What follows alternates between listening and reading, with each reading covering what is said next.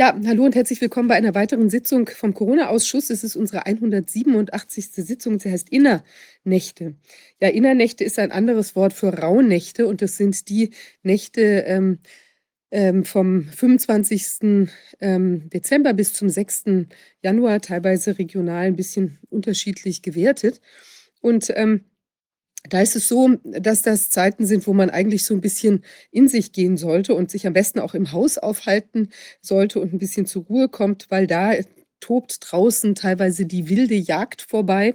Das sind, ähm, da gibt es auch schöne historische Gemälde, aber es ist eigentlich auch ein bisschen was Unheimliches. Da sind ähm, diejenigen, also eigentlich man kann sagen, die Unerledigten, die noch was hier äh, zu vollenden haben. Also die, die zum Beispiel, also früh Verstorbene oder Leute, die irgendwie aus dem Leben gerissen wurden, die jagen da irgendwie am Himmel lang und versuchen offenbar noch Dinge zu Ende zu bringen, die die noch unangenehm, äh, tja, die sie noch zurückhalten hier auf, auf Erden.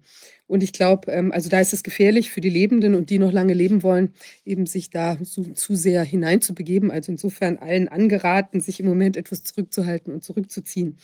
Und ich glaube, es ist gut, dass man sich auch tatsächlich um die unerledigten äh, Sachen kümmert, ähm, beziehungsweise ähm, manche Dinge ähm, beginnen auch sich äh, zu erledigen oder sozusagen den Kreislauf zu vollenden. Wir sehen das an äh, verschiedenen Stellen. Also es gibt zum Beispiel jetzt ein Urteil ähm, vom 14.12., das der Kollege Holger Fischer ähm, erstritten hat. Das ist wirklich toll. Vor dem AG Halle ist wieder ein neues ähm, ein, ein Urteil zugunsten eines äh, Mädchens ergangen. Es wird auch Bezug genommen auf, die, ähm, auf das Weimarer Urteil und das ähm, Urteil aus Weinheim. Ähm, und zwar geht es wieder mal um Masken- und Testpflicht. Und es kommt sozusagen äh, wieder zurück. Die wilde Jagd ist da wieder eingekehrt und hat offenbar in dem Fall ähm, Richter gefunden. Ein Richter, der sich damit wirklich auseinandersetzen wollte. Und ähm, es ist ein etwas anders gelagerter Fall. Also diesmal ging es jetzt nicht um Kindeswohl in dem eigentlichen Sinne nach ähm, 1666 äh, BGB, sondern es ist diesmal eine zivilrechtliche Streitigkeit gewesen, weil es eine Privatschule ist. Und das ist ja interessant. Also die Eltern hatten das Kind da nicht äh, testen lassen wollen und eben auch nicht haben wollen, dass es die Maske trägt. Und das, ähm, daraufhin hat die Schule den Zugang verweigert. Das Gericht hat jetzt für recht erkannt, dass das, ähm, äh, also hat den Zugang verweigert und dann haben die Eltern ähm, sozusagen im Umkehrschluss das Schulgeld nicht mehr gezahlt. Und dann sind sie von der Schule verklagt worden, die äh, unbedingt das Schulgeld doch noch haben wollte. Und dann hat das Gericht gesagt, das geht eben nicht. Die haben hier zu Unrecht äh, den Zugang verweigert. Die konnten mit ihren, ähm, also mit dem, dem Hausrecht, das bricht quasi nicht die Schulpflicht und hat dann eben für recht erkannt, dass die Eltern das Schulgeld ähm, tatsächlich einbehalten konnten. Und wirklich toll ist, ähm, dass in diesem ähm, Urteil sich auch tatsächlich auseinandergesetzt wurde mit den vorliegenden Gutachten, es auch, äh, die eben ja in, in Weimar und in Weilheim auch schon eine Rolle gespielt, gespielt haben, also Kuhbandner, Kapstein und Frau Kämmerer unter anderem. Waren, also die ganzen Dinge, die dort ausgearbeitet waren, haben eben bei, den, bei der Entscheidung auch eine Rolle gespielt. Und es wurde auch, ähm, wird hier auch der Professor Hockertz äh, zitiert äh, mit einer, einer Gefährdungsanalyse in Bezug auf den, ähm, äh, den PCR-Tests, ja, der inzwischen ja auch als tatsächlich toxisch eingeschätzt worden ist. Ja, also das ist wirklich eine sehr äh, gute Entwicklung, die hier jetzt ist. Wer weiß, vielleicht ist das ja auch ähm, das Einleiten davon, dass da doch ein anderer Wind zu wehen äh, beginnt, dass also die wilde Jagd sich jetzt in eine andere Richtung äh, bewegt und eben das Ganze hinwegbläst. Ich lese hier gerade noch mal den letzten, der letzte Satz vor. Das ist nämlich ganz schön, was da geschrieben äh, worden ist. Beigefügt ist dem Urteil übrigens auch noch Begleitheft vom MBGFD äh, zum Maskensymposium. Also da hat sich wirklich einer mit den ganzen Fragestellungen auseinandergesetzt. Und wir haben ja auch beim letzten Mal, war das glaube ich, gehört, dass es ja inzwischen auch eine Metastudie gibt, ähm, auch zu den ganzen Masken, was die eigentlich gebracht haben, nämlich nichts. So, und der letzte Satz des Urteils, ähm, wir haben, ich habe hier eine Analyse vorliegen, wo eben drin steht, äh, dem kann ich nur beipflichten, dass der letzte Satz es verdient, in die Geschichte der Corona-Prozesse einzugehen. Und zwar schreibt der Richter dort, denn es kann nicht richtig und gerecht und mit der Unantastbarkeit der Würde des Menschen gemäß Artikel 1 Absatz 1 Satz 1 Grundgesetz im Einklang sein, dass die sich im körperlich und geistig-seelischen Wachstum befindlichen Kinder unter Atemnot leiden sollen, Konzentrationsstörungen und Kopfschmerzen in der Schule hinnehmen sollen, wo sie mit Freude, Interesse und aufgeweckter Neugier und nicht äh, mit Angst vor anderen, anderen atmenden Kindern gemeinsam für ihr künftiges Leben lernen sollen, selbstbestimmt und empathisch zu handeln. Ja, in diesem Sinne hat hier offenbar ein Richter ähm, die Sache durchschaut bei näherer Betrachtung. Und wir haben jetzt auch gerade hier eine der äh, als unser erster Gast ist eine der hier benannten äh, Zeuginnen, ähm, Professor Dr. Ulrike Kämmerer, Biologin, die uns ja schon in Sitzung äh, Nummer 4 die Nichtsnutzigkeit des PCR-Tests vor Augen geführt hat. Ulrike, ähm, das ist sehr schön, dass du da bist. Und Wolfgang, ich begrüße dich auch. Du bist ja auch zugeschaltet. Hallo. Sehr schön. Jo. Ja, ähm, Ulrike, es ist ja viel Zeit vergangen seitdem seit der Sitzung Nummer vier, wo ja eigentlich alles klar war, jedenfalls in Bezug auf die PCR-Test-Konstellation. Und ähm, jetzt äh, sehen wir dieses Urteil. Du warst ja in dem, in dem Weimar-Urteil als Gutachterin involviert und später als auch, äh, auch als Zeugin, weil da hat sich ja dann diese unsägliche Rechtsbeugungs- ähm, äh, der Vorwurf darauf gesattelt bei Herrn äh, Detmar, Richter Detmar. Da muss man ja wirklich feststellen, was hier auch nochmal geschrieben wird, der das Gericht hat sich, also das, ähm, die, die, ähm, es wurde sich nicht auseinandergesetzt mit der Frage, ob die Gutachten, die jetzt der Entscheidung von ähm, Richter Detmar zugrunde liegen, ob die nicht sachgerecht gewesen seien, sondern es wurde eben nur gesagt, er war nicht zuständig und indem er sich diese Zuständigkeit quasi angemaßt hat, hat er diese Rechtsbeugung begangen. Also ich denke, ähm, das ist keine besonders überzeugende Argumentation, aber es ist spannend, dass man sich mit der Thematik nicht hat auseinandersetzen wollen. Und in dem Moment, wo das ein Richter tut, kommt er eben wieder zum gleichen Ergebnis wie äh, Christian Detmar. Ulrike, was kannst du denn zu dem Prozess da in Weimar vielleicht oder zu diesem neuen Urteil aus deiner Innensicht ähm, noch beitragen? Also ich habe dieses, dieses Neue natürlich noch nicht gelesen, es ist ja vorhin gerade wohl erst publiziert worden. Aber ähm, zu dem Fall Weimar, beziehungsweise was dann in Erfurt ablief, was ich also erschreckend fand, auch ein bisschen frech von den Anklägern des äh, Familienrichters, dass die uns Gutachtern unterstellt haben, wir hätten ähm, quasi Gefälligkeitsgutachten für den Richter gemacht und haben sich aber mit dem Inhalt dieser Gutachten in keinster Weise auseinandergesetzt. Das heißt, die konnten gar nicht beurteilen, ob die Gutachten jetzt fachlich korrekt sind, ob die neutral sind, was sie alle drei sind. Ja, muss man noch mal ganz klar sagen. Und die haben auch keine, ich habe dann auch gesagt, schon, schon ganz früh, die hätten ja Gegengutachter einholen können, die dann sagen, nein, nein, also die drei äh, haben völligen Käse erzählt und haben da was gedreht. Das hat keiner gemacht. Also die Fachfragen haben in, in Weimar, also sprich gegen den, wenn es dann, wie es dann um den Weimarer Richter ging, um, um Herrn Detmar, haben von seitens der Anklägerseite gegen Herrn Detmar haben die Fachgutachten, die seinem Beschluss zugrunde lagen, überhaupt keine Rolle gespielt. Und das finde ich schon ziemlich krass, wenn uns als Gutachtern vorgeworfen wird, wir hätten da quasi was gedreht und man hat sich aber gar nicht mit dem Inhalt auseinandergesetzt. Also das war jetzt noch so vielleicht, insofern freut es mich, dass jetzt doch wieder mal jemand sich auch mit den, mit den Grundlagen und der Wissenschaft und der Evidenz auseinandergesetzt hat, weil dann kommt man tatsächlich zu der Regelung, dass das Ganze ähm, so nicht haltbar ist, was hier an Maßnahmen angeordnet wurde. Ja, absolut. Und es ist ja wirklich schon komisch, weil, sagen wir mal, wenn jetzt der, der Vorwurf hätte sich ja auch daran festmachen können, sagen wir mal, der wäre jetzt tatsächlich nur äh, Unsinn drin gestanden in den Gutachten, ja, irgendwelche Fake-Studien ersichtlich oder man hätte eben mit irgendwelchen, ich weiß nicht, Netzen äh, gemessen oder man hätte irgendwelche, naja, so, so Rüskel, Rüsselmasken aufgesetzt gehabt und darunter das gemessen, man hätte ganz was anderes gemessen oder so, um dann eben zu diesem Ergebnis zu kommen, dass die Masken ähm, schaden statt nutzen. Aber es ist ja wirklich schon bemerkenswert, dass man sich damit also überhaupt gar nicht auseinandergesetzt hat. Also wie, ich vermute mal, wenn die Gutachten dilettantisch gewesen wären ähm, oder unzutreffend, dann hätte man sich sehr wohl damit auseinandergesetzt. Aber jetzt mochte man die eben nicht anfassen, weil man dann eben genau die Schwierigkeit bekommt, äh, wie will man an, denn an der Evidenz und auch der inzwischen ja auch sogar von Mainstream ähm, belegten Evidenz, äh, dass diese Sachen genauso sind, wie ihr die damals eingeschätzt habt, wie will man denn daran vorbeikommen? Tja, aber es ist leider halt ziemlich viel Zeit vergangen, ja, die unnötig ist. Das Ganze, wir gehen ja jetzt quasi in das Jahr 4 Post-Corona, neue Zeitrechnung, PC. Ähm, äh, quasi, das ging ja Januar, also im Jahreswechsel 19 auf 20 los. Also haben wir jetzt das Jahr dann demnächst 4 PC. Und man hätte schon bereits im ersten halben Jahr das ganze Theater beenden können, wenn, wenn man die wirkliche Evidenz angeschaut hätte, ja, und die Fakten und nicht ähm, das, was gewünscht war. Das ist halt, ja, schwierig, dass das jetzt immer noch ein Thema sein muss.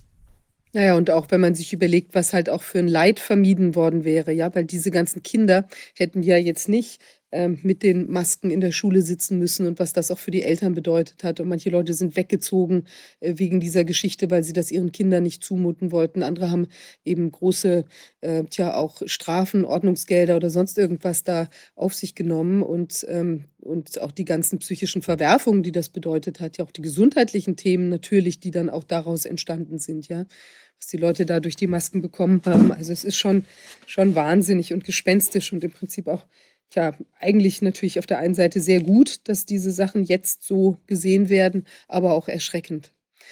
Ja, Ulrike, es gibt viele andere erschreckende Dinge, die jetzt ähm, äh, zutage kommen. Also man sieht, dass eben immer mehr Evidenz letztlich das, was wir ganz am Anfang gesagt haben, stützt. Ja, was Wolfgang ja auch, was seine allererste Einschätzung war, dass es da eben hinten und vorne nicht stimmt. Und jetzt kommen immer mehr Belege äh, davon raus. Und du hast uns für heute da noch was anderes mitgebracht.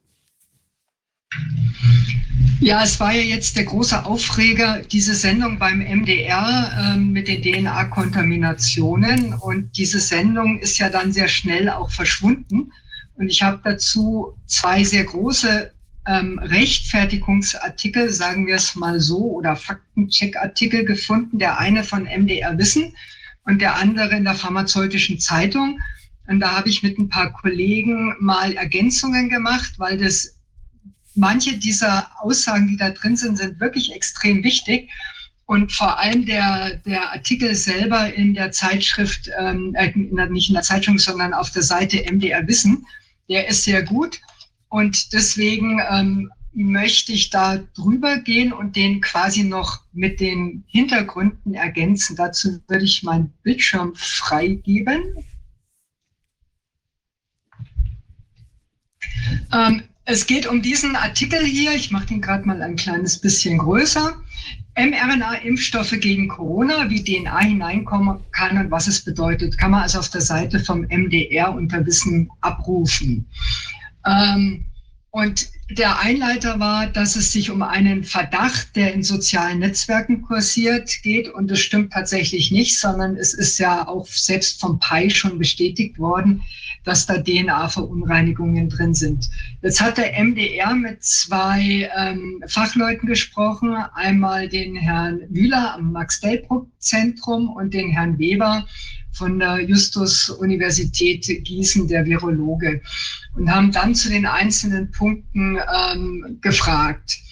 Und die erste Frage war, wie wurden Sie auf den im Netz geäußerten Vorwurf aufmerksam, die mRNA-Impfstoffe da muss man immer, ich lese das jetzt so mit, wie es ist, aber wir wissen ja alle, es ist keine klassische Messenger, also mRNA, sondern es ist eine hochtechnisch modifizierte mod-RNA, seien mit DNA verunreinigt und würden dabei Grenzwerte überschritten.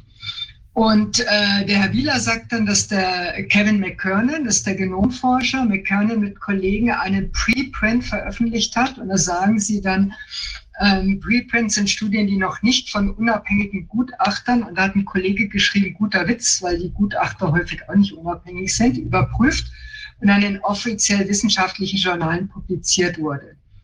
Im Mai oder Juni wurde ich, also Herr Wieler dann, auf der Plattform Twitter darauf aufmerksam gemacht und gefragt, ob ich dazu etwas sagen könnte. Und das zweite äh, Paper dann von äh, Speicher et al. hat dann die Debatte bescheuert. Interessant, dass die wissenschaftliche Diskussion neuerdings so viel über Twitter läuft. Ja? Und der Herr Weber ähm, sagt, er wurde gebeten, das Paper von McKernan und Kollegen in Augenschein zu nehmen.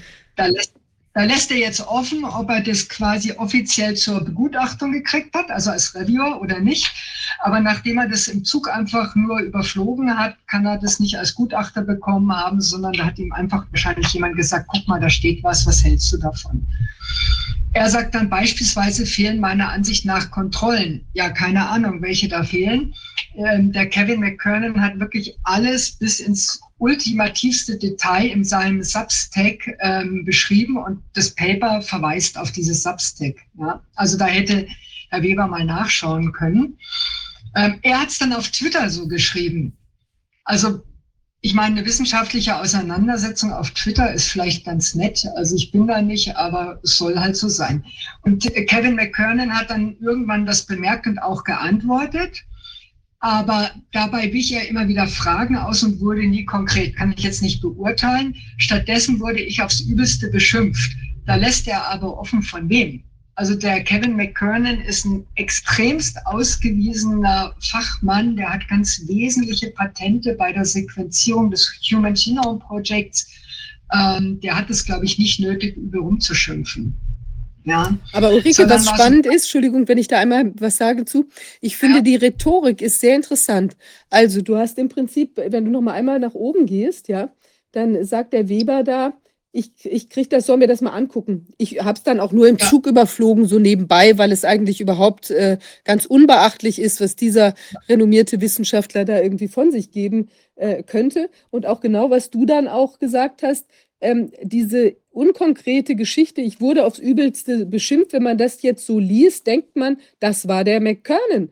Der ist dann auf den losgegangen. Der hat das irgendwann bemerkt, geantwortet und dabei ihn beschimpft, beschimpft, ja. So, und das ist wirklich faszinierend, weil damit ist natürlich auch schon wieder quasi die Diskreditierung der Person äh, von dem Kevin McKernan da ähm, äh, Anstoß in der, also im Prinzip in den Bildern, die da im Kopf entstehen. Also ganz unglaublich ja, trickreich eigentlich von der Rhetorik. Man merkt es gar nicht so beim Überfliegen oder wenn man das, also diesen Text jetzt ja. so liest, ganz normal, ohne auf diese Sachen zu achten. Genau, zumal auch eben er ja korrekt sagt, stattdessen wurde ich, also er beschuldigt den äh, McKernan ja nicht, sondern es assoziiert nur jeder mit seinem Namen. Genau. Und das ist halt schon fies. Ja. ja.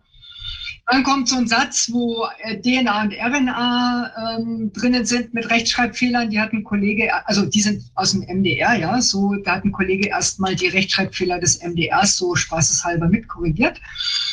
Ähm, dann kommt MDR Wissen wieder an die beiden Herren. Sie sind beide, sie beide kritisieren diese Arbeiten. Was genau sind aus ihrer Sicht die Probleme?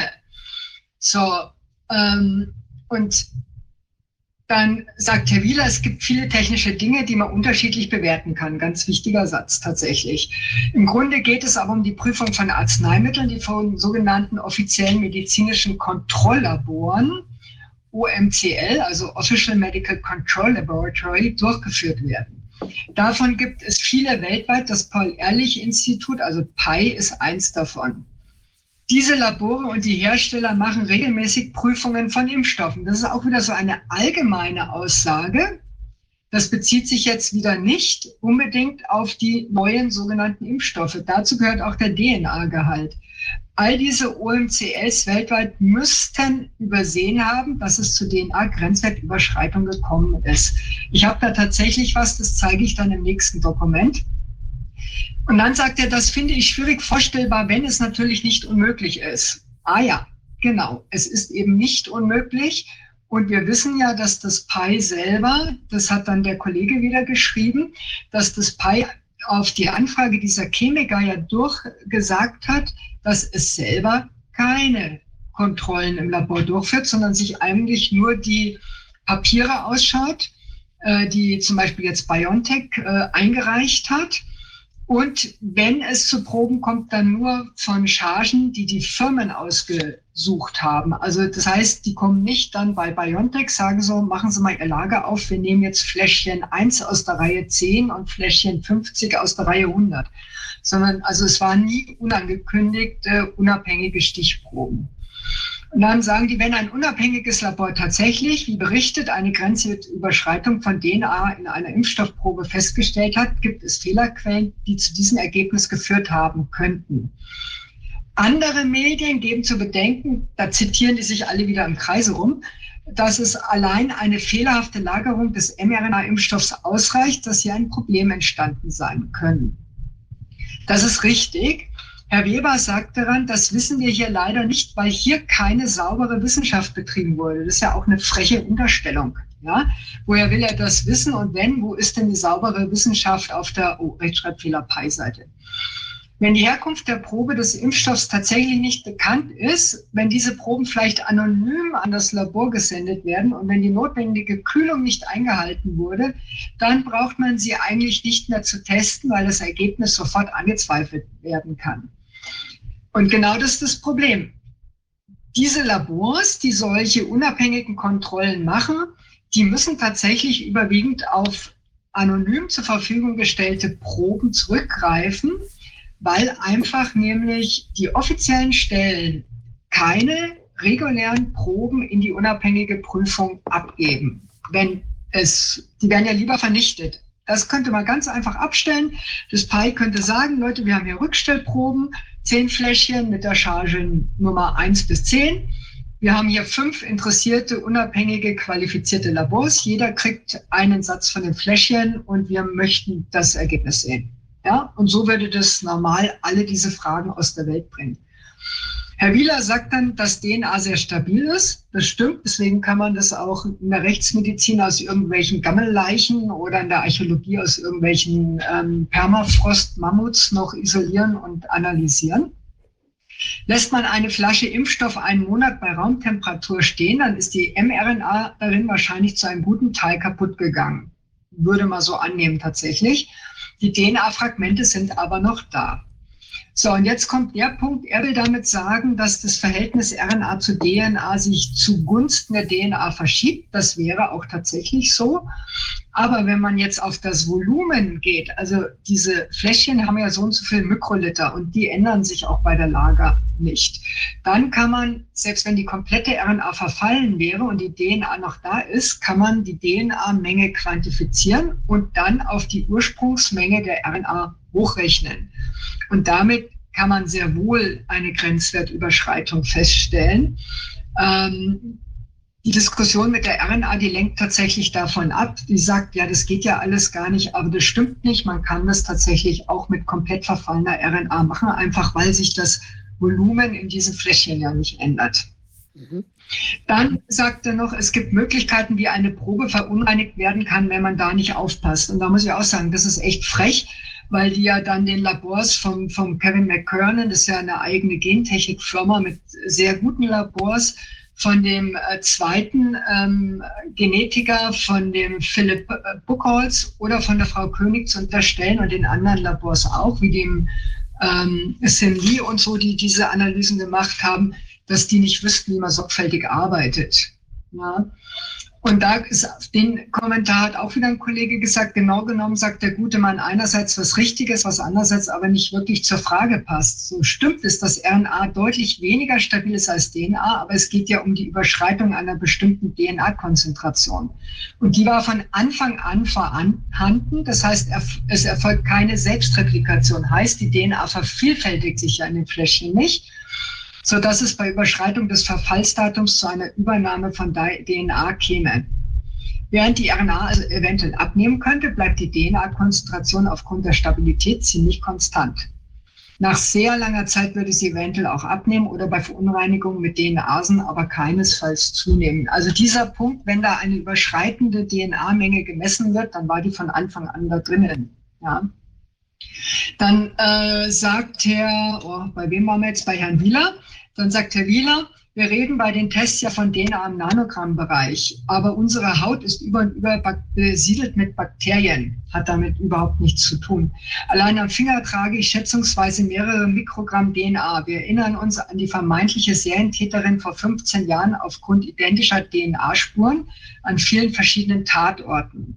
Wie sich herausstellte, war das aber die DNA einer Verpackungsmitarbeiterin des Herstellers der Wattestäbchen, mit denen die Tatortproben genommen wurden. Das ist übrigens ein Klassiker, das habe ich auch in meinen PCR-Gutachten drinnen, weil das nämlich sehr schön zeigt, wie man mit Hilfe von Minispuren eine PCR sicher positiv kriegt, aber halt leider falsch positiv. Ja, also das ist ein ganz klassischer Fall. Das ist dieser Fall des äh, Phantom von Heilbronn. So ist es in die Geschichte der, der Juristerei eingegangen. Ähm, und hat aber überhaupt nichts mit dem Fall zu tun, ja, weil ich meine, wenn ich sauber und steril arbeite in der Analyse, dann passiert das Ganze nicht. Ja, und wir unterstellen jetzt mal den Labors, die diese Tests machen, dass die sehr wohl wissen, wie man steril, sauber und ähm, DN- und RNase-frei arbeitet. Dann kommt wieder Herr Weber. Wir wissen leider auch nicht, welche Tests genau vorgenommen wurden. Hätte man ja mal fragen können. Und beim Kevin McKernan ist in seinen Substexts alles haargenau geschrieben. Dann kommt, um sowas zu testen, müsste das Labor eigentlich genau zertifiziert sein. Das ist jetzt nicht von mir. Ähm, ich habe es aber mal drin gelassen. Ein Kollege, Universitätsprofessor, Molekularbiologe, Mann, oh Mann, da kommt mir gleich das Kotzen. Eigentlich sollte man sämtliche wissenschaftliche Erkenntnisse wegschmeißen, die vor dem Zertifizierungswahn gewonnen wurden.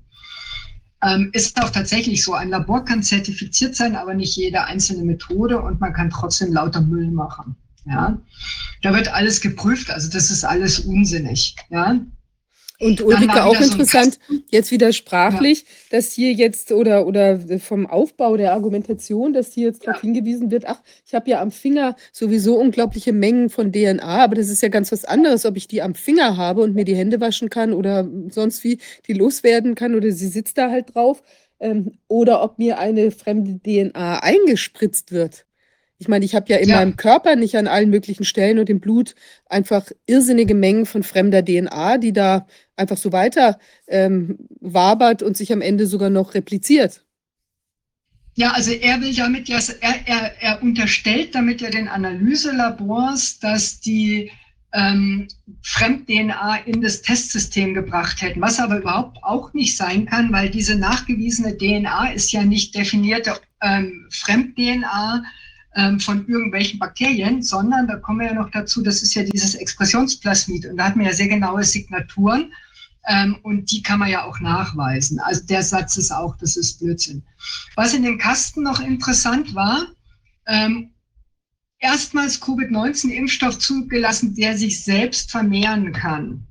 Das ist tatsächlich eine noch größere Katastrophe als das Zeug, was wir bisher schon haben. Denn da ist die RNA vervielfältigt sich nicht selber, sondern damit die sich vervielfältigt, ist in dieser Plörre die modifizierte RNA enthält das Gen für Spike, wie bisher, und zusätzlich noch ein Gen für eine RNA-abhängige RNA-Polymerase. Das heißt, wir haben hier eine dieselbe Plattform mit noch einem zusätzlichen Gen drinnen, was die Körperzellen zwingt, ein Enzym zu produzieren, was RNA vervielfältigt. Und wenn dieses Enzym tatsächlich alle möglichen RNAs, und es wird es machen, vervielfältigt, dann geht die komplette Regulation einer Zelle ähm, aus dem Takt. Also das wird noch schlimmer. Und es wird natürlich noch mehr Antigen für eine noch längere Zeit gebildet, ohne dass man Einfluss nehmen kann. Das ist ja das Entscheidende. Und es ist wohl bekannt, dass bereits die modifizierte RNA-Injektion mehr Antigene produziert, als es bei einer natürlichen Infektion gebildet wird. Und zweitens eine zu lange Präsentation einen und desselben Antigens zu Immuntoleranz führt. Also das heißt, das, was jetzt hier als nächste Plattform, übrigens auch von BioNTech auf der Homepage nachzulesen, auf den Markt kommt, hat gleich nochmal ähm, ein Schadpotenzial was sich potenziert zu dem bisherigen. Ähm, aber weiter zu dem Faktencheck sozusagen.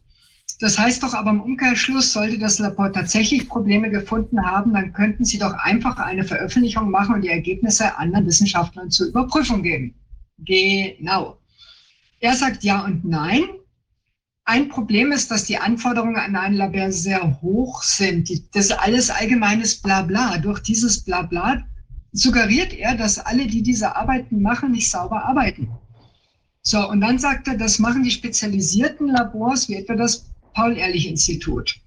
Es wäre natürlich, und jetzt kommt der erste Punkt, wo er recht hat, es wäre natürlich hilfreich, wenn diese OMCLs die Daten zur Prüfung der Impfstoffchargen veröffentlichen und so zeigen, hier ist das, was wir gemessen haben im Vergleich zum Privatlabor. Es kann aber auch sein, dass das, dass dem zurzeit Betriebsgeheimnisse im Wege stehen.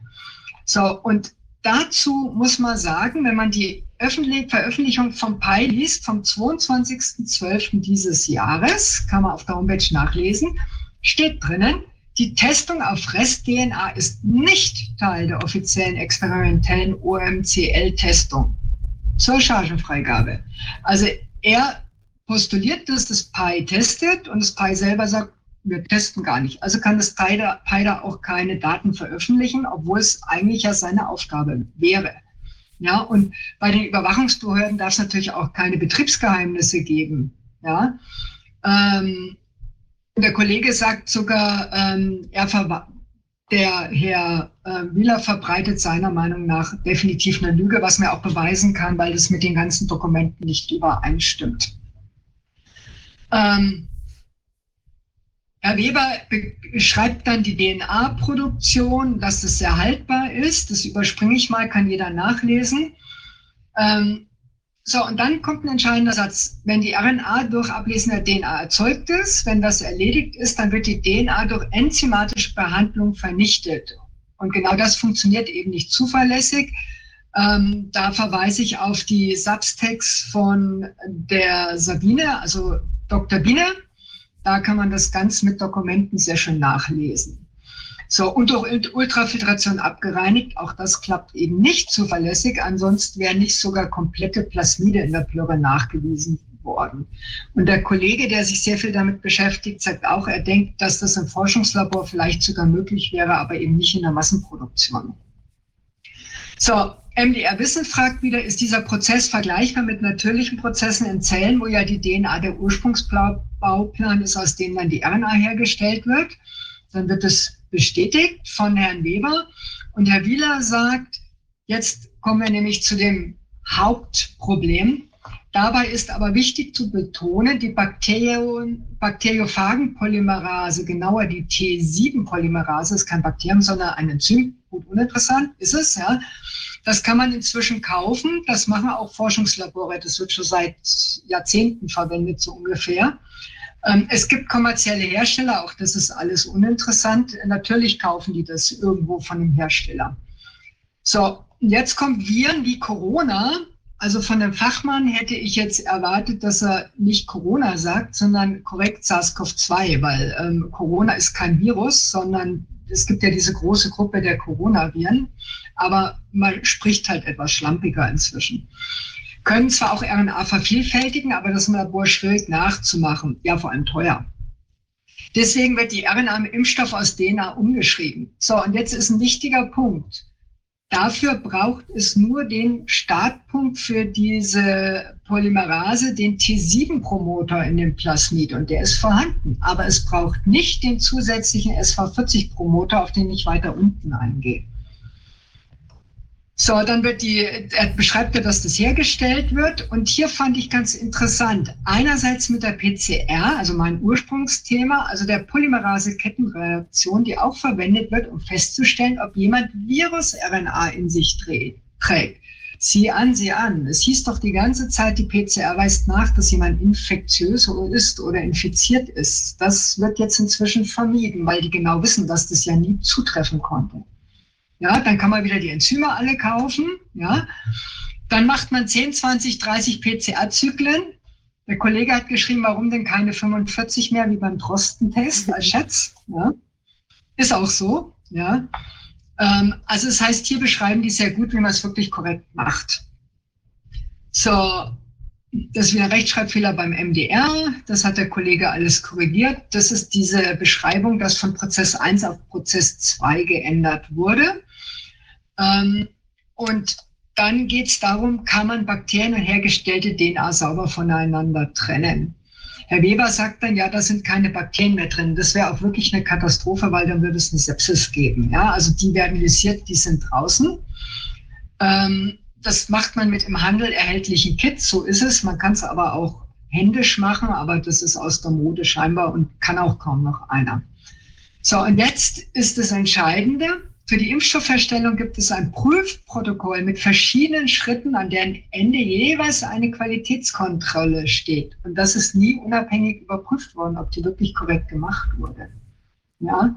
Hier geht er dann darauf ein, dass Endotoxine auch enthalten sein können, das LPS, ähm, und dass dann eigentlich nichts mehr vorhanden sein sollte. Und das ist das Problem. Es gibt Chargen, in denen scheinbar relativ viel LPS vorhanden ist. Und wenn da jemand sehr empfindlich ist, dann kann man da ganz schnell einen anaphylaktischen Schock erleiden. Das wäre so die typischen Fälle, die quasi gleich im Impfzentrum ähm, umgefallen und gestorben sind, die eben vermutlich an diesem anaphylaktischen Schock gestorben sind. Ja. So, dann sagt er immerhin, äh, Restspuren, einzelne Moleküle könnte es doch noch geben. Da sind sehr viele Könntest dabei. Ja? Auch könnte am Ende winzige Reste bleiben von der DNA, irgendein Molekül. Und dann bezieht er sich auf diese akzeptablen 10 Nanogramm pro Dosis. Und die Frage ist, akzeptabel wofür? Wer hat die Grenzwerte festgelegt? Von welchem Hintergrund? Ja, das ist tatsächlich willkürlich gewählt. Ähm, und wie der Kollege sagt, ähm, die Belastungen akkumulieren sich doch, wenn man sich seinen zehnten Booster abholt. Ich glaube, soweit ist noch keiner, aber von acht Leut, Leuten mit acht Spritzen weiß ich bereits, ja. Oder zweitens, wenn demnächst konventionelle Impfungen auf die RNA-Technologie umgestellt werden, dann kriegt man also mit jeder, mit der sechsfache Impfung kriegt man dann sechsfach DNA verabreicht, ja. Ähm, dann wieder die Frage, würde die DNA in einer Zelle andere Dinge bewirken als die mRNA? Letztendlich enthält sie doch die gleiche genetische Information, nur in etwas anderer Form. Herr Weber sagt dann, es wäre sehr unwahrscheinlich, dass damit das Spike-Protein hergestellt werden kann. Sind, äh, denn es sind ja nur noch kurze DNA-Bruchstücke, nicht mehr das intakte Gen. Und das stimmt eben nicht. Ja, es sind durchaus lange Genfragmente und auch das komplette Spike-Ring per Sequenzierung in diesen RNA-Lösungen gefunden worden. Und jetzt kommt der Hauptknackpunkt. Und es geht nämlich nicht nur um die Menge der DNA-Kontamination, sondern was tatsächlich in dem MDR-Beitrag auch nicht gebracht wurde, es geht um die Qualität. Und er sagt völlig korrekt, dann fehlen die Steuersequenzen, die dafür sorgen, dass die DNA in der Zelle abgelesen wird. Die vor der Spaltung enthaltenen Steuersignale können nur von der T7-Polymerase gelesen werden. Ja, das ist das Märchen, was man uns erzählt. Denn jeder weiß inzwischen, dass der SV40-Promoter, und es wird weiter unten auch bestätigt, dass der SV40-Promoter enthalten ist. Und das ist ein Eukaryoter-Promoter, der kann dafür sorgen, dass die Gene nämlich sehr wohl in allen Eukaryotenzellen, und dazu gehören die menschlichen Zellen, auch abgelesen wird. Und zusätzlich ist auch bekannt, das hat der Kollege noch reingeschrieben, dass das betreffende Gen leichter in den Zellkern transportiert wird. Da bei Zellteilung keine Kernmembran vorhanden ist, könnten sich schnell zahlende Zellen, was bei jungen Menschen wahrscheinlich ein großes Problem sein könnte, leichter infizieren. Ähm, besonders schnell teilende Zellen sind die Gameten, also Spermien und die Eizellen und hämatopoetische Zellen, also Blutbildung und Immunsystem. Das heißt, da kann sehr schnell diese DNA in den Zellkern gelangen und dann mit Hilfe des SV40-Promoters alles auch integriert und aktiviert werden. Ja. Ähm, wie gesagt, die gehen jetzt hier noch drauf ein. Ähm, dass in der Zelle tatsächlich äh, eine DNA schon als Promotersequenz wirken kann. Genau eben der SV40, das wird hier aber nicht erwähnt. Und dass er dann sagt, in seltenen Fällen gibt es das, dass die Polymerasen der Zellen, also die, die, diese Standardenzyme in unseren Zellen, nicht sehr wählerisch sind. Aber es ist, wie gesagt, selten. Hm. Selten reicht nicht. Das heißt, wir haben hier zwei Startstellen, wie diese falsche DNA in der Zelle aktiviert und abgelesen werden kann. Das ist der SV40 und dann unfallmäßig der T7-Promoter, also eine sehr hohe Gefahr. Und Herr Wieler sagt dann, gibt es viele DNA-Partikel, ist ein Teil wahrscheinlich wie die RNA in den Lipid-Nanopartikeln verpackt. Sehr genau. Und da heißt es von offizieller Stelle, nein, nein, kann gar nicht passieren. Die DNA kommt nicht in die Zelle. Doch, die wird transfiziert mit Hilfe dieser Lipid-Nanopartikel. Ja, ähm, das galt auch als Verschwörungstheorie, wird hier schön bestätigt. Und dann kommt dazu, die DNA ist ein Signal für das angeborene Immunsystem. Kommt dann weiter unten. Kann man alles nachlesen. So, um in den Zellkern zu gelangen, müsste das DNA-Fragment dann noch einen Transportmechanismus finden. Ja, genau, der wird ja praktischerweise mit dem SV40 mitgeliefert. Also wir haben hier das ganze Paket. Ja. Hier unten sagen Sie es nämlich noch, diesen Transport können in der Regel nur Viren und der SV40-Promoter stammt von dem SV40-Virus. Ja, Sie nennen hier aber das HI-Virus, was das kann. Jetzt kann es aber auch sein, dass diese DNA-Fragmente sehr klein sind und vielleicht nur 100 Basen haben und dann können die einfach durch Diffusion in den Kern gelangen. Wie also jetzt doch? Oben sagt er, nee, also eben schon. Ja, also die Herren, die bestätigen eigentlich alles, was man so befürchten muss. Man muss es nur richtig lesen. Ja? Ähm, oder nehmen wir die Plasmide, die Pfizer BioNTech verwendet. So, und jetzt sagen die selber, da ist eine Sequenz enthalten, die heißt SV40 Enhancer. Die nehmen jetzt ein anderes Wort, weil Enhancer Promoter ist dasselbe, damit nicht auffällt, dass das quasi dieselbe Funktion hat wie dieser T7 So, das geht zurück auf das Simian-Virus 40, das ist ein Polyomavirus, das Affen und Menschen fallen kann. Das heißt, das, dieser Promoter ist aktiv, kann aktiv sein im Menschen, das ist bekannt. Ja? Ähm, und hier sagt er selber, diese Sequenz, also der SV40-Promoter, hilft dem Virus, sein Genom in den Zellkern zu bringen. Auf den Plasmiden für die Impfstoffproduktion wiederum ist dieser Enhancer vorhanden. Also es wird hier hochoffiziell im MDR-Wissen bestätigt, dass dieser SV40-Promoter enthalten ist. So, und jetzt sagt er, es bräuchte ihn nicht unbedingt, aber er wird eben häufig verwendet. Ja, warum? Hier ist alles gezeigt. Er darf nicht dabei sein. Das wird gar nicht benötigt für die RNA-Produktion. Da reicht wie oben beschrieben der C7-Promoter. Und der SV40-Promoter ist gefährlich. Ja? Und wir fragen uns, warum die interviewten Fachleute da nicht vor Scham in den Boden versinken, dass sie diese Gefahr nicht klar benennen. Verwendet wird nämlich der SV40 oder CMV, also vom Cytomegalovirus Promoter, nur in Shuttle-Vektoren, wenn das Plasmid also in Bakterien erst vervielfältigt wird und dann in Eukaryotenzellen oder Organismen exprimiert werden soll. So habe ich schon vor 30 Jahren ähm, gearbeitet, dass man eben Plasmide dann in, Zell, in menschlichen Zellkulturen dazu bringen kann, ein Gen auszudrücken, was man haben möchte. Ja? Die größte Gefahr, dann aber müsste das DNA-Fragment dann nicht auch in das Genom integriert werden. Das wiederholt sich jetzt sozusagen. Ja? Die größte Gefahr wäre wahrscheinlich, dass DNA-Fragment wird an einer kritischen Stelle eingebaut und stört so ein wichtiges Gen, Beispiel eine Tumorbremse, die dann nicht funktioniert. Genau das ist das Problem, exakt. Ja, das heißt, wir haben hier die Möglichkeit, dass diese DNA-Fragmente entweder durch Diffusion oder mit Hilfe des SV40-Promoters in die Zellkerne gelangen, dort im Schrutschussverfahren eingebaut werden und vorhandene Zellgene stören. Und wenn Sie einen Tumorsuppressor-Gen, so heißt es, also ein Gen, was normal unkontrolliertes Wachstum bremst, zerstören, dann habe ich Krebs. Ja? Und bei Adenoviren äh, sagt er dann, funktioniert es. Ja? Da könnte man noch dazu sagen, ja, die Vektorimpfstoffe von AstraZeneca und Janssen, die sind ja Adenoviren. Und da hieß es, nein, nein, die können nicht integrieren, aber auch das ist publiziert. Ja. Also hier bestätigen die quasi alle sogenannten Verschwörungstheorien um die Gefahren dieser Mod-RNA-Lipid-Grundstoffe. Ja. Ähm, hier könnte man auch noch erwähnen, dass die Viren ja via Infektion in Zellen gelangen, die die entsprechenden Rezeptoren haben, aber diese Lipid-Nanopartikel halt überhaupt unterschiedslos alle körperlichen Zellen befallen können. Ja, und dann höchstwahrscheinlich Rezeptoren. Ähm, so, und da geht es so, wenn die DNA in der Zelle ist, ähm, dann wird sie höchstwahrscheinlich im Zytoplasma zerstört oder sie wird von Rezeptoren gebunden.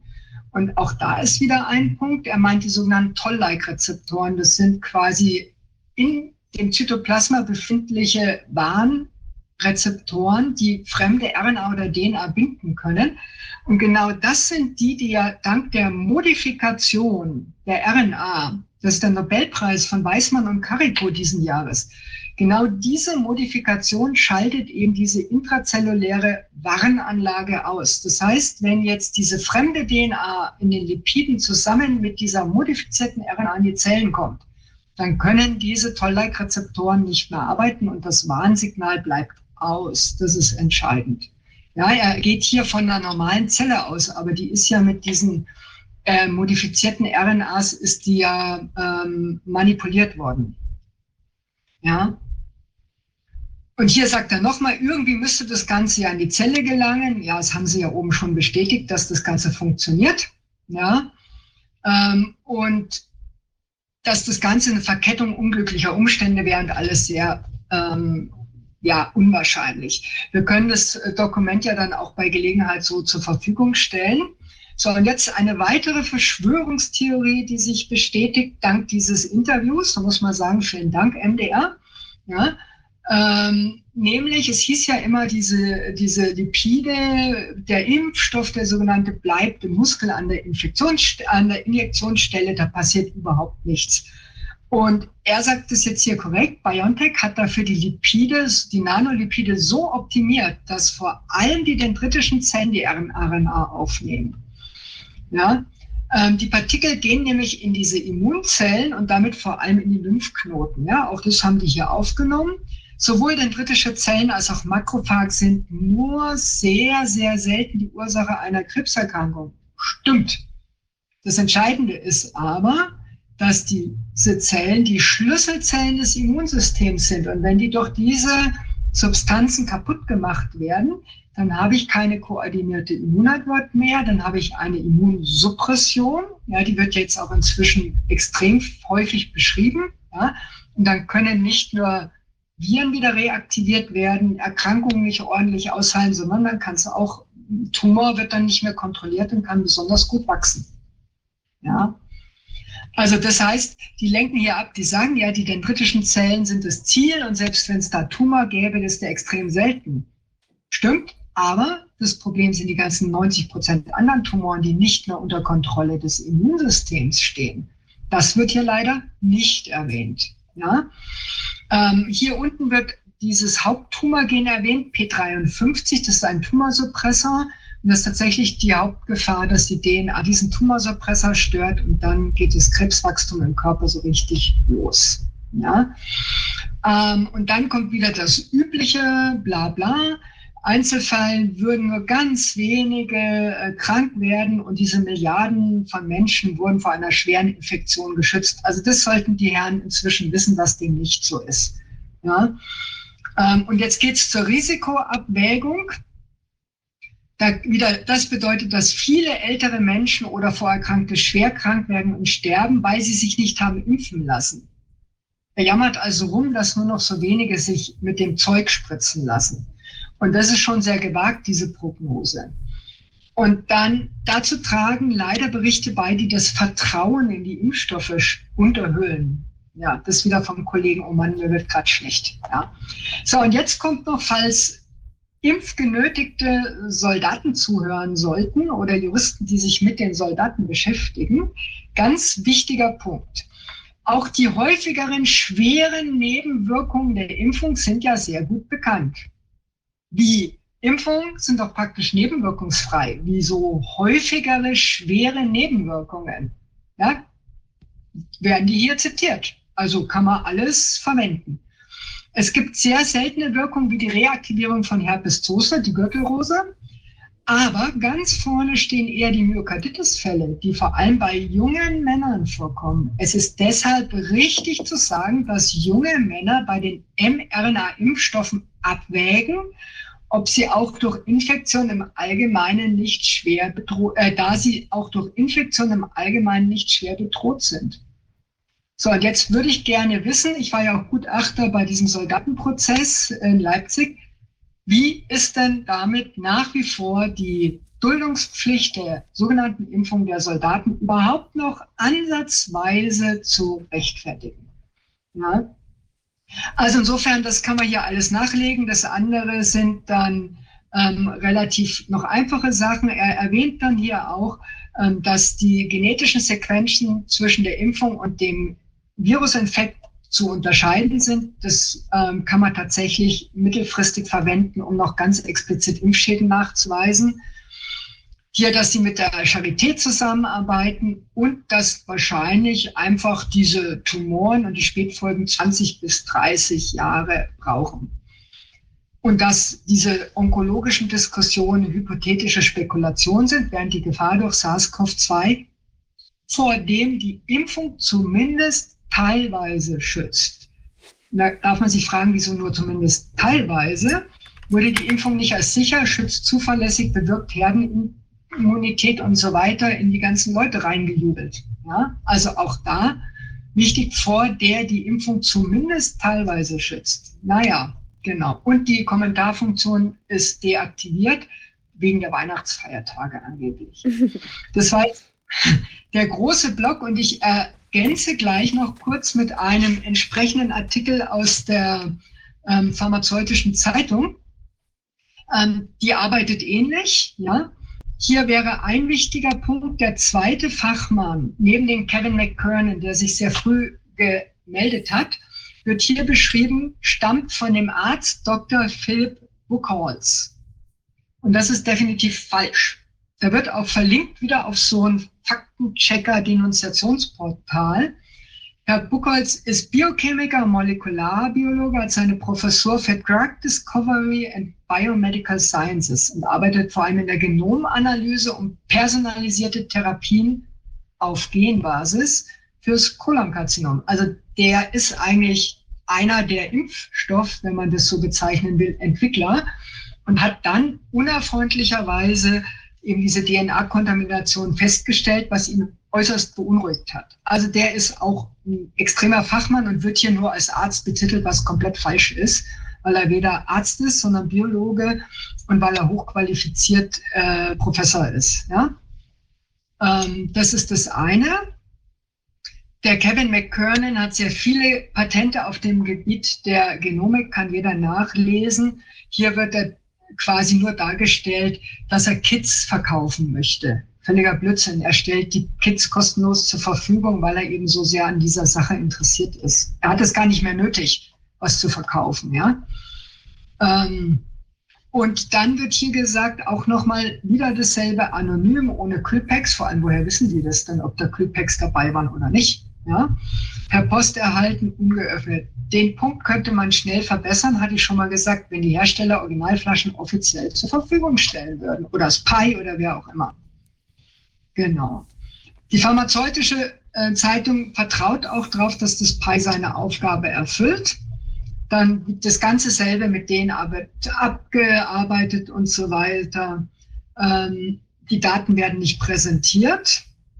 So, und jetzt kommt ein ganz wichtig, hier verweisen die auf den Bericht der EMA. Dort würden ja die Chargen auf DNA getestet werden. Jetzt habe ich mir mal aus dem Bericht die hier verlinkte Tabelle rausgeholt. So, und die ist spannend. Hier sind die Batches rausgesucht. Hier sind die DNA zu RNA ähm, überschüssigen Zahlen. Und hier gibt es eine, die ist sehr viel höher als gedacht. Und was kommt da prompt? Das wäre eine inkorrekte DNA-Stopplösung gewesen, die höhere DNA-Reste bedingt hätte. Im offiziellen EMA-Bericht. Das einfachste wäre gewesen, Leute, nehmt eine neue, andere DNA-Se, wiederholtes Experiment, ja. Das heißt, die haben das hier einfach so reingeschrieben, rotzfrech, und haben dann einfach, oh, da ist eine Charge, die hat sehr viel DNA. Naja, da war halt dann die DNA so falsch. So wird in diesen Berichten gearbeitet, ja. Also echt übel. Ähm, hier die pharmazeutische Zeitung ist immer noch der Meinung, der Impfstoff würde in der Muskulatur verbleiben. Da haben die Herren Wieler und Weber natürlich beim MDR viel korrekter gesprochen. Ja. Und ähm, ansonsten war hier das mit dem SV40 auch drin. Ja. Und da heißt es der Abschnitt hilft bei der Transkription der mRNA während des Produktionsprozesses. Nein, das ist der T7-Promoter. Der SV40-Promoter hilft bei dem Produktionsprozess im Körper des Empfängers. Und da gehört er nicht hin. Ja? Und ähm, das SV40, der, die Behauptung, der Impfstoff enthalte SV40 ist falsch. Stimmt, er hat nicht das ganze Genom, aber er hat quasi den Promoter und das Poly-A-Signal. Also insofern ist da was von dem SV40 drin. Also das sind diese zwei Berichte, wie gesagt. Ähm, es sind noch ein paar andere Kollegen dran, ob wir noch mehr finden. Wenn das fertig ist, dann können wir das ähm, zur Verfügung stellen. Und ansonsten die zwei pharmazeutische Zeitung und, äh, Entschuldigung, hier ähm, den MDR. Das kann jeder entsprechend selber ähm, schon mal natürlich ohne die Kommentare nachlesen. Mhm. Und abschließend, ja, Ricky, ich habe noch eine Frage.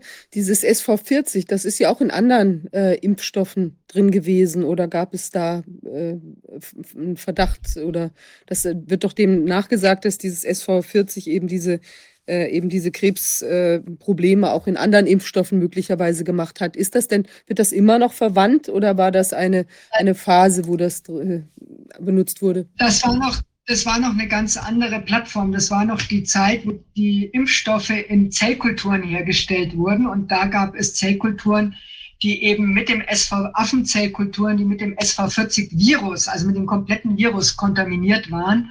Und das, dieses SV40-Virus wurde dann mit dem, in dem Fall, ich glaube, das Poliovirus zusammen in die Fläschchen abgefüllt und dann den äh, Empfängern gespritzt. Also das ist was anderes das war quasi, könnte man jetzt sagen, Schlamperei, ein Unfall.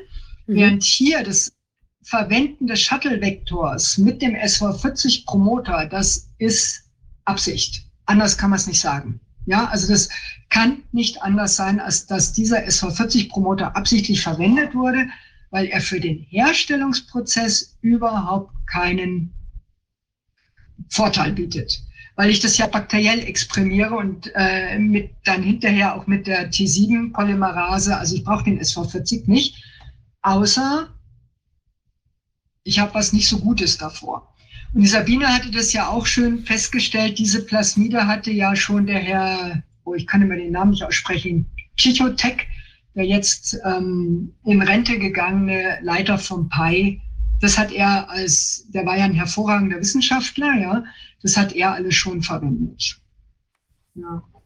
Also das gehört, das, genauso wie die Furin-Spaltstelle nicht in das fertige Spike-Protein reingehört, gehört der SV40-Promoter nicht in diese Geninformationen rein. Also wir haben hier schon mal zwei unnötige, wenn man es jetzt mal gut meinen würde, extreme Gefahrpotenziale in diesen verimpften Substanzen, die alle beide nicht zufällig rein, drin sein können und die einen unglaublichen Schaden machen.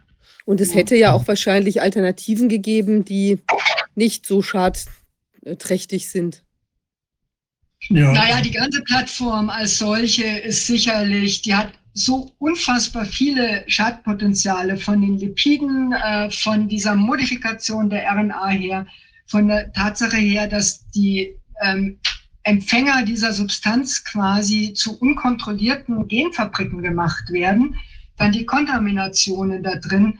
Also diese ganze Plattform, die ist in keiner einzigen Phase, die da drinnen ist, harmlos. Das heißt, die darf, soll und darf nie verwendet werden. Ja, und das ist also eine völlige Katastrophe, was da abläuft. Und wenn wir jetzt noch in diese Self-Amplifying RNA kommen, also wo noch die Replikase dabei ist, ähm, dann muss man wirklich sagen, ähm, der das ist die Büchse der Pandora, die da geöffnet ist. Anders kann man es das, nicht das, das ist ja auch äh, inzwischen ziemlich klar und überall kommt es immer mehr zum Vorschein, dass es sich hier um eine Biowaffe handelt. Dass hier ein Gain-of-Function-Labor hier gebastelt hat, das nicht zufällig entstanden ist. Und äh, das FDA ist ja gefragt worden, äh, ob es dann äh, diese Kriterien, die sonst normalerweise für Sicherheitsprüfungen dann äh, eingehalten werden müssen, ob die hier eingehalten wurden. Und da hat das FDA zugegeben, dass nicht das FDA, sondern dass, dass, ein, dass das zuständig war, sondern weil es eine Sache ist, die vom Department of Defense, also vom Verteidigungsministerium der USA kommt, würde das nach ganz anderen Kriterien beurteilt werden, die Sicherheit. Das heißt, die haben das wie eine Waffe behandelt bei der Zulassung. Ja. Ja, und das ist, also es ist, wie gesagt, diese ganze Kombination, die da drin ist. Also als jetzt Molekularbiologe muss man sagen, was die da alles zusammenkloniert haben, das ist bewundernswert. Es, es kommt ja noch dazu, der Kevin hat jetzt ja eine Sache gefunden, die auch den SV40-Promoter erklärt. Der SV40-Promoter kann nämlich, normal kann der Startpunkt nur in eine Richtung gehen. Ja, also der T7-Promoter, wenn der hier sitzt, dann wird nur in eine Richtung abgelesen. Der SV40 kann aber in beide Richtungen ablesen. Das macht jetzt bei einer Einzelstrang-DNA überhaupt keinen Sinn. Es macht aber bei dem doppelsträngigen Plasmid sehr wohl Sinn, wenn das sich bestätigt, was sie durch Sequenzierungen gefunden haben, dass nämlich sozusagen am Gegenstrang zu dem Spike-Protein ähm, ein Protein kodiert ist, was dem Spinnenseidenprotein entspricht, Spinuin, und was im menschlichen Körper nicht abbaubar ist und eine Art Amyloidose auslöst. Und es haben jetzt schon viele Mediziner sich sowohl beim Corona-Ausschuss als auch beim MEGFD gemeldet, dass ihnen aufgefallen ist, dass Pfizer ganz massiv Reklame für Amyloidose macht. Und zwar für eine seltene Form. Und der Arne Burkhardt hat auch diese atypischen Amyloidosen ja bereits beschrieben. Ja, und das wäre dann natürlich noch perfider, wenn das stimmt. Das heißt, es würde voraussetzen, wir kriegen doppelsträngige DNA, das wissen wir ja, mit Hilfe dieser Lipide als trojanisches Pferd in die Zellen rein. Und da sind immer wieder mal zufällig auch längere Fragmente drinnen, wo der SV40-Promoter mit den Genen dran ist. Und dann kann in der Zelle dieses Amyloid gebildet werden, nicht nur das Spike-Protein. Ist denn das eine Ablenkdiskussion, diese Sache mit dem Frameshift, der, die, die da auch diskutiert wird gleichzeitig, wo man sagt, ja, da kann was passieren, dass dann die Ablese, die Sequenz, die abgelesen wird, dass sich das verschiebt und dadurch können Proteine hergestellt werden, die, die der, den Körper dem schaden und dass dadurch auch amyloidartige Strukturen entstehen können. Ist das denn nur eine Diskussion, die verschleiern soll, dass dort absichtlich diese Möglichkeit dieser Spinnenseiten äh, Proteine dann versteckt wird? Ja. Zu, zu, der Frage würde ich sagen, ihr habt ja nachher die, die, die fleißige Biene, die Fachfrau zu Proteinsachen, da fragt ihr die. Aber es ist tatsächlich so, der Kevin hat es beschrieben, dass die Codon-Optimierung sehr ungewöhnlich ist für das Spike-Protein und dann Sinn macht, wenn man den Gegenstrang anschaut. Ja, also da steckt schon extrem viel Know-how drin. Ähm, und da bin ich aber nicht so tief in der Materie, dass ich das jetzt fachkundig tatsächlich auseinanderdröseln könnte. Da braucht man eben Prote Proteinfachleute. Und äh, hattet ihr das gerade? Äh, Entschuldigung. Ja. Jetzt du gerne. diese, diese Erkrankung, ja, äh, diese ähm, Amyl, Amylo, wie heißt die? Amylo, Amyloidose. Amyloidose. Ähm, was, was macht die noch für ein Krankheitsbild? Könnt ihr das kurz nochmal beschreiben? Da werden, da werden in den Zellen werden da Eiweiße eingelagert, die der Körper nicht verwerten kann. Das heißt, das, da, da wird was reingepackt in die Zellen, was dann nachher auch die Funktion stören kann. Und da gibt es ja, gab es zum Beispiel die Diskussion äh, der fehlgefalteten Proteine bei BSE, da gab es aber auch die Diskussion dann äh, bei Alzheimer zum Beispiel, obwohl man festgestellt hat, dass es Leute gibt, die, die, die Symptomatik haben, Demenzsymptomatik haben, ohne dass sie Amyloid haben und welche, die haben viele Amyloid und haben, sind trotzdem nicht dement. Also diese, dieser, dieser, diese gleiche, dass die Kausalität da ist nicht, ist nicht geklärt. Okay, das aber wären das aber dann im Prinzip neurodegenerative Symptome, die die Leute bekommen. Ja, und Herz. Herz. Und der also Verlauf. Anne hat diese Amyloide im Herz gefunden und dann zerstört es natürlich die Herzfunktion. Ne? Ja. Und der Verlauf ist dann auch relativ schnell. Oder ist das jetzt auch wieder was, was da einen Zeithorizont, Erwartungshorizont von 20 bis 30 Jahren haben kann? Äh, und dann kann es kein Mensch mehr zusammen in Zusammenhang bringen oder auch, auch schnelle Verläufe? Das kann langsam gehen. Das kann langsam gehen und das ist ja das, das Dumme, weil wir haben, wenn, wenn man so eine, wenn man so etwas konstruiert, dass all diese Dinge passieren können, dann muss man sie so konstruieren, dass das nicht sofort auffällt. Und genau das scheinen die gemacht zu haben. Das, das fällt nicht sofort auf. Das gibt einige Sachen, die treten erst ganz spät auf. Und nur wenige Sachen, wie zum Beispiel diese plötzlichen Herztode, Myokarditisfälle und Herzrhythmusstörungen bei den jungen Männern, das, das, das ist schon, schon bemerkt worden. Und da wird dann ganz viel drüber geredet. Aber die ganzen anderen Dinge, die werden jetzt versteckt unter Long-Covid oder die werden versteckt werden unter Autoimmunerkrankungen oder sonst welche degenerativen Erkrankungen. Und das auch, ich finde es auch so, so verräterisch, dass während, wenn, wenn das, wenn diese Dinge jetzt als Gefahr erkannt werden, als Long-Covid-Folge zum Beispiel, dann haben die immer schon gleich ein Medikament in der Mache, damit sie damit wieder Geld verdienen können. Also das ist so richtig, sieht wirklich aus wie eine Sache, die, da haben sie neue Geschäftsfelder geplant, haben Leute krank gemacht und wollen gleich nochmal daran verdienen. Ja, gab es doch auch bei der, äh, war das nicht auch schon Gürtelrose und irgendwelche zwei, drei andere Ja. Geschichten, wo, wo auch Ja, immer ja. schon irgendwelche Werbung für gemacht wurde. Ist schon merkwürdig, dass gerade auch diese Firmen dann das äh, anbieten. Da scheint ja die Ja, das, direkte. geht, das geht sogar bis, das fällt so auf, wenn man, äh, ich habe jetzt so aus verschiedenen Regionen der Welt habe ich mir angeguckt, äh, Multiplex-Testungen. Also das heißt, dass man, wo hat man Monitoring gemacht, welche Viren sind aufgetreten von 2019 bis jetzt und welche Viren haben die Menschen krank gemacht.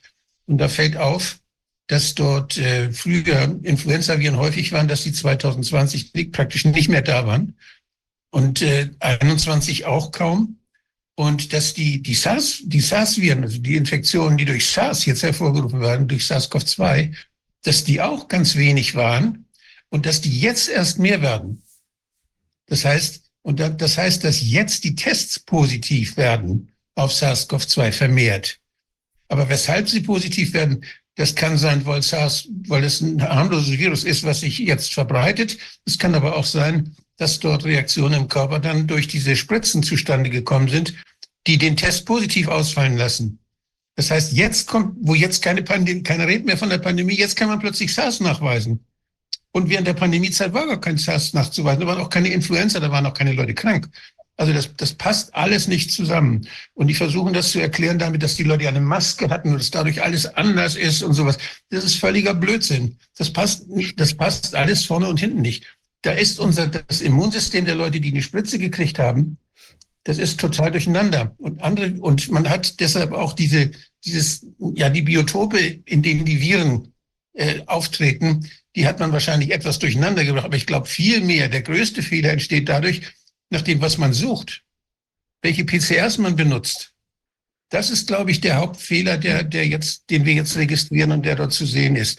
Also wir können uns auf nichts mehr verlassen, was uns da erzählt wird. Und äh, wir können uns nur darauf verlassen, dass da Leute sind, die Geld verdienen wollen.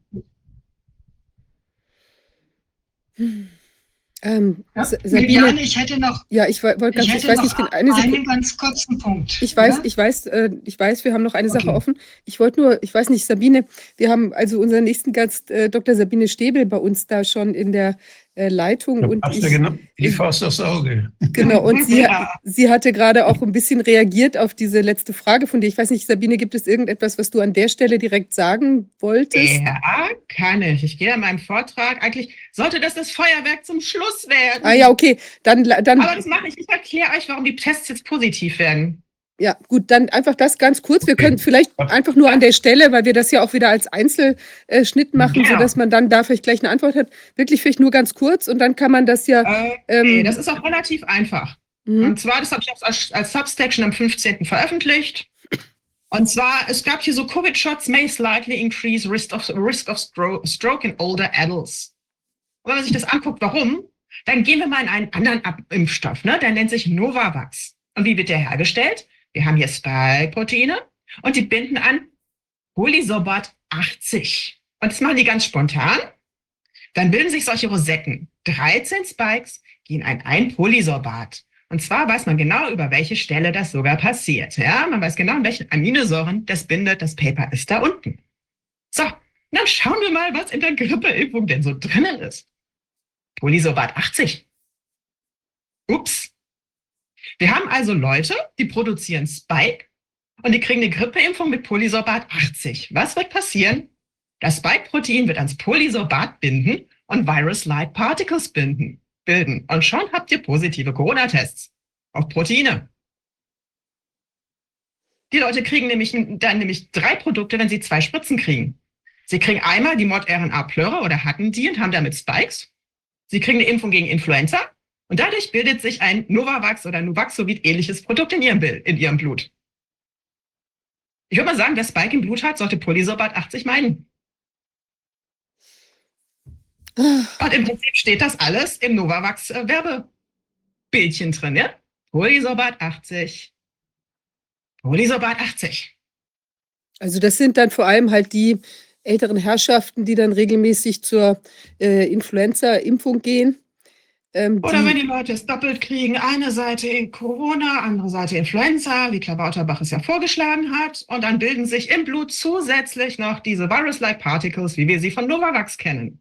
Es, es sind etwa 10 bis 20 äh, Kombinationsimpfstoffe gegen Influenza und, und SARS sind äh, in der Entwicklung. Jo, wir hoffen mal, dass da kein Polysorbat drin ist. Das ist spannend. Ja, das Aber ist jetzt- übrigens E433, das ist ein Zusatzstoff in Lebensmitteln. Der ist ganz viel, vor allem in veganen Lebensmitteln. Und wenn man ein Leaky Gut hat, kann das Zeug ins Blut geraten und dann bilden sich Virus-like Particles, weil die an das Polysorbat 80 binden. Sollte man vielleicht auch aus Lebensmitteln entfernen, das ist mein Vorschlag. Und was macht das in Ich den Lebensmitteln? Warum ist das da drin? Da Das stabilisiert das Eis, damit es irgendwie fluffiger ist. Es ist Mhm. alles mögliche. Es ist halt ein Tensid, ne? ein nicht-ionisches Tensid. Das ist in ganz vielen Lebensmitteln drin. Da ist mir noch eines noch mal wieder aufgefallen. Ich habe, was jetzt in über 100 Arbeiten, überall, wo Sie solche Dinge feststellen, fragen Sie die Leute nicht, ob sie die Spritzen gekriegt haben oder nicht. Das wird überall weggelassen. Auch bei den, das wird, das, das, das erwähnen die gar nicht. Das Mhm. kommt in den Arbeiten nicht vor. Und eigentlich darf man, da die, diese Spritzen so viel verändern in Bezug auf so viele Krankheiten und so viele Risiken verändern und auch in Bezug auf die Tests, die man machen kann, auf die, auf die möglichen Falschbefunde, die dadurch entstehen können. Wenn eine Arbeit, eine wissenschaftliche Arbeit abgegeben wird, heutzutage, und über 80 Prozent der Leute haben diese Spritzen gekriegt, sind gentechnisch verändert, die, die selber einen ganz starken Einfluss auf alle möglichen Dinge haben können, dann kann eine Arbeit nicht zugelassen werden für die Veröffentlichung, wenn diese Sache nicht geklärt ist. Das ist ein wesentlicher Confounder. Ein wesentliches, eine ganz große Irrtumswahrscheinlichkeit dadurch, wenn man das, wenn man sich da mit einem Auge blind ist und diese Frage nicht stellt. Und das sind die, das sind flächendeckend die Kliniken, die da überall so ein bisschen Forschung machen in Sachen Long Covid. Die machen das mit Scheuklappen. Ja, das Und war das dieses ist- das du Studien, Das ist rausgeschmissenes Geld. Das ist Irreführung, wissenschaftliche Irreführung. Und das ist sowas Schreckliches. Und da muss jede, jedes Publikationsorgan, wenn diese Frage nicht gestellt oder jede Peer Group, die da Verantwortung übernimmt, muss sagen, nein, erstmal klärt ihr, wer von den Leuten, die ihr da gesehen habt und beobachtet habt, hat die Spritze gekriegt und wer hat sie nicht gekriegt und welche und wie viel und wann. Ne, du hast ja mal dieses Long-Covid-Paper aus Freiburg getwittert, vor einem Monat oder so. Ich habe den Prof angemeldet und dann meinte, die waren alle geimpft. Oh Gott, Die Antwort dazu habe ich, äh, glaube ich, dir auch geschickt über äh, Telegram und das ist auch in meinem Kanal. Von daher kann man sich das an die Backe kleben. Die waren tatsächlich alle durchgeschlumpft. bestürzend. Also wirklich, ich Das meine, ist das ein- ist doch, wie wenn ich jetzt eine, ich mache eine, ich mache eine, eine Krebsstudie und die Hälfte der Probanden hat schon Krebs. Also ich meine, zum Beispiel sowas und ich lege das nicht offen. Also so eine ähnliche, es Ja. ist der völlig verzerrte, verzerrte Konstellation. Das ja. ist keine Das ist irre. Wissenschaft mehr. Nein, nein, es ist einfach irgendeine Art Gefälligkeitsstudie, Gefälligkeitsgutachten, um ein Ergebnis zu erzielen. Ulrike, Ja. jetzt äh, nochmal zu deinem weiteren Punkt. Vielleicht eins noch dazu als Ergänzung mit diesen, äh, diesen Impfungen. Ich habe mal gesucht, es, äh, Studien, ob die natürliche Immunität der Impfimmunität, wenn man so will, überlegen ist.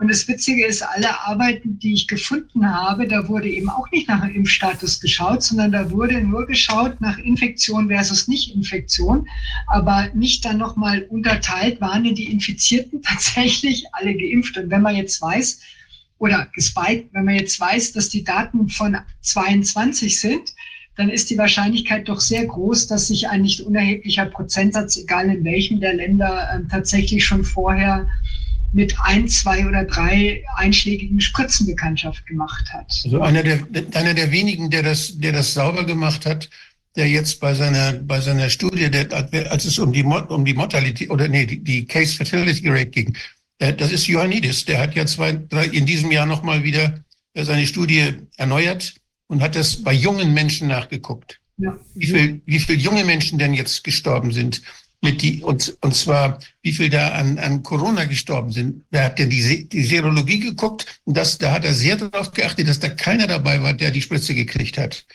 Dadurch haben wir eine Baseline. Das ist eine wichtige Arbeit, die ist ganz wichtig. Und er hat festgestellt, dass die, die, die Mortal, also die Case Fertility Rate, Leute, die krank geworden sind, bei denen Coronaviren serologisch als eine der Ursachen nachgewiesen sind. Von denen, da sind es also weniger als, weit weniger als eigentlich gedacht. Das sind 0,0, weiß nicht mehr genau, aber ganz wenig Prozent. Das ist also lächerlich geradezu. Und je jünger sie sind, umso weniger spielte das eine Rolle.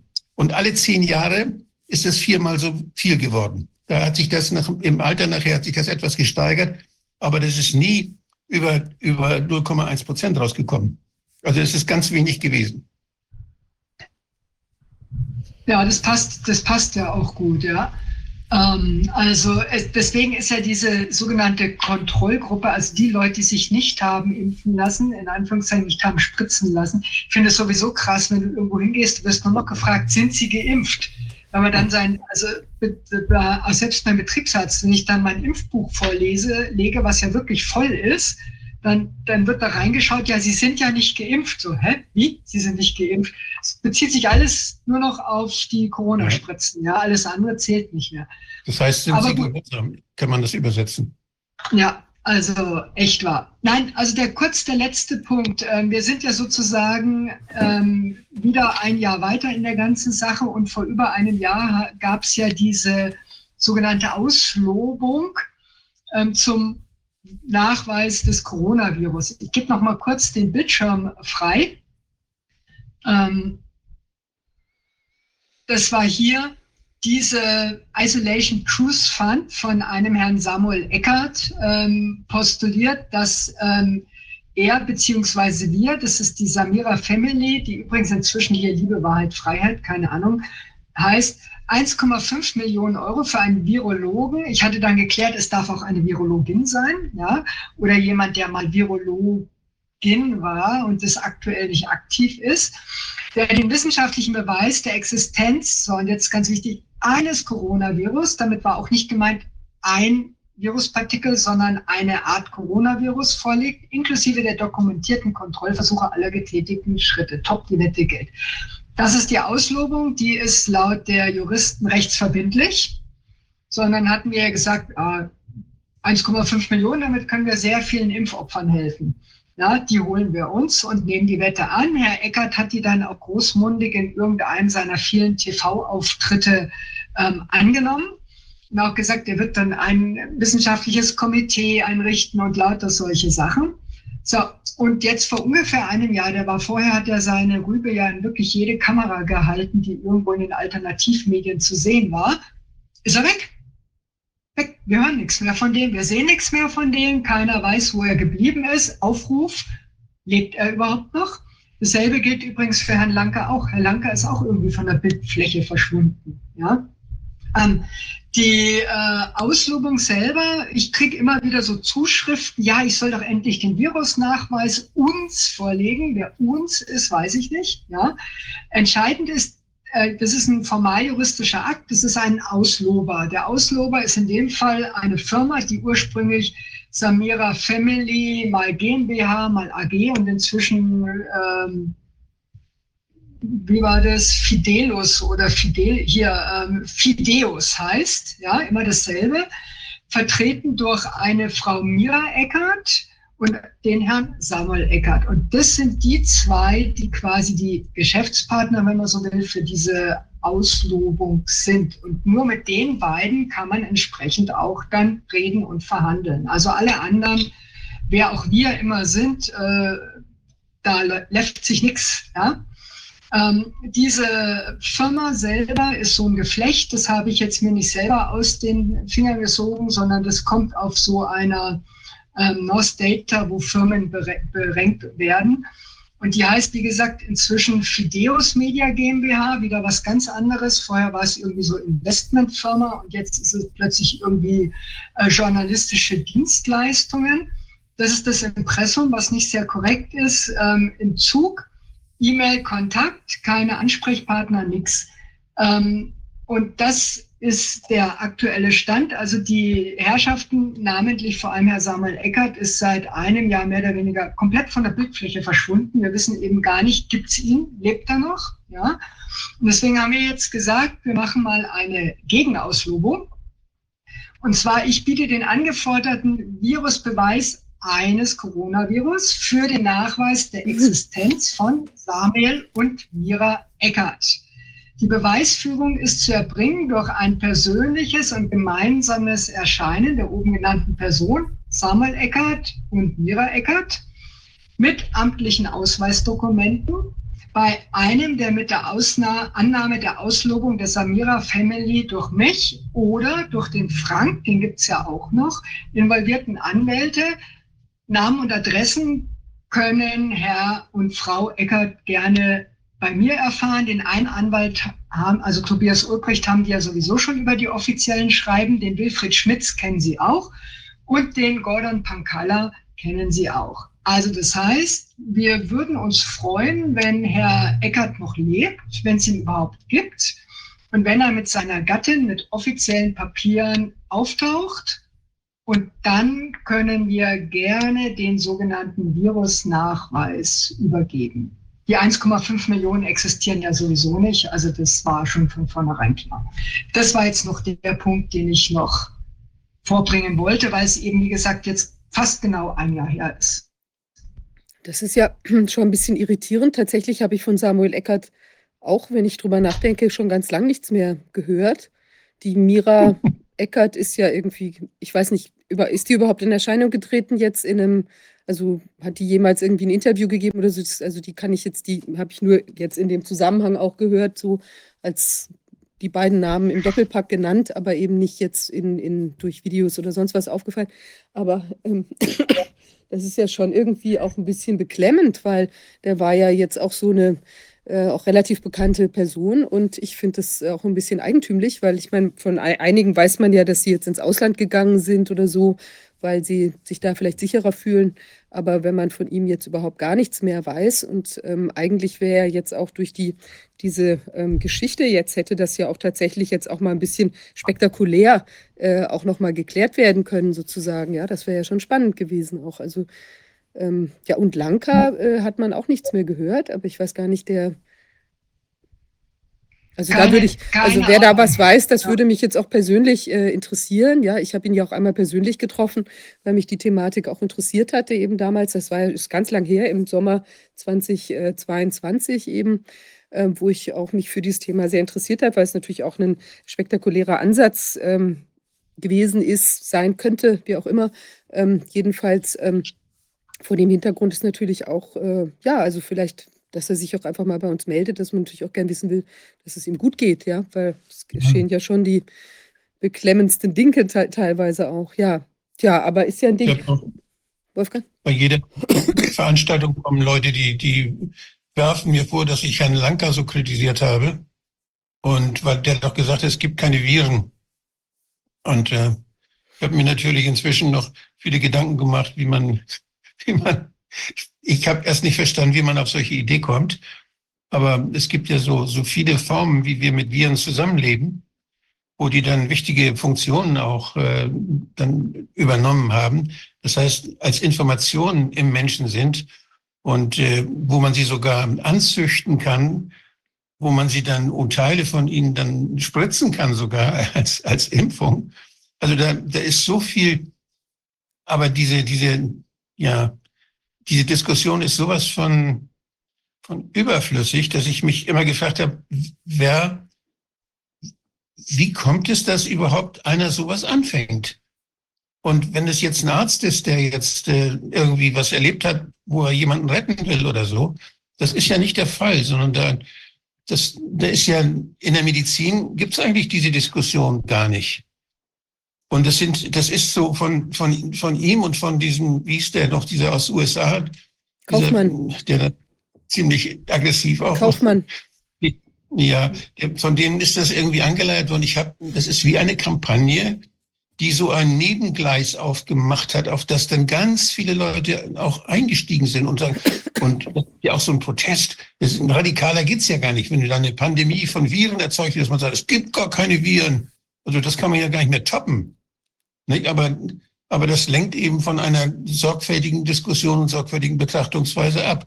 Ich gehe auf dieses Thema bei Veranstaltungen nicht mehr ein, sondern verweise auf diese, verweise jetzt auf diese Corona-Ausschusssitzung, die man sich dann bitte angucken soll und dann könnte man, äh, das, könnte man seine Fragen dann dadurch klären. Vielen Dank. Naja, ich meine, weißt du, ich hatte den Eindruck, dass jetzt in der Diskussion, du hast ja auch mal von Exosomen gesprochen und so weiter. Also vielleicht ist ja, ja der Grundansatz sogar gar nicht so, also man kann das ja in, es ist, ist teilweise ist es ja auch so, dass wir auch nach Worten suchen, mit denen man Dinge beschreiben kann. Und jetzt hat man sich vielleicht geeinigt auf die Formulierung äh, Virus oder, also ich kenne, ich kann das natürlich jetzt auch nicht wirklich beurteilen, aber trotzdem wäre wär das ja jetzt insgesamt einfach Sachen, die man ja auch durchaus, es kann ja mal einer eine Idee haben, die vielleicht auch einfach zu diskutieren ist. Aber dann wäre es halt schön, weil wir waren ja so kurz vor der Klärung auch letztlich mit den äh, Belegen, die er da im Labor irgendwie gefertigt hat. Oder das, da gab es ja einfach ein paar Rückfragen. Und ich finde, ähm, und jetzt gab es ja auch eben im Zuge dieser Auslobung Rückfragen äh, oder auch ähm, die Idee, dass eben dann die Virusfrage sozusagen auch von der Seite wollte, sollte die ja auch beantwortet werden. Und es wäre natürlich schön, das könnte einfach zu Ende geführt werden. Also ich fand, ich meine, natürlich ist es jetzt so, sagen wir mal rein juristisch oder vor dem Hintergrund, den wir jetzt hier sehen, wenn wir schon sehen, was immer da wirkt, ob es jetzt ein Virus ist oder nicht, hat kaum eine Auswirkung. Und wir haben eher das Problem mit der Spritze. Dann ist es natürlich jetzt nicht unbedingt wahnsinnig zielführend an dem Punkt, jetzt ganz intensiv in diese Abgrenzung reinzugehen, die ja letztlich für den Erkenntnisgewinn an dem. Punkt wahrscheinlich nicht so, nicht so unheimlich viel bringen kann. Ich habe ja mal so einen ganz radikalen Vorschlag gemacht und veröffentlicht in meinem Buch. Ich habe äh, vorgeschlagen, dass man diese Informationen, diese eingepackten Informationen die von Mensch zu Mensch übertragen werden, die jetzt noch Viren heißen, dass man die Exosomen nennt und dass man diese jetzigen, die im Körper weitergegeben werden, auch solche Pakete, dass man die Endosomen nennt. Das heißt, das sind kleine Teilchen, die Informationen enthalten und das sind welche, die gehen von Mensch zu Mensch. Die würde ich Exosomen nennen, weil die aus dem Menschen rausgehen und zu jemand anderem. Und die anderen, die Endosomen, die nur innerhalb des Körpers eine Funktion haben. War ein Vorschlag. War ein Vorschlag. Da, da, damit hätte ich nämlich automatisch die Virologie abgeschafft. Das wäre doch wahnsinnig. Ja, nein, da muss ich aber als Biologe widersprechen. Es gibt bereits Endosomen. Das ist, bezieht sich nämlich auf die Zelle. Endosomen sind innerhalb der Zelle und Exosomen Ach, gehen aus der Zelle raus. Ja? Tut mir leid. Also du kannst im Prinzip die Exosomen vergleichen mit einem Brief, der individualisiert an Oma Erna geht, ja, mhm. und sagt herzlichen Glückwunsch zum Geburtstag und übrigens hier ist mein Konto, kannst du mir mal wieder was überweisen? Das ist ein Exosom, ja. Und die Viren sind im Prinzip ein Kettenbrief, ja. Schreibe mich zehnmal ab und gib mich an zehn Freunde weiter und die publizieren, also machen dasselbe. Also, ja, ist gut, das Bild ist besser, ich gebe es zu. und, und Viren, man könnte die Exoexosomen nennen, die können halt auch den Körper verlassen, was die selbst, selbst Endo, nein, selbst normale Exosomen können in Körperflüssigkeiten rausgehen aber sie sind nicht vervielfältigungsfähig. Die sind nur quasi One-Way. Woher, weißt du, dass, das man, woher weißt du, dass, dass man Endosomen, wenn sie jetzt in einen anderen Körper kommen, dass die nicht da wieder vervielfältigt werden können? Das wäre eben der, der Übergang, der evolutionsbiologisch spannende Übergang. Wie sind Viren überhaupt entstanden? Sind die vielleicht aus solchen Endosomen entstanden? Ja? Ähm, und Exosomen. Also das wäre die spannende Frage, aber die werden wir vermutlich nicht klären können. Aber es ist tatsächlich ich, spannend. Ich halte mich da mal an George Spencer Brown, der sagt, draw a distinction. Du musst, irgendwo musst du sagen, was ist innen und was ist außen. Ja. Und dann hast du Endo und Exo. Aber wo du diese Grenze setzt, ob du die Gesellschaft ein Organismus benennst eine, oder eine Population oder ob ein einzelner Mensch das ist oder das ist Definitionssache. Da müssen wir uns dann einigen, ja. Na gut, also Das ich, muss man immer in der Fachsprache. ja, vielleicht muss man auch einfach noch mal ein paar neue Begriffe da einfügen, wenn die anderen verbraucht oder besetzt sind, ja. Ähm, Es ist, das ist eine der Möglichkeiten, kreativ zu werden, indem man die Grenze einfach verschiebt. Na gut, also ich hoffe jedenfalls hier auch der Aufruf auch von unserer Seite, dass die Leute sich gerne oder hoffentlich melden, dass wir auch wissen, dass es denen gut geht, dass sie leben und vielleicht auch ähm, dazu beitragen können, dass wir äh, ja, dass wir vielleicht auch mit dieser Thematik jetzt noch mal vorankommen, eben aber mit harten Fakten. Das fände ich eben schon toll, weil dann kann man die Diskussion entweder ad acta legen oder man kommt zu einer ganz neuen, äh, aus der Diskussion heraus zu einer ganz neuen Erkenntnis. Also es wäre auf jeden Fall spannend und ähm, ich bin ja auch mit ein paar Leuten da äh, in Kontakt oder melden sich bei mir auch immer mal ein paar Leute, die eben auch eigentlich Kontakt zu Lanka hatten und äh, war mir gar nicht so klar, dass der jetzt eben im Moment da gar nicht mehr so ähm, auftritt. Und vielleicht können die sich auch bei mir mal melden und sagen, ob da irgendwie alles soweit in Ordnung ist. Ja, ähm, Ulrike, dann erstmal vielen Dank dir. Und es ist wirklich faszinierend, also wie diese ganze Diskussionsfassade letztlich auf der Ebene der, der dieser Wissenschaftler und äh, großartig informierten Personen da im, äh, also wie diese zwei Personen, mit denen da dieses Gespräch äh, geführt wurde, äh, tja, dass da doch irgendwie die, die Lücken in der, in, der, in den Argumenten irgendwie immer deutlicher werden und letztlich eigentlich sich das bestätigt, was ihr auch von Anfang an gesagt habt, wo ihr immer wieder den Finger in die Wunde gelegt habt und das ist eben ja schon bemerkenswert und auch ein bisschen traurig, dass es so lange gedauert hat. Aber immerhin wird es jetzt immer deutlicher. Und ich glaube, da kann tatsächlich jetzt auch noch mal für die Prozesse, die ja laufen, auch für Impfgeschädigte oder für Leute, äh, die, die sich jetzt eben hier auch vor der Entscheidung sehen, äh, sich da vielleicht noch ein weiteres Mal oder auch erstmalig durch Druck gegebenenfalls der dieser Behandlung zu unterziehen, dass man da eben doch noch mal ganz intensiv nachdenkt. Also gerade der Hinweis für die jungen, gesunden Männer, äh, die Soldaten möglicherweise, die noch mal vor solchen Fragen stehen. Also da sollte man äh, eben jetzt auch auf Basis der Empfehlungen oder der Aussagen von diesen Mainstream-Wissenschaftlern hat man da ja wirklich vielleicht ganz gute Karten, äh, da noch mal ein bisschen auf die Bremse zu treten. Die Diskussion ist auch deshalb wichtig, weil da über 100 Kandidaten die die gleiche Technologie benutzen wollen, in der Pipeline sind, die wollen uns bombardieren mit solchen Spritzen. Und äh, das ist etwas, das ist da, da, das ganze Geld geht dahin. Da werden in Afrika große Fabriken gebaut. Da wird man das erstmal da ausprobieren können. Und das ist, das, das ist ein Riesenstrom, der da läuft. Das ist, das ist, glaube ich, das ist nicht vorbei, nee, nee. sondern da wird unheimlich viel investiert dass es möglichst weitergeht, weil man da doch so viel Erfolg mit gehabt hat, finanziellen Erfolg.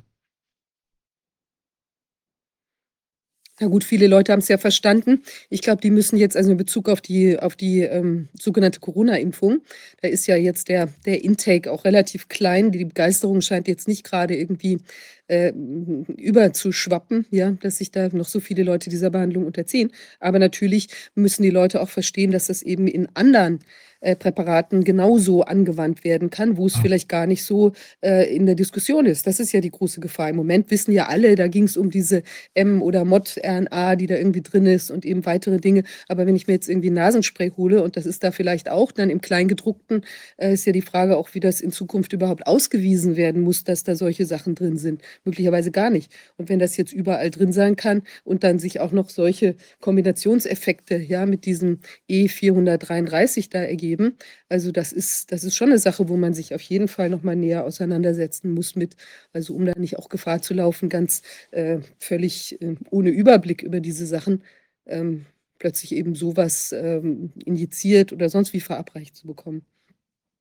Ja, vor diesem Hintergrund super, dass ihr da weiter dran seid, Ulrike. Und du bist ja wirklich ein, ein, ein sehr, eine sehr wichtige Erkenntnisquelle gewesen, ganz am Anfang. Ja, dich hatte ja damals der Wolfgang äh, auch angesprochen für uns und ich glaube, das war wirklich ein, ein Schlüsselmoment, äh, dass wir auch so früh da mit dir in Kontakt gekommen sind. Und äh, das hat ja auch sehr viele weitere Menschen dann auch ähm, dazu, äh, dazu bewogen, sich damit intensiver auseinandersetzen zu setzen. Wenn wir nochmal an Renate Holzeisen denken, die hatte ja genau auch Sitzung Nummer vier. Das, was du da ausgeführt hast, hatte sie am Strand, äh, ich glaube, auf Sizilien gehört, ja, und war dann also ganz äh, entsetzt und hat dann ja angefangen, da auch sich juristisch äh, intensivere Fragen zu stellen. Und durch sie kam ja dann auch die ganze EU-Dynamik äh, da in Gange, dass das auch auf EU-Ebene, die ganze Zulassungsthematik, das wurde von ihrer Seite dann ja auch sehr sehr stark aufgenommen. Und ich finde, das ist eben, man weiß eben immer nicht, was ein kleiner Moment, ein kleiner Stein, eine, eine kleine Bewegung, ein Anruf, den man tätigt, was der dann eventuell eben doch für enorme Auswirkungen hat. Und also auch für mich war das wirklich ein Schlüsselmoment an dieser Stelle, auch zum ausgehenden Jahr. Dir auch nochmal herzlichen Dank, Ulrike, dass du da auch so auch mutig letztlich auch in dem Moment herausgekommen bist. Und damals warst du noch äh, als Kachel bei uns. Die allererste Sitzung, da warst du in, als Kachel per Telefon oder so dabei, weil das ja auch doch eine sehr, ja, eine sehr schwierige Lage war, auch so. Wie tritt man in Erscheinung und was da kann man sagen, ja, auch ohne sich da vielleicht selbst ähm, stärker in Gefahr zu bringen oder so, ja. Also toll, dass. Nee, das scheiterte schlicht und ergreifend an der Technik. Ich habe überhaupt so. keine Möglichkeit gehabt, außer ein Telefon. ah ja, das gut, ich dachte, das dass da mehr dahinter gesteckt hat. Aber das ist ja dann umso besser, dass du das auch von Anfang an mit Gesicht gemacht hättest. Auf jeden Fall freue ich mich jetzt, dass du ab da immer mit Gesicht bei uns zu sehen warst. Vielen Dank dir nochmal. Ja, dann danke ich euch auch und wünsche allen Zuschauern, ähm, in Würzburg sagt man, das finde ich eine ganz gute Tradition, einen guten Beschluss. Also man möge das alte Jahr sorgsam und reflektiert abschließen und beschließen. Und dann rutscht man in ein hoffentlich etwas aufgeklärteres, friedlicheres und ähm, ja auch entspannteres Jahr 2024 auch wenn ich befürchte, es wird weiterhin ähm, spannend und aufregend bleiben im Sinne des chinesischen Fluches, äh, möchtest du in interessanten Zeiten leben, auch wenn wir das nicht wollen, aber gut, dann machen wir einfach weiter. In dem Sinne, schönen Start in 24 und ähm, dann schalte ich mich jetzt mal wieder stumm. Vielen Dank dir, auch einen guten Rutsch. Vielen Dank. Danke dir. Ja, Verzeihung. Ähm, äh, ja, ich biete hier noch einer der, der Influencer noch eine Restherberge. Und ähm, also insofern, ich bin aber froh, dass ich sie auch weitgehend im vergangenen Jahr oder vergehenden Jahr dann zurückgelassen haben werde, bald. Ähm, ja, wir hatten ja gerade äh, unseren nächsten Gast schon bei uns. Ähm, kurz, äh, Dr. Sabine Stäbel. Ich freue mich, dass sie bei uns ist. Sie ist Mikrobiologin und hat ja schon öfter mal uns hier auch auf, äh, wie will man sagen, anschauliche und unterhaltsame Art und Weise doch ziemlich komplexe äh, Sachverhalte näher gebracht. Und ähm, legt auch wirklich sehr gern den Finger in die Wunde, was da so alles schief gelaufen ist und schief läuft. Und man ist ja wirklich äh, bestürzt, ja, was sich da immer so alles tut. Und äh, Sabine hat uns auch schon wieder weitere schreckliche Aspekte mitgebracht, die wir uns jetzt noch einmal näher angucken. Sollte nicht noch lang. Also schrecklich, äh, schrecklich erklärende und auch ähm, tja, bestürzende über die ganzen Hintergründe. Ich glaube, es ist wirklich wichtig, du machst ja da auch eine quasi Herkulesarbeit, ja, und eben in unglaublicher Akribie auf einem Niveau von Dingen, die teilweise, hat man den Eindruck, nur du verstehen kannst oder jedenfalls in dieser, äh, in dieser, ähm, auf jeden Fall in dieser Schnelligkeit, ja. Die anderen können das ja dann auch irgendwie nachvollziehen. Also es gibt natürlich auch noch andere Spezialisten in deinem Bereich, aber wahrscheinlich ist es doch eben, du bist jedenfalls sehr, sehr, sehr ähm, Trüffelschweinartig da unterwegs äh, und findest auch immer die richtigen Studien, die dann doch den, den Zusammenhang auch nochmal näher darstellen. Ja, ich bin gespannt, was du uns diesmal mitgebracht hast, ähm, ja, an, an wieder neuen Erkenntnissen. Naja, ich dachte mir, das Pi hatte gerade so einen schönen Brief geschrieben, dieser vierseitige Brief, ne, wo sich ähm, wegen dem WDR-Beitrag ähm, rechtfertigen. Ich dachte, es ist ganz lustig, sie mit den, einem Paper ihres Ex-Chefs zu widerlegen. Und zwar ein, ein Paper aus dem Jahr 2000. Mhm. Und äh, das ziehen wir mal durch. Also, Im Großen und Ganzen basiert das auf zwei Substacks. Nee, falscher Bildschirm. Äh, da. Steht man mit Bildschirm? Ja. Sehr schön. Und zwar basiert das im Prinzip auf zwei Substacks, die ich geschrieben habe. Einmal, ähm, wie man sich aus seinen eigenen Worten einen Strick dreht, weiß das Paul-Ehrlich-Institut und wie man sich aus seinen eigenen Worten einen Strick dreht, weiß der Klausi. Also Klaus Psychotech, beides mal die Hauptpersonen. Am 22. schickte das Paul-Ehrlich-Institut einen lustigen, vierseitigen Brief raus. Äh, ich wollte ihn erst ignorieren bei Weihnachten. Ich hatte irgendwie jetzt nicht so Bock drauf, aber nachdem ich so viel Anfragen gekriegt, oh, zerlegst du den Brief? Also habe ich mich an Weihnachten in den zwei Feiertagen hingesetzt und diesen Brief zerlegt. Und der ist echt lustig.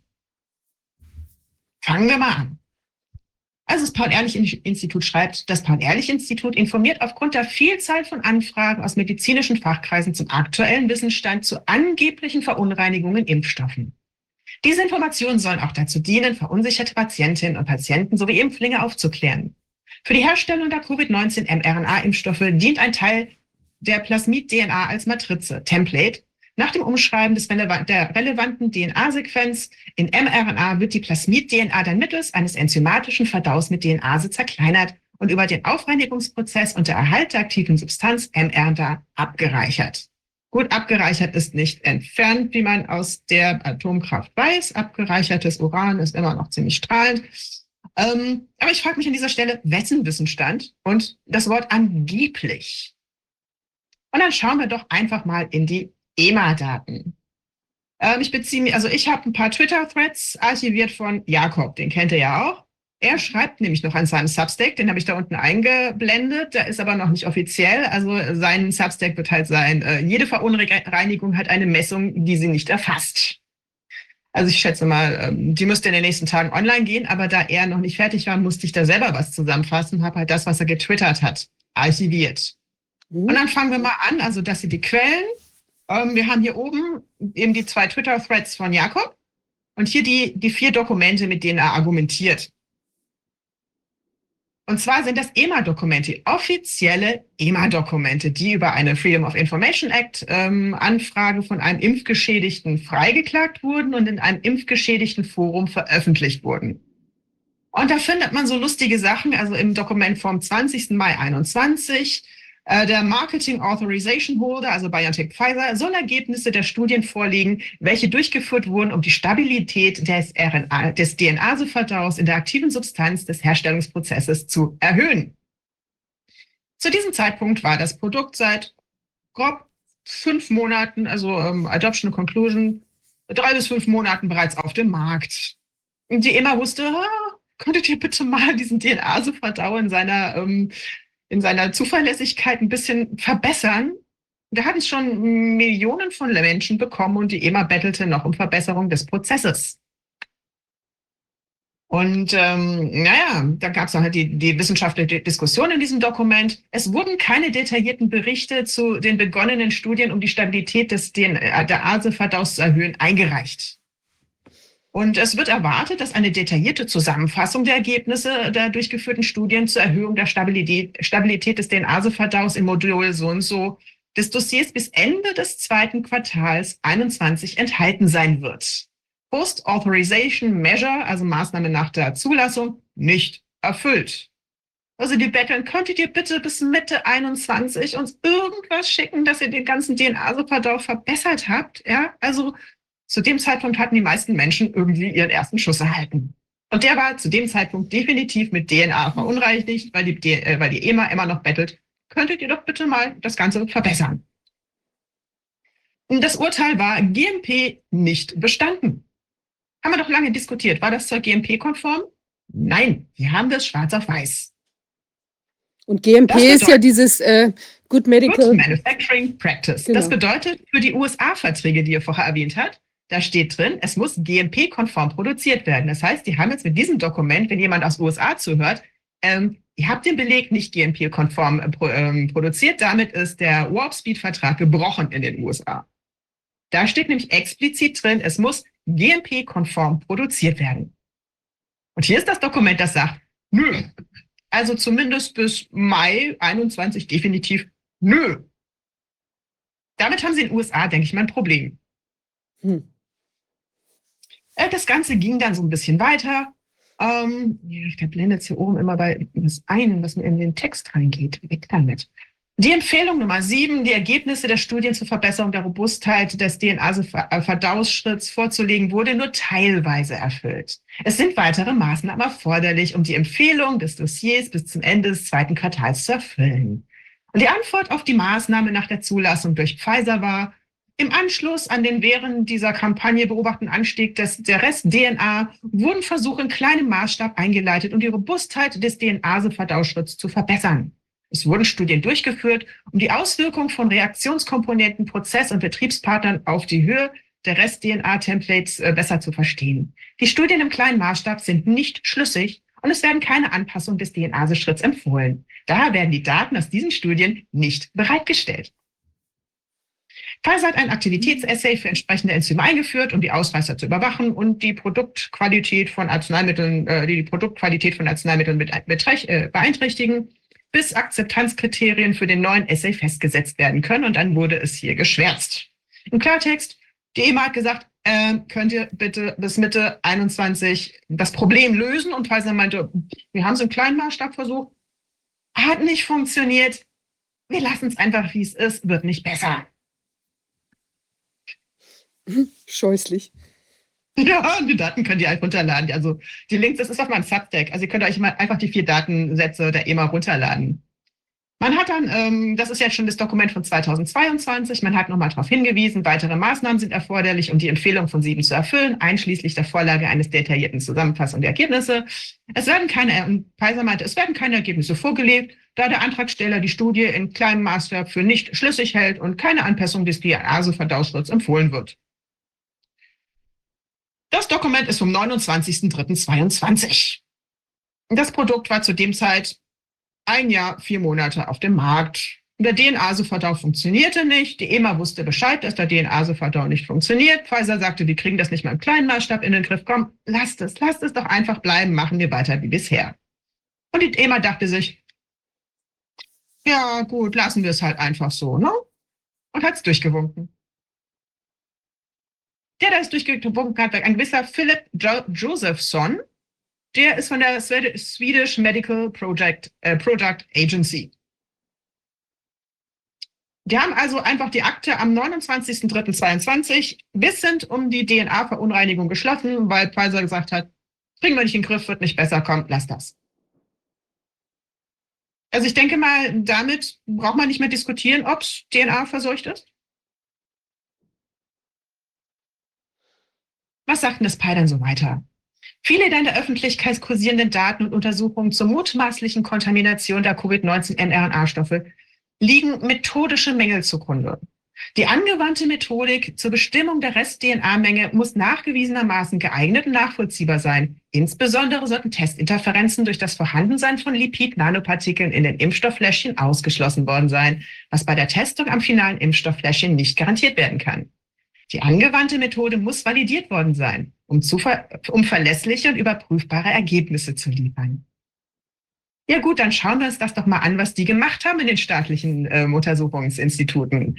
Wir haben aus Australien einen Datensatz für eine Batch vor der Lipidformulierung und ähm, nach der Lipidformulierung. Getestet wurde vor der ähm, Lipidformulierung von Pfizer und danach von Scienzano, einem belgischen Auftragslabor.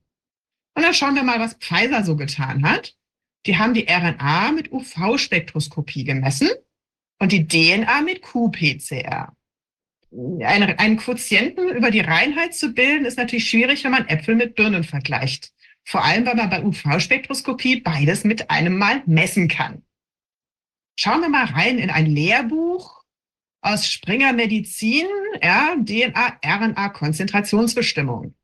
Man misst einfach von, ähm, die, äh, ein, äh, im UV-Spektrometer ein langes Spektrum. Ich habe jetzt keins gefunden, wo DNA und RNA drin ist. Ich habe eins mit Protein und Amino äh, und DNA genommen, weil Protein absorbiert genauso wie äh, RNA bei 280 Nanometer und DNA bei 260 Nanometer. Das würde man in einem vollständigen Spektrum sehen. Dann hätte man nämlich so einen gemischten Peak.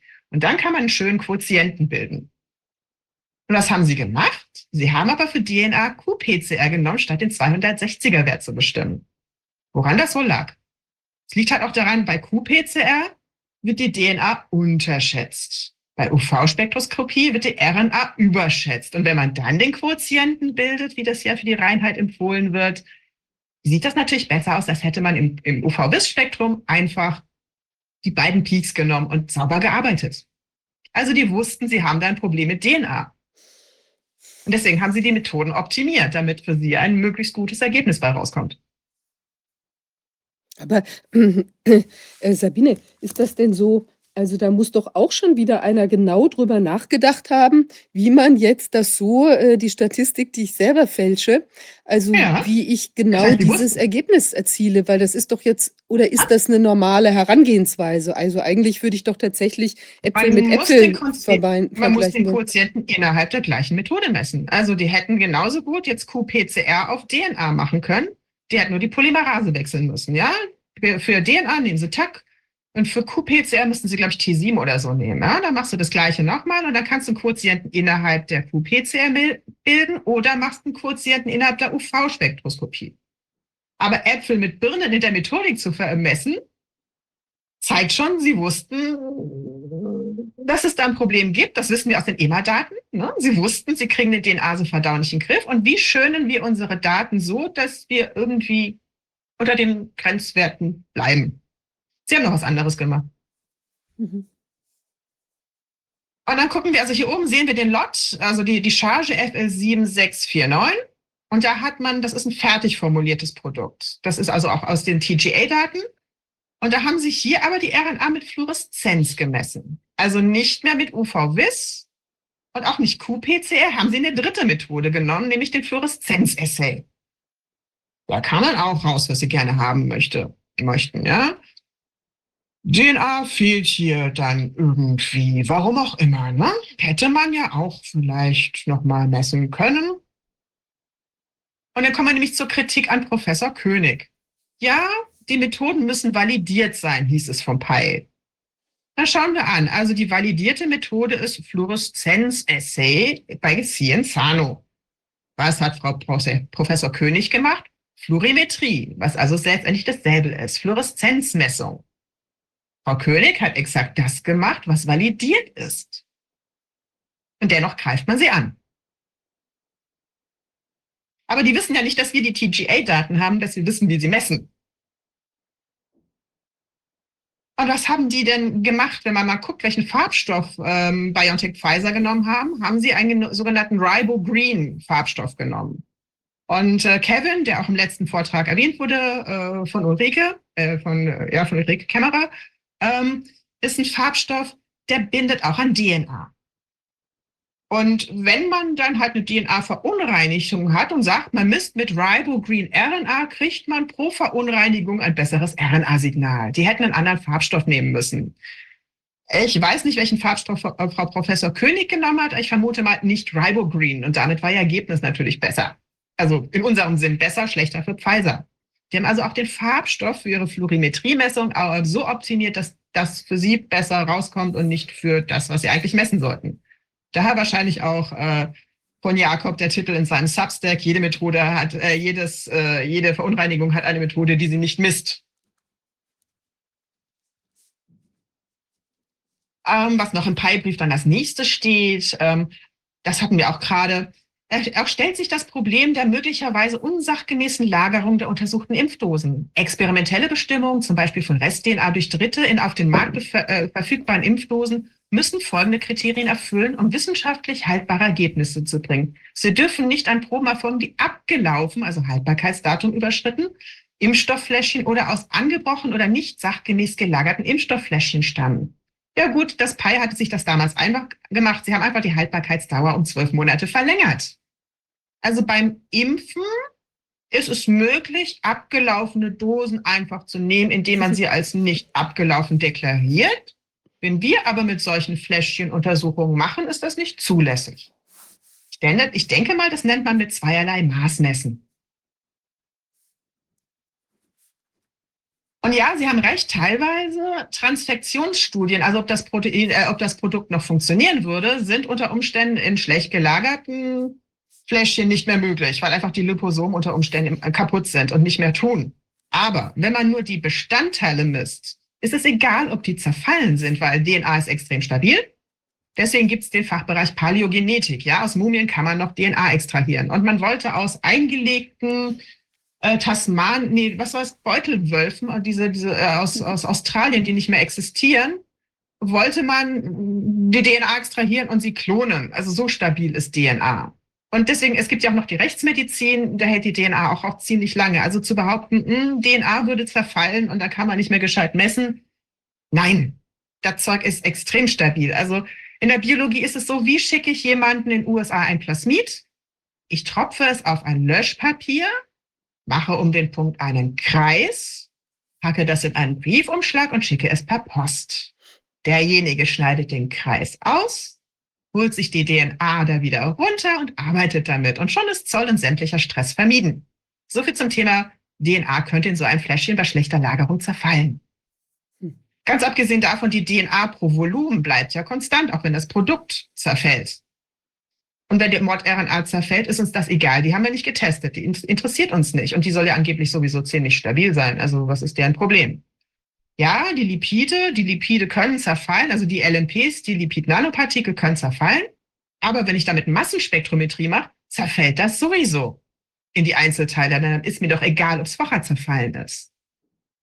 Und äh, also die Untersuchung auf langlebige Bestandteile ist auch bei schlechter Lagerung vollkommen problemlos möglich, solange ich halt nicht gerade Zellkultur mache und wissen will, ob das Zeug funktioniert oder auf die Mod-RNA teste. Der Rest ist stabil. Und wenn die so rumjammern, die EU hat doch gerade ziemlich viele äh, Kästen mit dem Zeugs vernichtet, weil es keiner haben wollte. Hätten sie sagen können, ähm, wir müssen jetzt demnächst alles zur Entsorgung geben. Wer Interesse haben möchte, kann ein paar Kartons haben. Sucht euch die Chargen aus, die wir demnächst sowieso vernichten müssen. Viel Spaß. Haben sie nicht gemacht. Die wollen lieber vernichten und die Spuren beseitigen. Weiter sagt das Pi in seinem Brief, hier muss man dieses Kästchen herumschieben. Eine Plasmid-DNA-Restmenge ist aber in kleinen, aber als unschädlich geltenden Mengen unterhalb des in der Zulassung festgelegten Grenzwerts vorhanden. Also unschädlich geltend. Sie, Sie zitieren an diesem Punkt nicht, hm, woher kommt das, warum gelten die als unschädlich. Bis dato gibt es keine Anhaltspunkte dafür, dass Nebenwirkungen in Verbindung mit DNA-Restmengen in den zugelassenen Covid-19-mRNA-Impfstoffen äh, äh, in Verbindung stehen könnten. Mögliche Risikoaspekte, die bei Rest-DNA aus Zellen tierischen Ursprungs entstehen könnten, sind eine potenzielle Tumorigenität durch Übertragung von Vorläufer-Onkogenen, also so viel zum Thema Verschwörungstheorie, steht im PI-Brief, und eine potenzielle Infektiosität der DNA durch Übertragung vollständiger funktionaler viraler Gene. Diese sind für DNA bakteriellen Ursprungs nicht gegeben. Denn kleine Fragmente werden als unschädlich betrachtet. Also man betrachtet sie als unschädlich. Das ist ja was anderes als sie sind unschädlich, da sie nicht für funktionelle Proteine kodieren können. Ja, dann schauen wir uns die Realität doch mal an. Also auch im Prinzip sagt die Bundesregierung ja dasselbe, keine unerwünschte Wirkung durch DNA-Fragmente. Das ist hier vom Bundestag, Kurzmeldung. Es gibt nach Angaben der Bundesregierung keine wissenschaftlichen Hinweise darauf, dass die in Anti-Corona-Impfstoffen enthaltenen DNA-Fragmente unerwünschte Wirkung hervorrufen könnten. Jede Wirkstoffcharge des Covid-19-mRNA-Impfstoffs werde vom Hersteller verpflichtend auf der Restmenge untersucht. Ja, vom Hersteller, ne? Die Ergebnisse seien, des, äh, seien Teil des Fre Chargenfreigabeprotokolls, das geprüft werde, heißt es in der Antwort der Bundesregierung auf eine kleine Anfrage der AfD-Fraktion. Der Haken an der Sache ist, wenn dem so wäre und die DNA so unglaublich harmlos ist, Warum hat der Chef von Moderna, Stefan Boncel, ein Patent? Und in dem steht, die im mRNA-Herstellungsprozess verwendete DNA muss entfernt werden, um die Wirksamkeit der Therapeutika und die Sicherheit zu gewährleisten, da DNA-Reste in Arzneimittelprodukten die Aktivierung des an, der angeborenen Reaktion auslösen können und das Potenzial haben, in Patientenpopulationen onkogen zu sein. Es hat Boncel sicherlich nicht aus Spaß gemacht, dieses Patent, und zwar schon im Jahr 2014. Da wusste man sowas noch. Und was ist ein Patent? Eine Entfernung, also. Genau. Mhm. Entfernung von DNA, Resten aus mRNA. Durch irgendein Enzym oder durch irgendwas. Ja, ich bin jetzt nicht tiefer reingegangen. Für mhm. mich war nur interessant, dass er halt kann. Das ist schlecht. Viel spannender ist, dass das Klaus Tschichotek auch sagt. Und zwar im Jahr 2000. Wir haben ja ein schönes Paper. DNA Vaccines Development, Standardization and Regulation aus dem Jahr 2000. Das ist von Klaus Tschichotek. Der hat im Paul-Ehrlich-Institut gearbeitet. Wir haben jetzt ja sozusagen die Konstellation, wenn da laut EMA-Daten DNA drinnen wäre, würde diese DNA ja wirken wie ein DNA-Impfstoff. Also schauen wir mal, was Klaus Tschichotek im Jahr 2000 geschrieben hat, was da für Probleme entstehen könnten. Zum Beispiel, er zitiert ja ein hübsches Paper. 1990 wurde die erste bedeutende Arbeit veröffentlicht, in der die Immunisierung von Mäusen nach absichtlicher Inokulation von nicht komplexer sogenannter nackter DNA beschrieben wurde und die großes Interesse weckte. Und von wem war dieses, dieser Versuch von 1990? Aus dem Labor Klaus Tschichotek. Er zitiert hier gerade ohne Rutzel in sein eigenes Paper aus dem Jahr 1990. Und da haben die einfach DNA genommen und Mäusen in den Muskel gespritzt. Und das hat funktioniert. Die bildeten Antikörper auf das Protein, das auf dieser nackten DNA war. So viel zum Thema nackte DNA in diesen Produkten. Da kann gar nichts passieren. Schauen wir uns mal den, den, das Plasmid an, das Klaus Tschichotek damals für DNA-Impfung entwickelt hat oder verwendet hat. Was sehen wir denn da drin? einen SV40-Promotor und da hinten für das Poly-A-Schwänzchen haben sie auch SV40 verwendet. Und dann schauen wir uns mal den, das Plasmid an, das äh, Pfizer-BioNTech oder BioNTech-Pfizer verwendet haben. Und ups, ein SV40-Promotor. Könnte es sein, dass es sich dabei um ein Plasmid handelt, das ursprünglich für die DNA-Immunisierung gedacht war und nicht für die Produktion von Mod-RNA? Weiter schreibt Klaus Psychotech, die meisten für die DNA-Impfung verwendeten Plasmid-DNAs enthalten einen bakteriellen Replikationsursprung und keine Säugerepliktionsursprung, da dies zu einer unerwünschten Replikation der DNA in Säugetierzellen führen würde. Der Haken an der Sache ist, SV40 ist zwar kein Säugetier-Replikationsursprung, aber von einem Virus, das sich in Säugetieren vermehrt. Somit funktioniert er in Säugetieren. Das hat man wohl nicht ganz so bedacht, ne? Damit war eigentlich auch schon klar, hm, SV40 könnte ein Problem sein. Und dann schauen wir doch mal so ein altes Paper von 1997, also drei Jahre vor dem Psychotech-Paper. Ja, also man hat gesehen, most importantly, nuclear import was uh, sequence-specific. Also ähm, der Import der DNA war sequenzspezifisch und es war eine Re äh, Region des SV40 dafür verantwortlich. Ohne SV40 hat es nicht importiert. Und das wusste man 1997. Das ist kein neues Wissen, das ist keine Raketenwissenschaft. Das ist echt alt. Und ähm, im Jahr 1999 war dann klar, ähm, im, im, Gegensatz zu ähnlichen Plasmiden werden Plasmide, die den SV40-Promoter oder Enhancer haben, in alle Zellkerne aller Zelltypen integriert. Und äh, kleiner Hinweis von Kevin aus seinem Substack, man kann den Replikationsstartpunkt nicht ohne den Promoter haben. Die gehören zusammen, die sind ein Teil, die sind beide enthalten. Und man wusste schon 1999, das geht in jeden Zelltyp rein. Und zwar in den Zellkern. Sie haben ein neueres Experiment von der Uni Rochester. Die haben hier einfach mal Zellen transfiziert, in den grünen Zellen sieht man hier, da haben sie mit dem SV40-Promotor einen Plasmid genommen und in, in der Kontrolle ohne. Und das Urteil war, wenn man in nicht teilende Zellen ein Plasmid gibt, das SV40 äh, trägt, werden die auch transfiziert. So viel zum Thema, geht nur in sich schnell teilende Zellen. Nein, mit SV40-Promotor geht es auch in die Zellen, die sich nicht teilen. Also die Gefäßinnenwände, Herzzellen, Muskelzellen. Das wäre nicht passiert ohne SV40. Wahnsinn. Gibt es denn andere ähm, äh, Promotoren, äh, die, wo man auch solche Untersuchungen gemacht hat? Oder ist das das, auf das man sich hauptsächlich konzentriert hat, dieses SV40? Ich, und ist deshalb jetzt möglicherweise auch auf das zurückgekommen, wegen der. Ja. Das ist ein Klassiker, mit dem arbeitet man halt schon lange. Also ich hatte den IPTG-Promotor, als ich mit anderen äh, Promotoren in, in den Bakterien gearbeitet. Ich habe mit so einem Zucker-Analogon gearbeitet und aktiviert. Also es gibt andere Promotoren, mit denen man hätte arbeiten können. Ja, die hätten mit IPTG induzieren können, so wie ich das gemacht habe.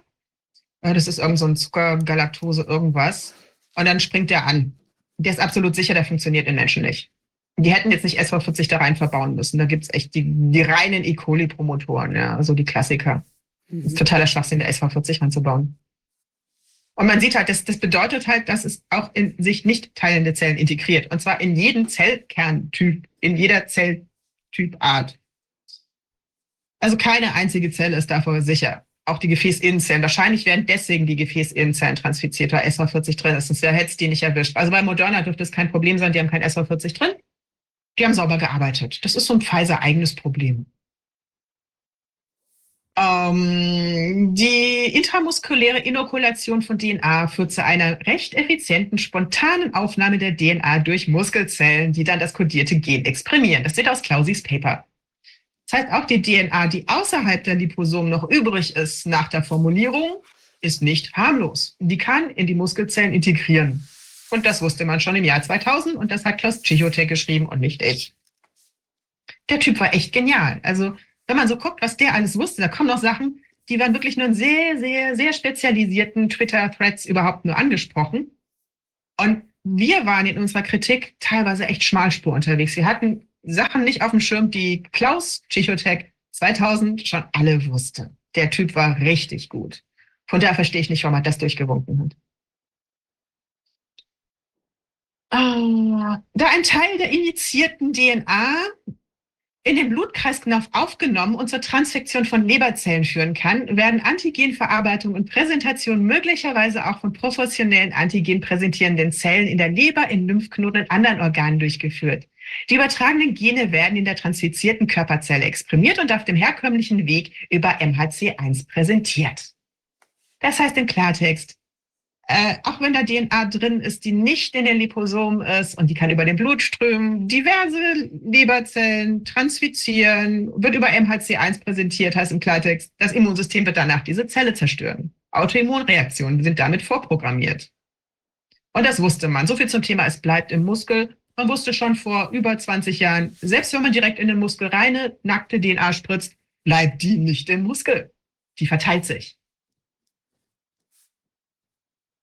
DNA-Impfung führt zu einer Antigenexpression und Präsentation durch somatische Zellen in vivo, also durch alle Zellen, die da so sind und keine Keimzellen sind. Und das kennt man auch als Gentherapie mit Plasmid-DNA. Ja? Wie sieht die aus? Man nehme ein kationisches Lipid als äh, Vesikel, packe da Plasmid-DNA rein und ja, dann läuft es genauso, wie wir das von der Covid-Impfung kennen. Macht also keinen Unterschied, ob da Mod-RNA drin ist oder DNA, funktioniert genauso. Und das findet man so in Lehrbüchern. Und in Indien, da ist das ein zugelassener Impfstoff. Die nehmen einfach ein Plasmid und nehmen das zur äh, Covid-Impfung. Im Prinzip hat man sozusagen in der EU ein Mischpräparat zugelassen. Eines, das sowohl mit DNA als auch Mod-RNA funktioniert. Und beantragt hat man aber nur die Zulassung eines Mod-RNA-Produkts, aber nicht dieses DNA-Produkts. Und das ist jetzt halt irgendein so Kombipräparat, würde ich mal vermuten. Und dies Wie das jetzt rein recht, was das für rein rechtliche Folgen hat, ist nicht mein Problem. Das müssen die Anwälte klären. und guck mal, da unten steht, das wird jetzt ausgerechnet den 12- bis 18-Jährigen äh, gegeben. Also sprich Ja. denen, die dann demnächst erst äh, Familien gründen werden. Äh, Mhm. Was immer, die haben dann schön eingebaut bei sich äh, eine DNA. Genau. Und das mit dem Plasmid funktioniert ja sogar bei nackter DNA, ist ja ganz super. Also das dürfte relativ gut funktionieren, das indische Produkt. Und dann schauen wir mal, was so mit DNA passiert, wenn sie denn mal in die Zelle geraten ist. Ja, da gibt es ein schönes Paper aus dem Jahr 2010. Also ist auch nichts, was man nicht wissen konnte, bevor dieses ganze Theater angefangen hat. Und da stehen ganz nette Sachen drin, die im Allgemeinen werden Komplex aus exogenen DNAs und einem kationischen Polymer, also das, was ihr da gemacht, oder kationischen Lipid, die üblicherweise als nicht virale Vektoren verwendet werden, durch Endozytose in die Zielzellen internalisiert. Dann läuft spontan ein sequenzieller Prozess ab, bei dem die Endosomen veranlasst werden, die Komplexe dissoziieren und die nackte DNA diffundiert ins äh, Zytoplasma, um den Zellkern zu erreichen. Also wenn ihr euch fragt, wo die DNA bleibt, die geht in den Zellkern. Ähm, andererseits werden physikalische Verfahren wie die Mikroinjektion angewandt. Also es gibt verschiedene Möglichkeiten, das zu machen. Aber auch einige nackte DNAs diffundieren im Zytoplasma in den Zellkern. Also die diffundieren da einfach rein. Wir kommen auch noch zu, dazu, welche Größen das machen. Die Größenrange ist groß.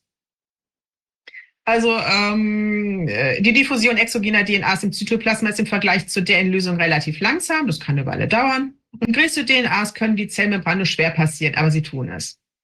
Unter diesen Bedingungen im Zytoplasma wird die Existenz eines Nukleaseabbaus im Zytoplasma vermutet. Also belegt ist es nicht. Man vermutet, da könnte vielleicht was abgebaut werden, aber vielleicht auch nicht. Es wird vermutet, dass die Translokation und die Aufnahme der transfizierten DNA in den Zellkern mit dem Abbau durch zytoplasmische Nukleasen äh, konkurriert. Naja, über den Abbaumechanismus ist jedoch wenig bekannt und da es schwierig ist, den Abbau exogener DNA in lebenden Zellen zu charakterisieren. Also sie wissen nicht mal, was dann passiert, wenn die DNA da drin ist, geht die da wieder raus, wird sie abgebaut, diffundiert sie rein, äh, wie werden wir sie wieder los? Scheint doch nicht so zu sein, als wenn die sehr schnell entsorgt würde. Und das Paper ist äh, aus dem Jahr 2010. Wir wissen aber mittlerweile, dass ähm, linearisierte DNA-Bruchstücke mit einer sehr hohen spontanen Rate äh, zwischen 10 und 20 Prozent stabil eingebaut werden. Das ist ein Nature-Paper aus dem Jahr 23. Ja, war ein bisschen spät, aber wir wissen, um, ähm, 10 bis 20 Prozent werden auf jeden Fall wohl stabil eingebaut. Und streng genommen steht das ja auch im Thermo Fisher-Katalog, wie man ja unten sieht. Thermo Fisher ist ein Zulieferer von BioNTech Pfizer. Hätte denen vielleicht einen, äh, einen Katalog zu schicken können mit einem entsprechenden Post-it. Äh, obwohl zirkuläre DNA für die Trans äh, Transi transienten äh, Transfektion äh, bevorzugt wird, sind lineare Vektoren für die Durchführung stabiler Transfektionen äh, effizienter. Dies liegt an der besseren Fähigkeit der linearen DNA, sich in das, Gewürz, äh, das Wirtsgenom zu integrieren obwohl lineare DNA von den Zellen weniger effizient aufgenommen wird, ist lineare DNA mit freien Enden rekombinanter und wird mit größerer Wahrscheinlichkeit in das Wirtsgenom äh, Chromosom integriert, um stabile Transformanten zu erzeugen. Bruchstücke sind schlimmer als ganze Plasmide, heißt das im Klartext.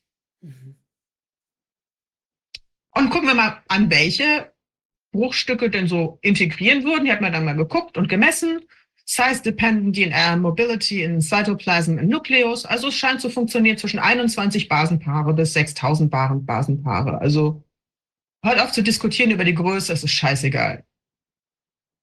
Die großen Stücke brauchen ein bisschen länger, aber die kleinen gehen rein, die großen gehen rein, es macht keinen Unterschied.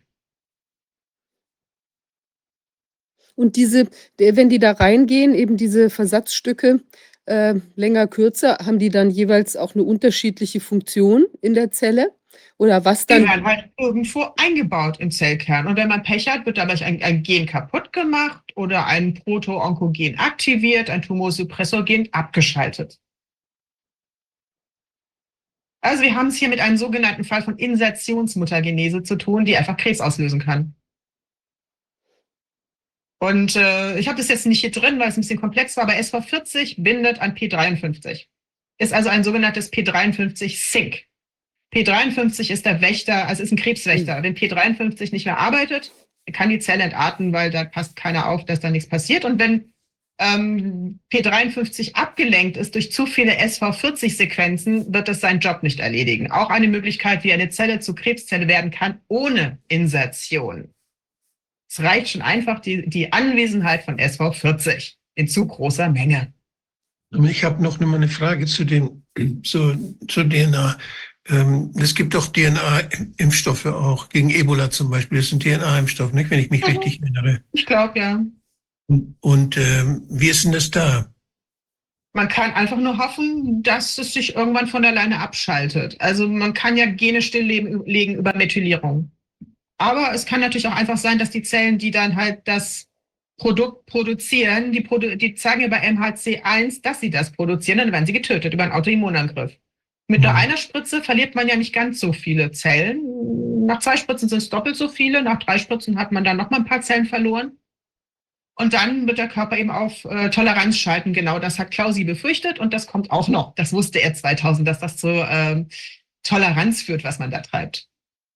Das, das müsste ja inzwischen Erfahrung geben, denn diese, diese DNA-Impfstoffe, die sind ja, oder die DNA-Technologie, das ist mit Vektoren, glaube ich, wird das reingebracht, ne? Die, Aber wie es war, mit alle, alle Gentherapien haben sich nach ein paar Jahren abgeschaltet. Mhm. Also das methyliert und nach ein paar Jahren sollte das sich eigentlich abschalten. Ja, das ist ja auch bei dieser, ähm, bei diesem Z- Zolgensma, dass das nicht mehr wird. Genau. nach drei Jahren. Ja, ja. Das Problem ist, bis dahin sollte man die Leute halt am Leben halten. Ne? Ja, das ist also eine große Hoffnung, dass das irgendwann der Körper das wieder, den ganzen Mist wieder, wieder los wird. Ja, aber wenn halt natürlich ein Onkogen aktiviert wurde oder ein Tumorsupressorgen zerstört wurde, ist das relativ egal, wie die Zelle entarten wird. Gut, die kann dann vom Immunsystem getötet werden, wenn die rechtzeitig merkt, das ist eine Krebszelle. Mhm. Wenn da aber noch SV40 mit drin war und P53 nicht reagiert, keine Ahnung. Ja. Dann hat man einfach an zu vielen Schrauben gleichzeitig gedreht. Und dann wird jeder äh, Systembiologe, der das im Computer modellieren möchte, graue Haare bekommen. Also DNA-Impfstoffe erreichen eine effiziente MHC1-Präsentation und die Auslösung einer zellulären Immunantwort. Also auch das Zeug wird die Immunkaskade auslösen und zu einer Autoimmunreaktion führen. Und das wusste man 2000 starke Induktion von Interferon-Gamma-Sekretionen, wahrscheinlich aufgrund von unmethylierten CpG-Nukleotidsequenzmotiven in der bakteriellen Plasmid-DNA. Das ist spannend, weil was genau haben Sie da erhöht bei diesen äh, Produkten? Den GC-Gehalt? Aus gutem Grund haben Viren einen sehr geringen GC-Gehalt, weil die Zellen darauf reagieren, auf diese CpG-Motive. Dann merken die nämlich, das ist virale DNA ganz schlecht, müssen wir platt machen. Und die haben das erhöht. Schauen wir mal, was CpG-Oligonukleotide sind. Ähm, das sind äh, kurze, einzelsträngige, synthetische DNA-Moleküle oder halt bakterielle, die ein äh, C, also ein Zytosin und ein G enthalten. Und das P ist halt die Phosphodieesterbindung zwischen dazwischen. Und ähm, ja, das erkennen halt die Immunzellen. Ja, CpG-Motive finden die nicht lustig. Und dann schauen wir mal in das, äh, in das Paper von äh, Peter McCullough und Stephanie Seneff. Ja, die haben halt den GC-Gehalt in diesen Produkten hochgetrieben. Und damit ist klar, ähm, CPG-Reaktionen auf diese Motive vom Körper werden hochgefahren werden, weil man erkennt, fremde DNA. Das ist jetzt nicht das Problem bei der Mod-RNA. Da haben sie ja diese N1-Methylpseudouridol drin, aber die DNA-Verunreinigung, die wird über die CPG-Motive richtig, richtig Stress machen. Zum Beispiel Myokardinflammation. Dafür braucht das, braucht das nicht das Spike. Da reichen die CPG-Motive der DNA und das Zeug integriert spontan, wenn es einen SV40-Promoter hat. Und schon haben wir eine Myokarditis, rein durch die bakterielle DNA ausgelöst. Und da gab es ein schönes Paper von Schreckenberg. Die haben einfach mal das Produkt genommen in Zellkultur, haben das draufgekippt und haben dann festgestellt, oh, da geht eine ordentliche Immunreaktion los. Und was sie halt festgestellt haben, äh, bei BNT162b2 gab es äh, Arrhythmien und die von mRNA 1273 von Moderna sind stehen geblieben. Die konnten sie nicht mehr messen. Die waren so dermaßen dereguliert. Ähm, und das war ohne Immunsystem, ja, das war rein das Produkt. Die Frage ist, waren das die CPG-Motive aus der Verunreinigung? Die eine, ja, die, die äh, Kontaktiv, äh, die Kontakt, äh, also die Herz, den Herzrhythmus von den äh, Herzmuskelzellen einfach auch schon aus dem Rhythmus bringen können. Und wie Klaus Tschichotek gesagt hat, das Zeug verteilt sich über den Blutstrom. Ähm, unmethylierte CPG-Motive in genomischer bakterieller DNA, ja, nicht, äh, wird, äh, nicht, ist in, in Bakterien, aber nicht äh, in Wirbeltieren weit verbreitet. Und die aktivieren den Abwehrmechanismus des Wirts, die zu einer angeborenen und erworbenen Immunreaktion führt. Von BioNTech sagen sie, ist super, das ist eine Adjuvanz. Man kann also CPG-Motive auch als Adjuvans nutzen, die dann halt zum Myokarditis führen. Ähm, sie können auch ein paar andere Nebenwirkungen haben. Über, äh, in diesem Paper haben sie halt überprüft, haben sie die Belege dafür überprüft, dass unmethylierte CPG-Sequenzen äh, von mikro mikrobiellen Erregern ähm, eine Fortschreiten von Krankheiten fördern, indem sie eine abweichende oder autoreaktive Immunantwort auslösen. Das haben wir auch beobachtet, oder? Also dafür braucht sich mal das Produkt, da reicht die DNA-Verunreinigung. Und das wusste Klaus Tschichotek, weil er darauf hinweist. Ganz abgesehen, dass CPG-Motive äh, zu einer Dysregulation des Immunsystems bei einer Vielzahl von infektiösen, entzündlichen, autoimmunen und bösartigen Krankheiten verantwortlich sind. So viel zum Thema der Bundesregierung und des Paul-Ehrlich-Instituts. Also DNA-Verunreinigung, wir wissen nicht, dass das ein Problem sein könnte. Das Paper ist von 2004. Hätten Sie lesen können. Ist fast 20 Jahre alt. Und äh, auch bei den ähm, Geburtsproblemen kannten die CPG-Motive ein, eine Rolle spielen. Wir haben die Hypothese getestet, dass eine Exposition gegenüber CPG-Oligonukleotiden während der Schwangerschaft die zirkadianen Rhythmen des Blutdrucks und die molekulare Uhr der Plazenta stören und dadurch eine abweichende fetoplazentale Wachstumsdynamik vermitteln würden. Also durch die Verunreinigung der DNA könnten wir selbst das erklären. Und das ist nicht das Einzige, was diese DNA verursachen kann, die ja angeblich komplett harmlos ist. Es gibt in der Zelle einen DNA-Sensing Pathway, also einen, einen molekularen Paar ähm, Signaltransduktionsweg, der nichts anderes tut, als nach fremder DNA zu gucken. Der nennt sich SIGAS Sting. Und äh, wenn man da so guckt in dieses Paper vom Oktober 23, könnte es sein, dass über die Erkennung von DNA ein Schlaganfall ausgelöst wird. Ja, also mit dem Seeger-Sting-Pathway könnten halt Entzündungsreaktionen entstehen und äh, mit dem Beginn dieser neuroinflammatorischen, äh, neuroinflammatorischen Reaktionen könnte ein Schlaganfall ausgelöst werden und damit äh, auch regulierter Zelltod. Und das liegt dann an der DNA, die da drin nicht sein sollte. Und wo wir schon dabei sind, wird hier gerade für eine Studie in den USA rekrutiert, äh, wo sie ähm, untersuchen wollen, wie sich DNA aus, äh, äh, außerhalb von, äh, von Zellkernen äh, verhält. Und was wollen Sie da untersuchen? Die proinflammatorische Rolle von extrazellulärer DNA in, in äh, Bowel Disease, also in, in, in irgendwelchen ja, Unterleibskrankheiten, keine Ahnung, von Kindern. Da wollen Sie den Seeger-Sting-Pathway ähm, mal untersuchen. Also so viel zum Thema DNA. Verunreinigung sind vollkommen harmlos. Die Bundesregierung und das Paul-Ehrlich-Institut haben keine Ahnung, was da passieren könnte. Auch so ein bisschen DNA, so ein bisschen inflammatorische Reaktionen. Nee, haben wir nie was von gehört. Damals, ähm, merkt Klaus Chichotek in seinem Paper an, haben die Wissenschaftler darauf hingewiesen, also ähm, dass DNA-Impfstoffe unter die Definition von Arzneimitteln für Gentherapie fallen würden.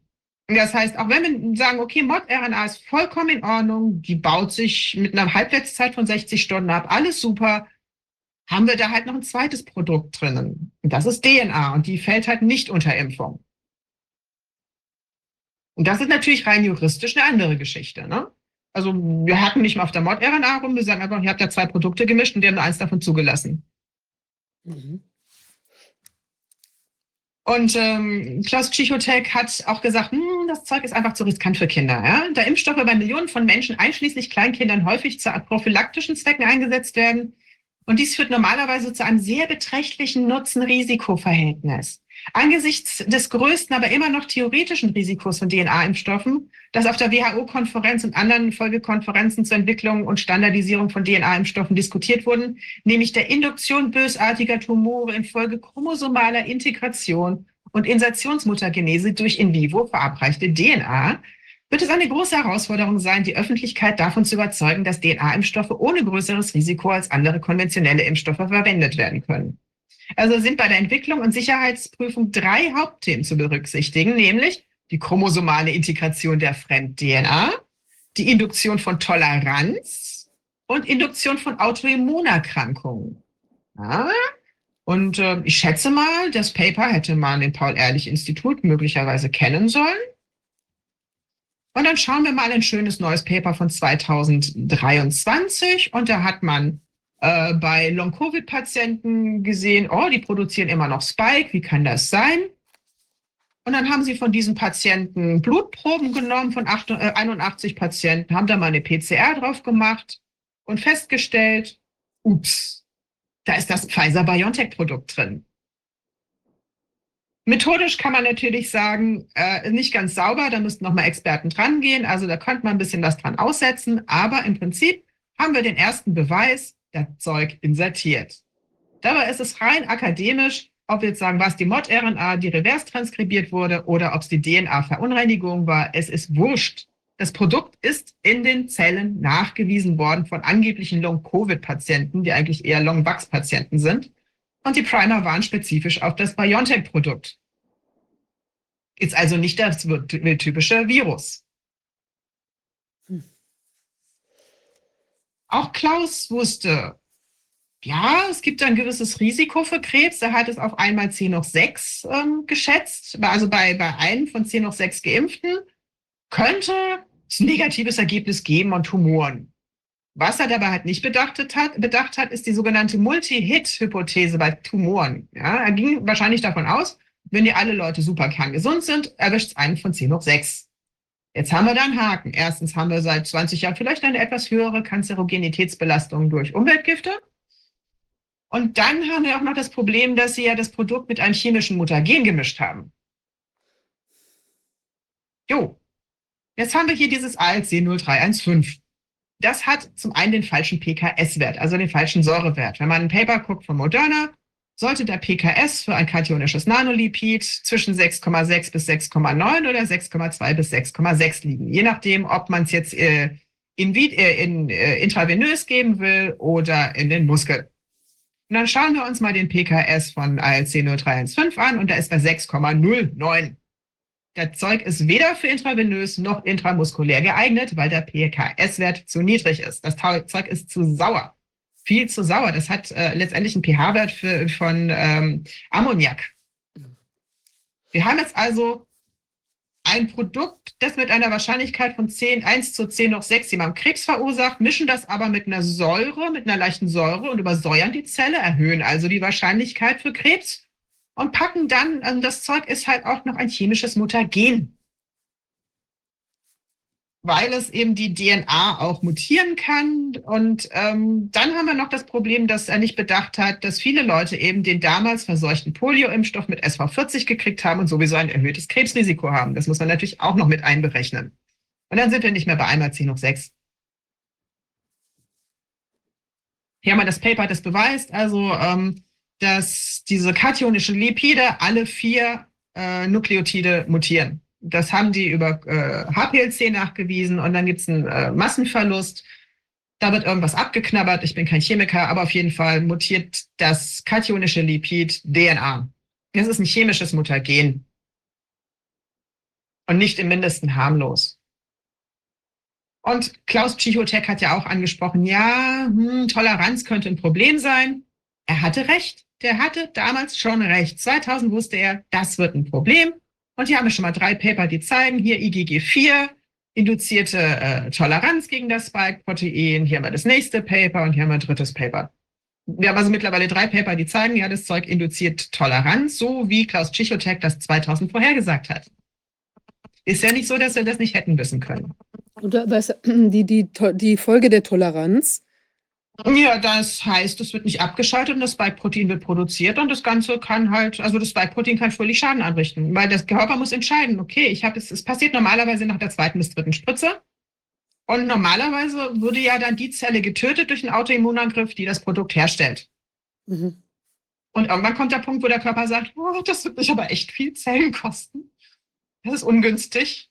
Ich glaube, das tolerieren wir lieber. Das ist jetzt dann nicht ganz so schnell tödlich, als wenn das Problem behoben worden wäre. Ob das aber langfristig funktioniert, bevor das Gen abgeschaltet wird, ist eine andere Frage. Ein weiteres Problem, das Klaus Psychotech tatsächlich auch 2000 auf dem Schirm hatte, warum DNA nicht harmlos ist, dass es eben ähm, Antikörper gegen DNA gibt. Also Anti-DNA-Antikörper sind bei Menschen in Einzelfällen erhöht bei so einer Impfung mit DNA. Und es wird davon ausgegangen, dass sie auf dieser Ebene keine Pathologien auslösen. Bei Patienten mit systemischem Lupus, einer Autoimmunerkrankung, diese, sind diese Antikörper dagegen um das 100 bis 1000-fache erhöht. Nun ist es nun mal so, wir haben halt leider die ersten Fälle von Lupus nach Covid-Impfung.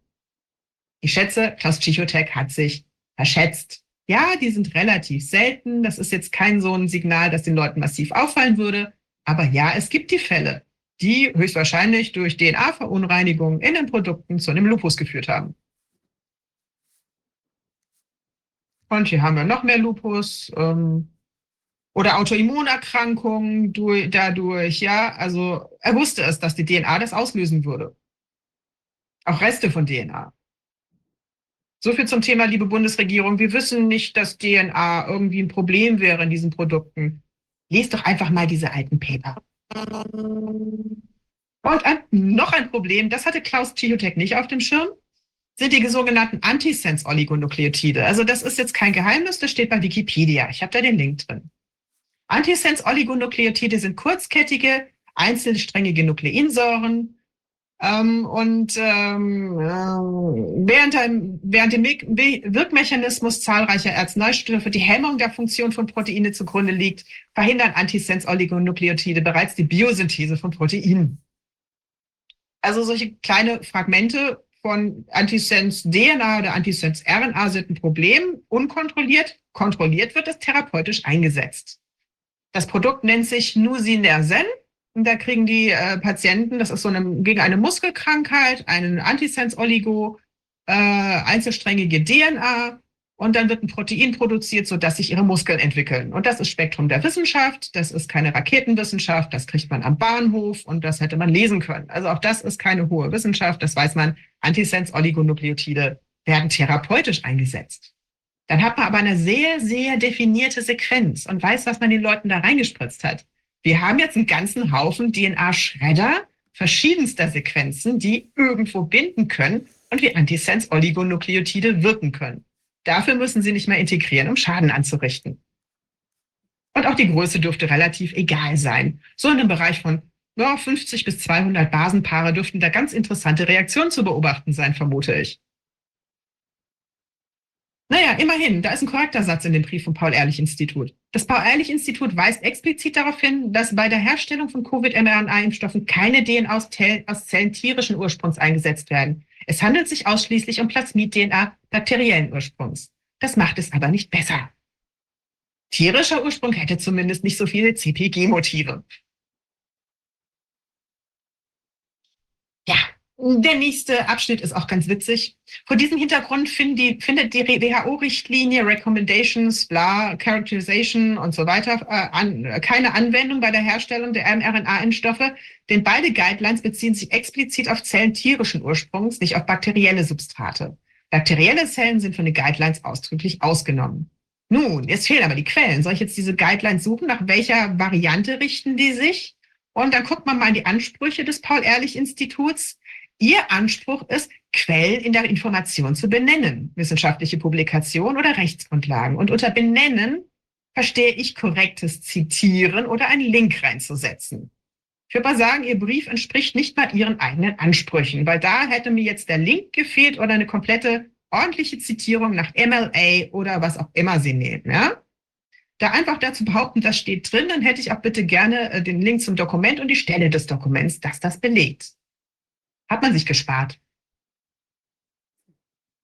Ähm, unabhängig davon gilt das regulatorische Prinzip, dass so wenige Verunreinigungen wie möglich in einem Impfstoff vorliegen und selbst theoretische Risiken so weit wie möglich reduziert werden sollten. Daher wurde für die zugelassenen Covid-Impfstoffe sehr konservative Grenzwerte für Rest-DNA angesetzt, die nicht überschritten werden dürfen. Problem hier, reine Behauptung, keine Quelle, keine Nennung der Grenzwerte, keine experimentelle Begründung und ähm, so wenig Verunreinigung wie möglich. Wir erinnern uns an die EMA-Dokumente, die ich am Anfang ähm, mal kurz vorgestellt habe. Es scheint wohl nicht möglich zu sein, da wenig drin zu haben, weil das Verfahren nicht funktioniert. Und erneut sind wir bei den Ansprüchen des Paul-Ehrlich-Instituts, Quellen zu nennen. Wo sind die Grenzwerte? Der Grenzwert ist nicht benannt. Es ist nicht benannt, warum dieser Grenzwert so gesetzt wurde. Und ich glaube, das gilt für ganz andere Produktklassen als diese, die wir ja gerade behandeln.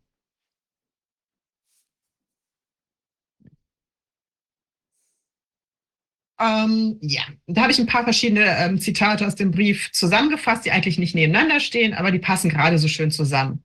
Die Testung auf Rest-DNA ist nicht Teil der offiziellen Experimentieren OMCL-Testung, also Official Medical Control Laboratory. Das sind offizielle äh, staatliche Labore zur Chargenfreigabe. Das äh, obliegt den ähm, Official Control Authority Batch Release und basiert auf einem wissenschaftlichen Konsens. Ja, Konsens. Konsensieren kennen wir von der Basis, oder? Der amtlichen Experten und Expertinnen, die im Rahmen eines offiziellen Verfahrens die im Labor zu überprüfenden produktspezifischen kriterischen Testverfahren, Testparameter und die diesbezüglichen Freigabekriterien identifizieren und festlegen, die relevant für die Wirksamkeit und Sicherheit eines zugelassenen Impfstoffes sind. Das Nette ist, die werden erneut nicht genannt, es gibt keinen Link zum Dokument und so weiter. Die Entscheidung ist evidenzbasiert. Schön, die hätte ich gerne gehabt an dieser Stelle. Link zum Dokument fehlt. Und wissenschaftlich begründet, das Paper fehlt. Da, sind auf, äh, da sie auf Daten und Erkenntnisse basieren, die im Rahmen des Entwicklungsprozesses erhoben und im Zulassungsprozess geprüft wurden. Link fehlt, Dokument fehlt. Neben der experimentellen Prüfung der festgelegten Wirksamkeits- und Sicherheitsparameter durch die amtlichen Prüflabore gehört die Prüfung der Herstellungsdokumentation laut Release-Protokoll zum Prüf um, äh, Prüfungsumfang der amtlichen Chargenfreigabe. Das ONCL prüft die Ergebnisse vom Hersteller durch äh, Hersteller durchgeführten experimentellen Chargenuntersuchungen im Hinblick darauf, ob alle in der Zulassung festgelegten kritischen Parameter und deren Grenzwerte eingehalten wurden. Erneut nennt das Paul-Ehrlich-Institut entgegen seiner an, eigenen Ansprüche kein Dokument und keine Grenzwerte. Und dann schauen wir mal, was die Aufgaben des PAIs gewesen wären. Ja? Also nicht der Hersteller prüft, sondern hier steht irgendwas von Paragraph 32 AMG. Aufgabe des staatlichen Chargenprüfung von humanen Arzneimitteln ist Prüfung und Entscheidung für die Freigabe von Impfstoffen. Das ist hier von der PAI-Webseite. Und dann gibt's hier dieses AMG-Gesetz und äh, die Charge eines Serums, eines Impfstoffes oder eines Allergens darf unbeschadet der Zulassung nur in den Verkehr gebracht werden, wenn sie von der zuständigen Bundesbehörde freigegeben ist. Die Charge ist freizugeben, weil eine Prüfung ergeben hat, dass die Charge nach Herstellungs- und Kontrollmethoden, die dem jeweiligen Stand der wissenschaftlichen Erkenntnis entsprechen, hergestellt und geprüft worden ist. Und dass sie die erforderliche Qualität, Wirksamkeit und Unbedenklichkeit aufweist. Gut, Jetzt wissen wir aus den EMA-Dokumenten, GMP ist nicht bestanden. Wirksamkeit wurde niemals getestet, nicht mal in den Studien. Und Unbedenklichkeit? Hm. Wurde darauf hingewiesen, es gab da noch ein zweites Gesetz, äh, das dann extra für die Covid-Impfstoffe eingeführt wurde, aber ich verstehe kein Legalese, da müsste ein Anwalt drüber schauen und ich bin mir nicht sicher, ob das dann wirklich den staatlichen Aus, äh, äh, vor, die staatliche Aufgabe wirklich komplett aushebelt. Also ähm, vor allem, weil ja eigentlich gewisse Dinge tatsächlich drinstehen. Also wenn man mal guckt, das ist meine Lieblingsfolie. Das hat das Paul-Ehrlich-Institut im, im MDR-Beitrag gesagt. Ja, Parameter wie der Rest-DNA-Gehalt im Impfstoff äh, die nur vom Hersteller experimentell geprüft werden. Im Brief steht drin, jede Wirkstoffcharge des Impfstoffs, Combinati, wird auf DNA-Restenmengen untersucht und die Ergebnisse sind Teil des Chargefreigabeprotokolls des Herstellers, das im Rahmen der amtlichen Chargenprüfung unabhängig behördlich geprüft wird. Äh, ja. Für die staatliche Chargenfreigabe in Deutschland werden diese vom Hersteller nicht mit, äh, mit festgelegten und validierten Methoden erhobenen Untersuchungs, Daten vom Paul-Ehrlich-Institut gegengeprüft. Die Frage ist, was meinen die mit gegengeprüft? Einfach mal in die Dokumente gucken ähm, oder prüfen die dagegen, bevor eine staatliche Schadenfreigabe für Deutschland äh, erfolgt. Und dann gibt es eine nette dritte Quelle. Und die ist lustig. Das ist ein Paper, das hat die Frau geschrieben, der Name auf einem Paul-Ehrlich-Institut Freigabeprotokoll steht. Dieses Paper stammt aus dem Jahr 2022 und da steht, das Paul-Ehrlich-Institut ist als Bundesinstitut für Impfstoff und biomedizinische Arzneimittel für die produktspezifische Prüfung dieser Arzneimittelproduktklasse zuständig und testet sie in seiner Rolle als, äh, als amtliches Prüflabor nach festgelegten Methoden, um Qualität, Sicherheit und Unbedenklichkeit sicherzustellen. In Deutschland unterliegen alle Paragraph 32 AMG alle Impfstoffe der staatlichen Chargenprüfung durch die zuständige Bundesbehörde. Also das ist ein offizielles Paper. Das hat man dem MDR gesagt und das da unten steht im Brief des PAI. Und irgendwie deckt sich das nicht. Also eine staatliche Chargenprüfung, die kann doch nicht darin bestehen, dass ich mir ein paar äh, Papiere durchlese, sondern da muss ich doch, also ich würde ja allein schon sprachlich, wenn ich, wenn ich das sehe, und mich darauf verlassen möchte, dass der Staat hier das Richtige macht, das bedeutet doch eine eigene Kontrolluntersuchung von dem Produkt selbst. Ja, und die haben sogar Schichten eingeführt, in diesem Paper lesen kann. Ja, das arme Paul-Ehrlich-Institut, ja, die waren so gestresst. Die haben, im Pai wurde ein Schichtbetrieb eingeführt, um die experimentelle Prüfung aller Chargen für die Belieferung des europäischen und der deutschen Marktes konstant fortzusetzen. Das haben die geschrieben. In Gesundheitsblatt, Gesundheitsforschung, Gesundheitsschutz, äh, 12, 2022. Und da kommt eine lustige Stelle, weil darüber hinaus ist es wichtig zu beachten, dass die Chargenfreigabe der offiziellen Kontrollbehörden auf Grundlage eines etablierten Qualitätsmanagements durchgeführt wird, das einer regelmäßigen externen Bewertung auf der Grundlage des internationalen Standards ISO 17025 unterzogen wird. Und an der Stelle muss ich abgeben, weil von ISO habe ich keine Ahnung, aber ich habe hier jemanden, der hat ISO mal gemacht. Und da kann ich sagen, was 17025 für Konsequenzen für das Pi hätte, die man rausklagen kann, weil sie sind so, haben eine gewisse Dokumentationspflicht. Hm. Es ist echt alles nicht zu fassen. Moin, moin erstmal. Hallo, Holger Holger. Ratzner, ich glaube, wir kennen uns ja schon. Wir haben ja schon ein paar Mal zusammen gehabt. Und ich hatte auch damals dazu was gesagt. Und äh, zur allgemeinen Erbauung, ähm, wie gesagt, ich verstehe mich nicht als Verschwörungstheoretiker, sondern Praktiker. Und meine Pronomen sind, ich habe es euch gesagt. Das erstmal dazu. Aber was bedeutet das jetzt erstmal, dass das Pi eigentlich nach ISO 9001 und 17025 letztendlich zertifiziert ist? Also erstmal, Freigabe kann man, glaube ich, wegmachen. erstmal, ja, Ja, Moment. Komplett. okay. Ähm, der wichtige Punkt ist dabei, wozu sind diese Normen eigentlich mal entwickelt worden? Diese Normen sind entwickelt worden, um de facto eigentlich eine Gleichmäßigkeit in der Produktion zu gewährleisten. Die Norm sagt nichts über die Qualität an sich aus, die ein Produkt hat, sondern nur, dass diese Qualität gleichmäßig ist. Das wäre jetzt die 9001. In der 9001 sind auch Zuständigkeiten, Nachfolgen und Dokumentationspflichten letztendlich hinterlegt. Dieser Punkt ist schon mal der, dass die, da wir eine staatliche Organisation haben, dass wir die Aktenmeter, die zu dieser Dokumentation gehören, zu diesem Zertifizierungsverfahren letztendlich rausklagen können und sie sie rausgeben müssten. Punkt eins. Punkt zwei: Die Erweiterung um 17.025 ist letztendlich speziell für Labore entwickelt worden, um, wie gesagt, Prüf-, Kalibrierungsverfahren und validierte Verfahren letztendlich zu machen.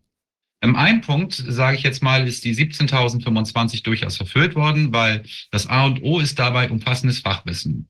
Und ich denke, dass Klaus als Leiter des PIs seit über 25 Jahren Ist doch schon sehr lange. de facto über dieses Fachwissen verfügt. Wir müssen auch dementsprechend weiter annehmen, dass all diese Dokumente, die Frau Dr. Stäbel eben gerade vorgestellt hat, letztendlich der auch zugänglich sind dem Staat. Und zwar sowohl in der Situation, als wir noch unter CDU-SPD-Regierung waren, als auch jetzt eben unter der Ampelkoalition, weil das ist dann einfach gängiges Wissen. Konkludes Handeln bedeutet eben, ich kann immer auf das Wissen des Leiters werden zurückgreifen. Ist vorhanden. Der nächste Punkt ist, der in dieser Norm steht, definierte Prozesse. Das bedeutet, jeder dieser Prozess, der zur Validierung eines Produktes führt, muss letztendlich hinterlegt werden. Bedeutet wieder im Umkehrschluss, es gibt dazu Protokolle, die genau mit abgesprochenen Verfahren sind. Und jeder Prozess, jede Kalibrierung, die an jedem Gerät, das dafür benutzt worden ist, muss letztendlich mit Maschinenlogbüchern und dergleichen hinterlegt werden. Auch dieses ist es. Also, um das mal ein bisschen äh, kürzer zu machen, das Betreten des Prüfraumes, wir müssten, müssen sogar nachvollziehen können, welches Personal in diesem genau zertifizierten Prüfraum gewesen ist. Wenn Sie dort letztendlich Lohnarbeiter oder wie war das nochmal Kurzzeitkräfte eingesetzt haben, äh, dann müssen diese auch genaue Schulungen unter, äh, lau- durchlaufen haben. Auch diese Schulungen müssen hinterlegt werden. Ähm, die Prüfung der Verfahren an sich, also die Validierung der benutzten Verfahren auf dessen, dass sie Gültigkeit haben und funktionieren, ist letztendlich auch mit Bestandteil dieser Zulassung nach diesem Verfahren. Heißt im Umkehrschluss, um es ein bisschen einfacher zu machen. Ähm, hierbei sind betroffen folgende Behörden zur Überprüfung des PIs und der Institution. Wir haben da zum einen den Bundesrechnungshof, weil jede Maschine, die dort verwendet worden ist, hat ein sogenanntes Maschinenlogbuch in der heutigen Zeit.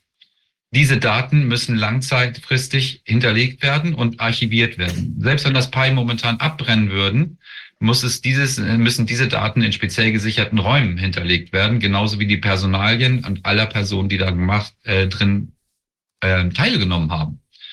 Ähm, sämtliche Maschinen müssen immer wieder neu kalibriert werden. Auch hierfür sind äh, Protokolle erforderlich. Und einmal im Jahr, und da wir dieses Vorhaben über den Zeitraum von mehr als einem Jahr haben, muss ein weiteres Audit durchgeführt werden, was dazu ist. Das bedeutet sowohl Herr Spahn als auch Herr Lauterbach als ähm, ja im Prinzip in der Kausalkette Auftraggeber des PAIs und weisungsgebunden müssen diese Informationen zur Verfügung haben.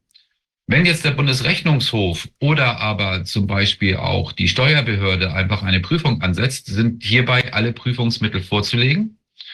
Über die Maschinenlogbücher kann letztendlich komplett nachvollzogen werden, was sie eigentlich geprüft haben, weil häufig genug sind die verwendeten Maschinen in der Lage, dass sie nicht nur ein einseitiges Spektrum, wie Frau Dr. Stäble eben dargestellt hat, ähm, letztendlich abgreifen, was hier teilweise zur Legitimierung der Chargenfreigabe genutzt worden, sondern ein Vollspektrum abbilden.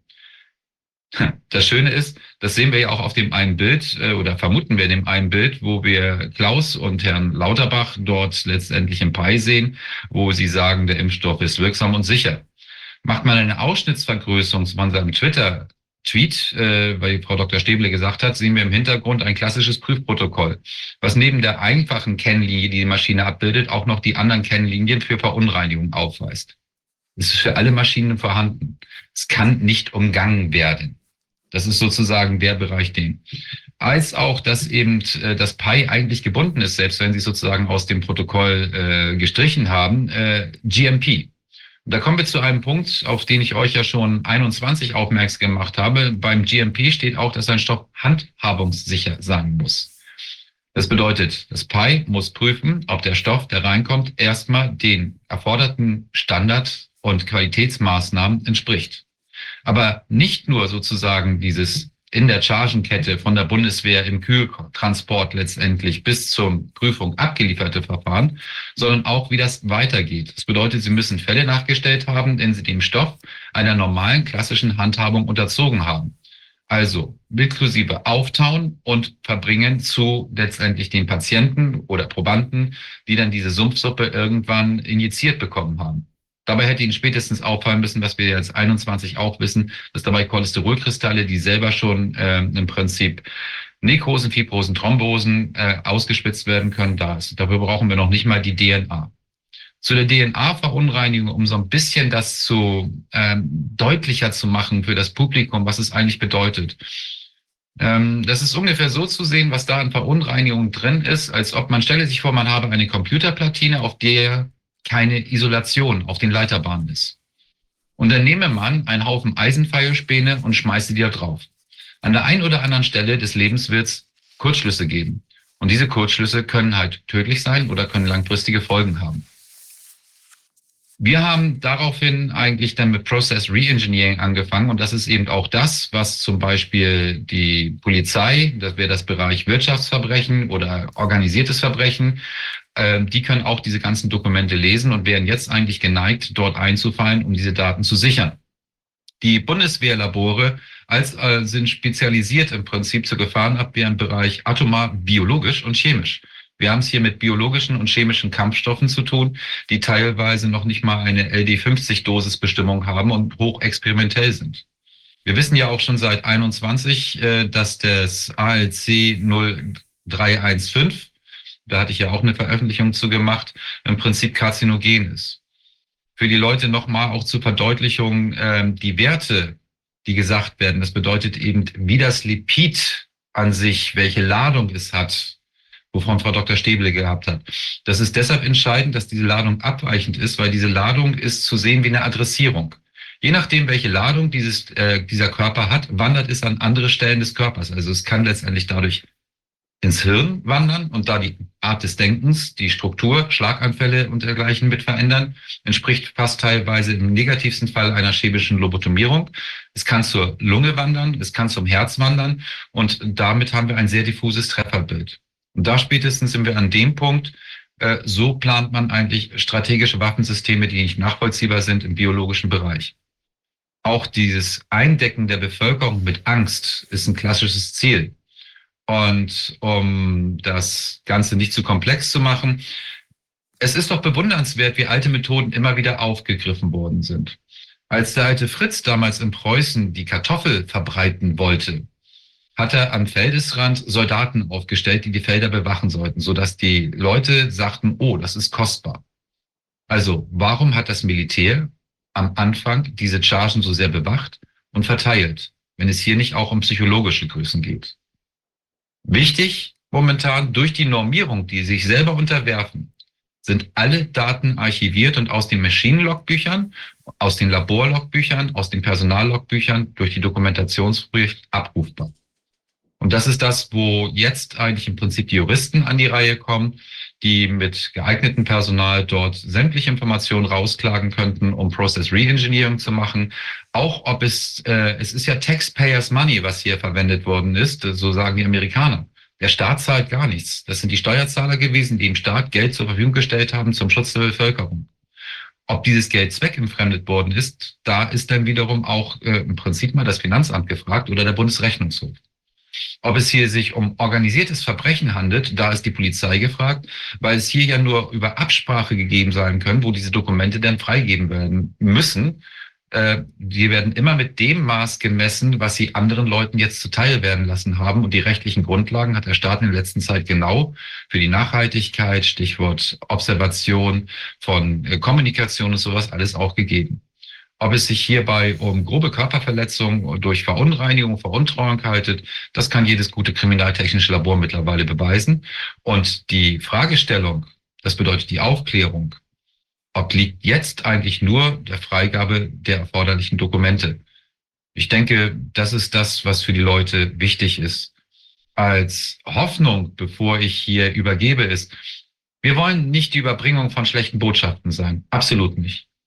Weil seitdem wir das wissen, also von mir, Corona, seit 2020 sind wir im Erforschen, was hilft. Sind dabei auch Möglichkeiten gefunden, Hilfsstoffe letztendlich, was den Bereich Long Covid, was sich mittlerweile immer mehr als eher Post-Wax herauskristallisiert, gestoßen, die durchaus hilfreich sind.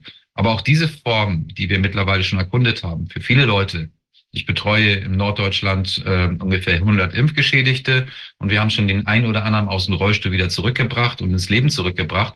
Aber aufgrund des diffusen Trefferbildes, weshalb ich da eher sage, das ist ein strategisches Waffensystem, müssen da neue Informationen noch validiert werden. Für einen Bruchteil dessen, ihr habt vorhin etwas erwähnt mit diesen 1,5 Millionen Euro, die Samuel Eckert ausgelobt haben sollte, könnte man hier wirklich einen Dienst für die Menschheit machen und viele der Probleme mittlerweile mit dem Konglomerat an Wissenschaftlern, die ihn zusammengetragen haben, nachhaltig klären, um den Menschen wirklich wieder Licht zu bringen. Und die größte Hoffnung ist wirklich dieses, wir müssen die Menschen hauptsächlich am Überleben halten, um Mutter Natur eine Chance zu geben.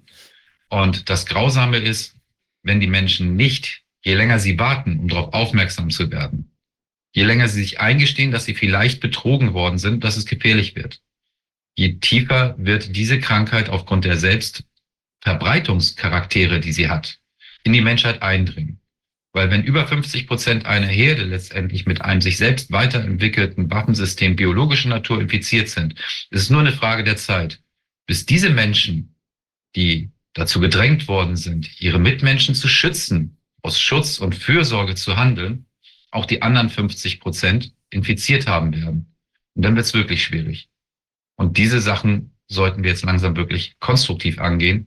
Und da sind wir auch sehr gut dabei mit den ersten Möglichkeiten, die wir gehabt haben. Denn der Staat hätte schon 2020 unseren Aufforderungen Recht geben können und einfach nur Paragraph 11 der deutschen Trinkwasserverordnung einsetzen, Chlordioxid einsetzen zur Gefahrabwehr, so wie es bei der ABC-Schutzabwehr auch eingesetzt wird, zur Beseitigung von biologischen und chemischen Gefahren.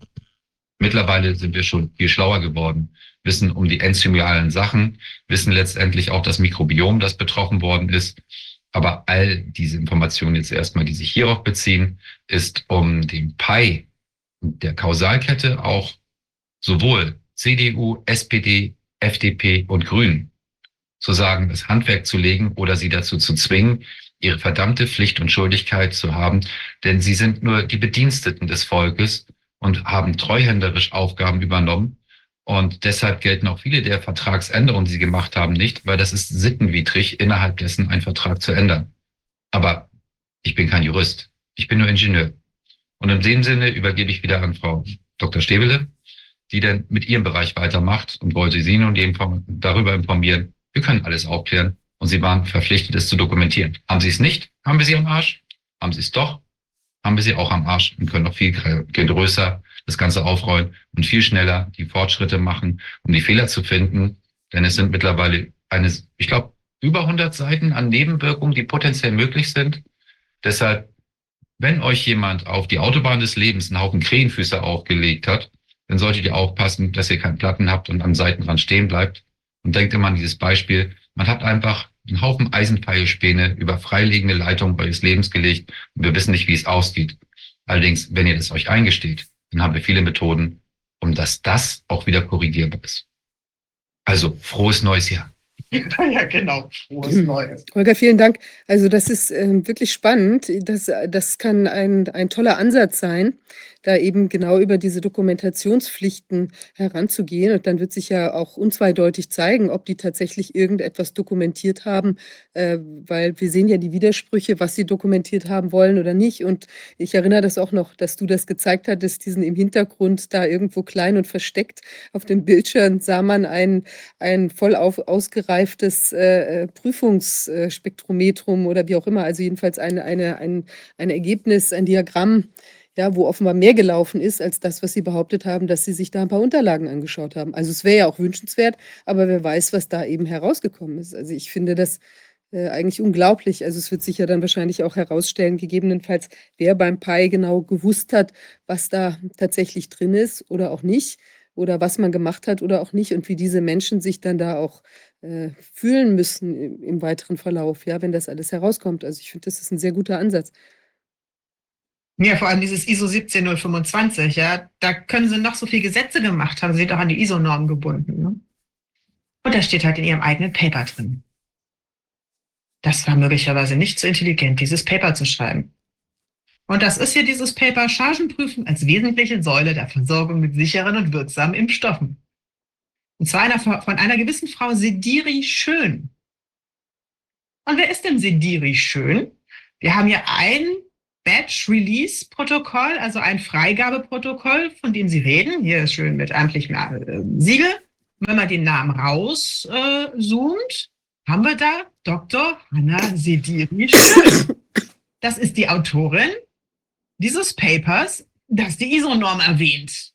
Also ich gehe mal davon aus, wenn Ihre Name, Ihr Name auf einem solchen Prüfprotokoll steht, wird sie wohl wissen, was sie geschrieben hat. Sie ist übrigens, das ist Frau Hanna Sediri Schön. Die findet man bei LinkedIn und sie hat auch schön eingetragen, sie ist Batch Release Lab Manager. Und in ihrem Paper steht halt auch drin, was man auch noch so machen hätte müssen, so Wirkstoffgehalt, Identität, Integrität, Reinheit und so weiter. Also das ist hier Testdurchführung am, äh, an, an Vorstufe der finalen Charge, Reinheit. Also laut, des, äh, laut Ihres Papers hat man das im Schichtdienst wohl im PI getan.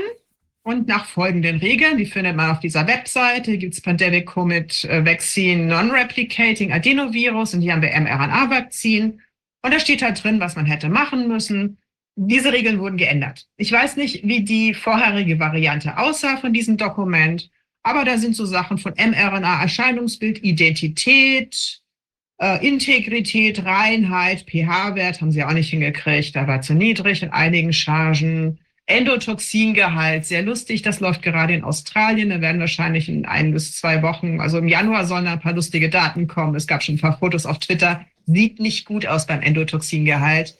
LNPs und vom endgültigen Impfstoff, äh, Osmolarität, Polydispersität, RNA-Verkapselung, also sehr, sehr viele Dinge, RNA-Verunreinigungen, äh, Endotoxingehalt, In-vivo-Expression. Also da ist schon eine ganze Menge, was man da hätte jetzt prüfen müssen oder in Zukunft geprüft werden muss. Okay, aber Da wir haben ja die Aussage aus dem Soldatenprozess, dass sie überhaupt nur fünf Parameter geprüft haben. Das heißt, das wäre doch äh, ohnehin schon überhaupt nicht im Einklang mit dem, was da allem drin steht. Ähm, das, das ist ein wichtiger Punkt, deshalb hatte ich das vorhin euch erwähnt.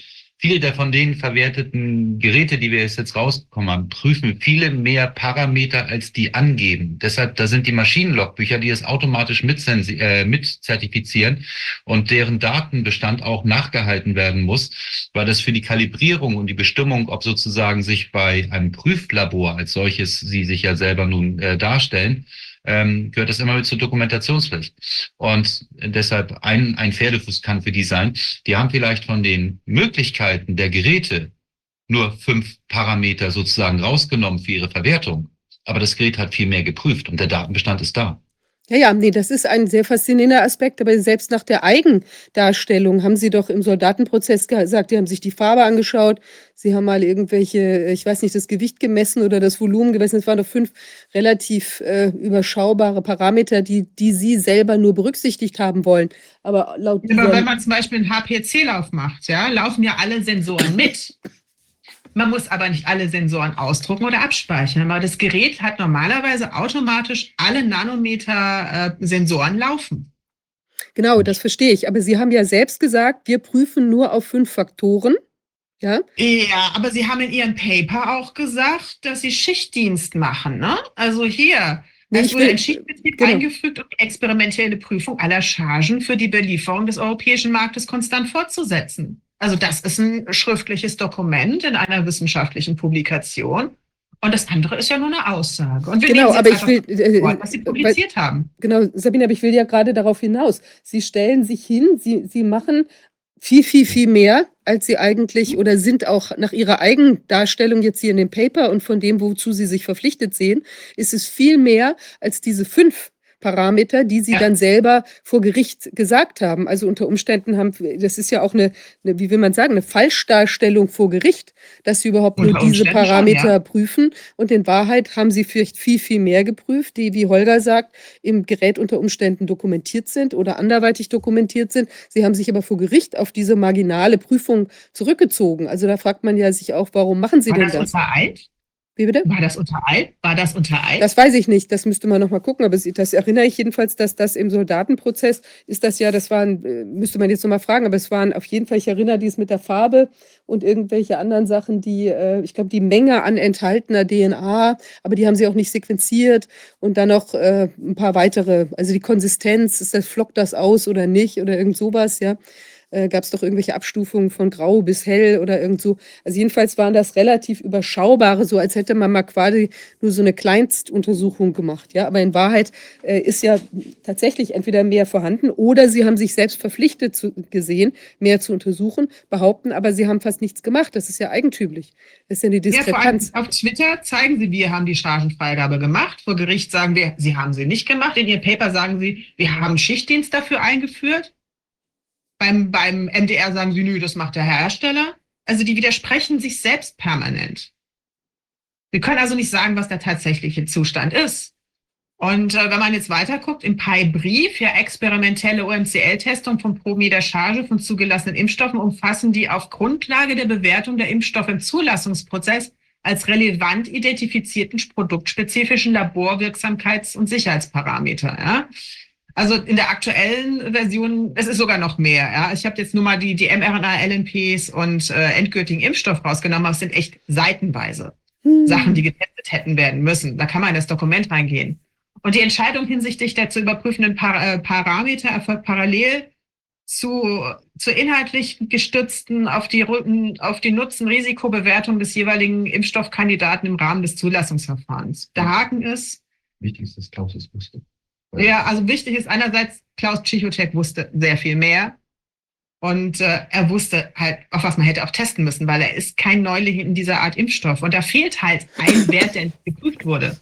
Mhm. Wenn man dieses Rolling Review Report geht von der EMA, ist da ein gewisser Zeta-Wert äh, erwähnt. Ja? Das ist die Ladung des Partikels.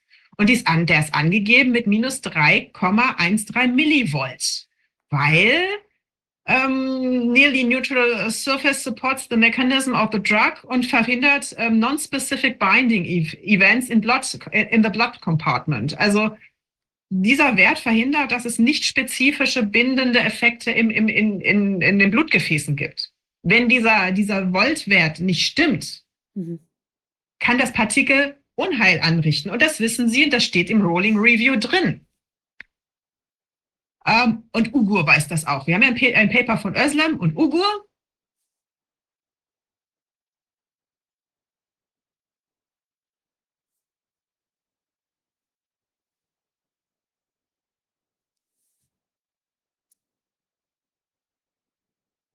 Sabine, bist du noch da?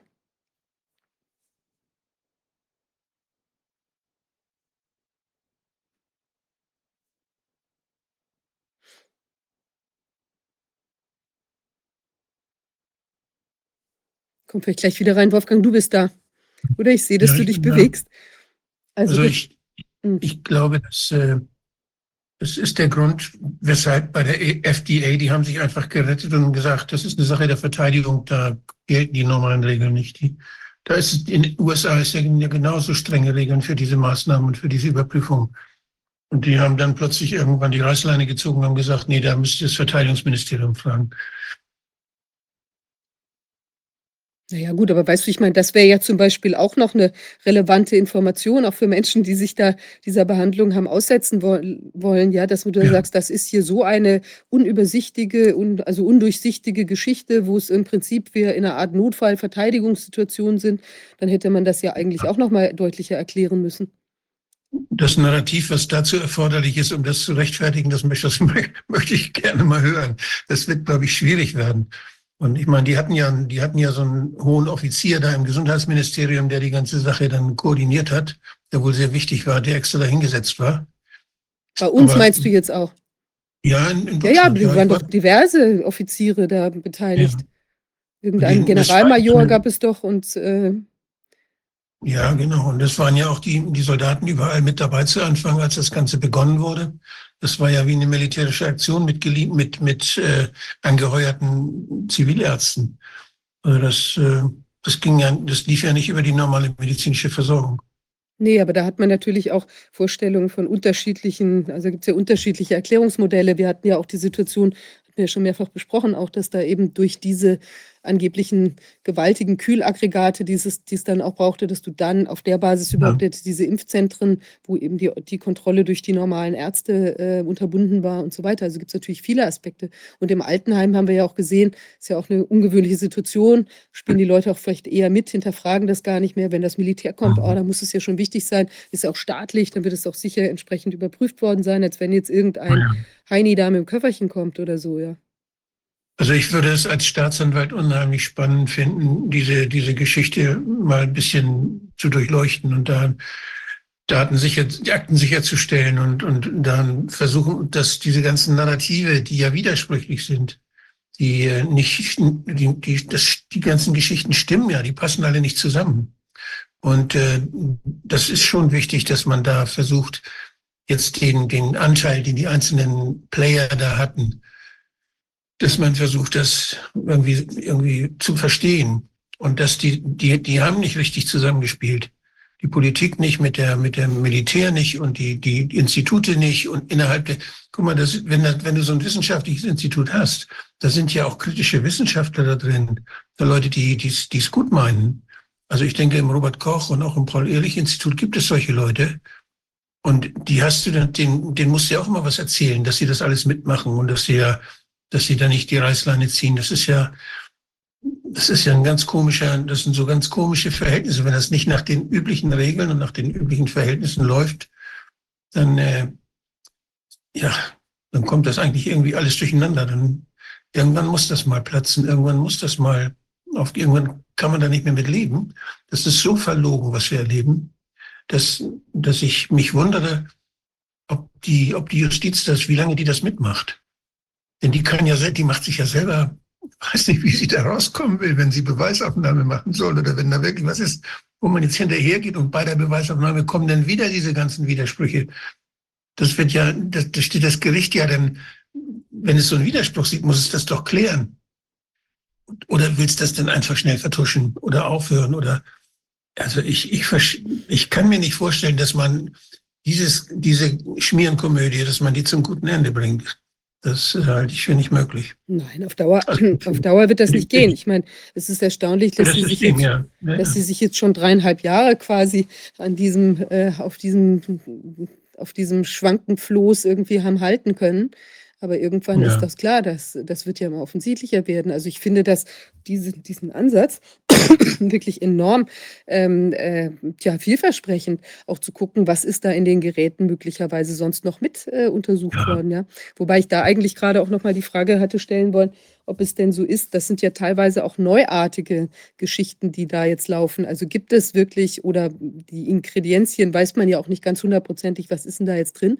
Also ist das dann alles jeweils beispielsweise auch ähm, in so einem Gerät vorkalibriert, dann auch schon mit eingestellt? Das wäre ja auch interessant nochmal, ja.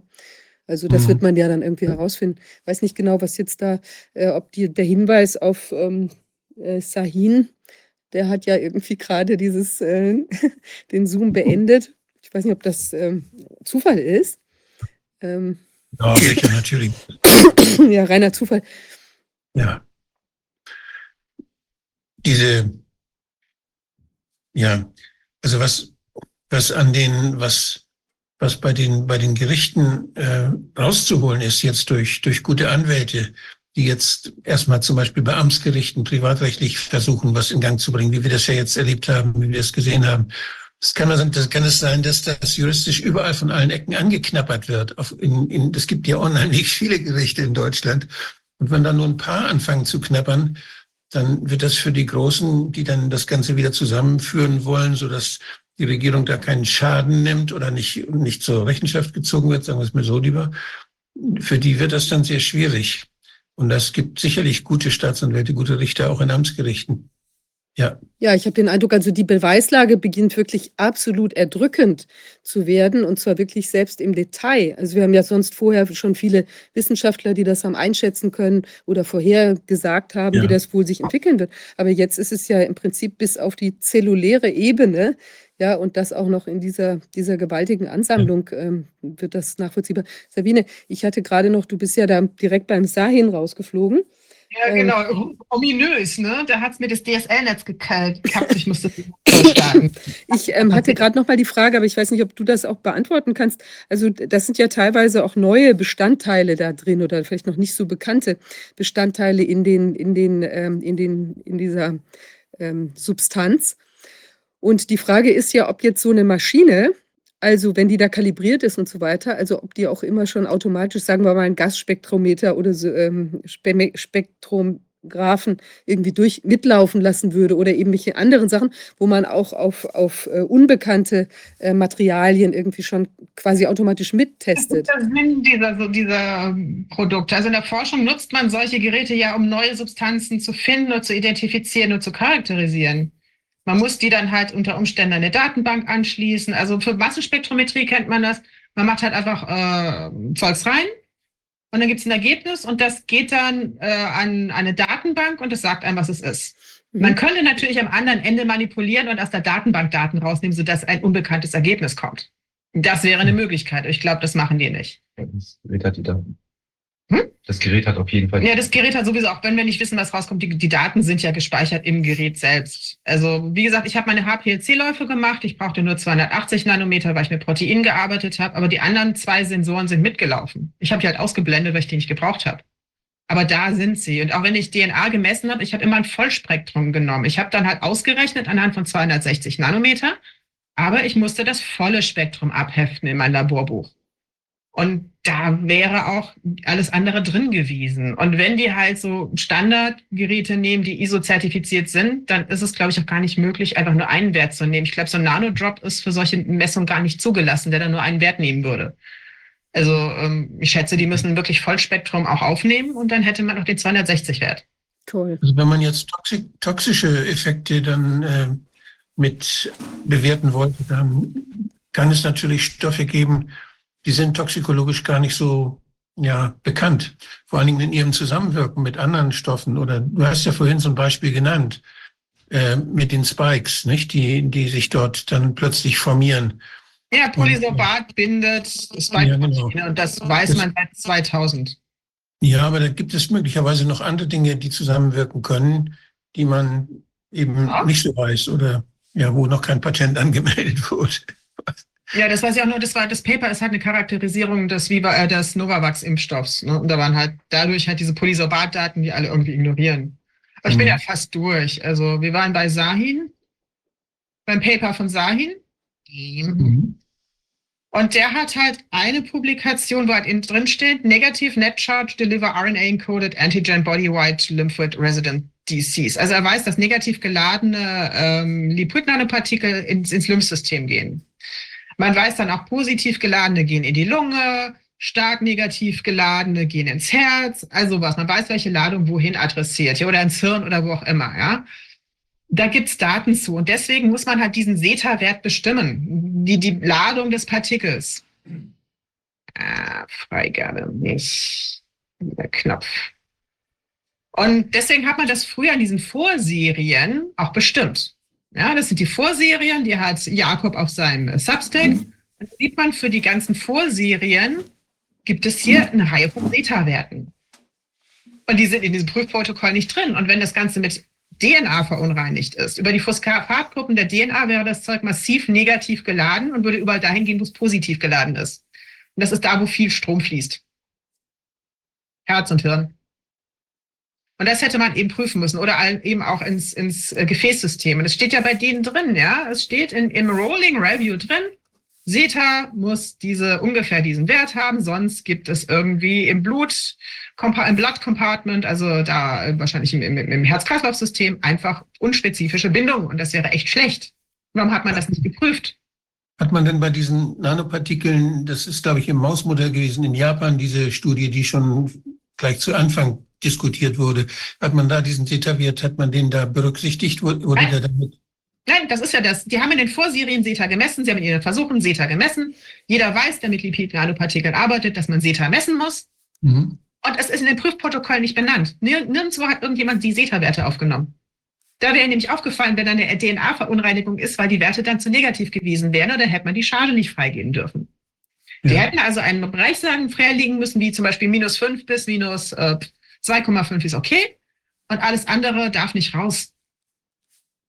Aber ich habe nicht ein einziges Prüfprotokoll, auch Cienzano und sonst wie gesehen, das den Zeta-Wert bestimmt hätte. Und das ist bei solchen Lipiso Liposomen-Geschichten ziemlich wichtig, würde ich mal vermuten. Das Also wird bei ja- Nanopartikeln generell, ja.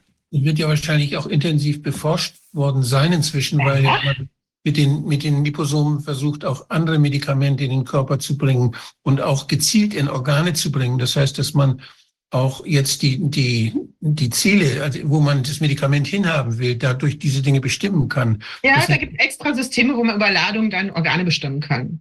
Das war ein Ja. anderes Paper. Ich habe jetzt halt das Ugo von Özlem und Özlem genommen, weil die halt das da zeigen, aber es gibt wirklich, äh, wo man Lipide so macht, dass die Organe aufgrund der Ladung eher eine, eher eine gewisse Wahrscheinlichkeit haben, bestimmte Organe zu transfizieren. Da gibt es eben noch die. Protein Corona, die einem dazwischen haut, weil die bindet natürlich unter Umständen ApoE und dann geht's ab in die Leber.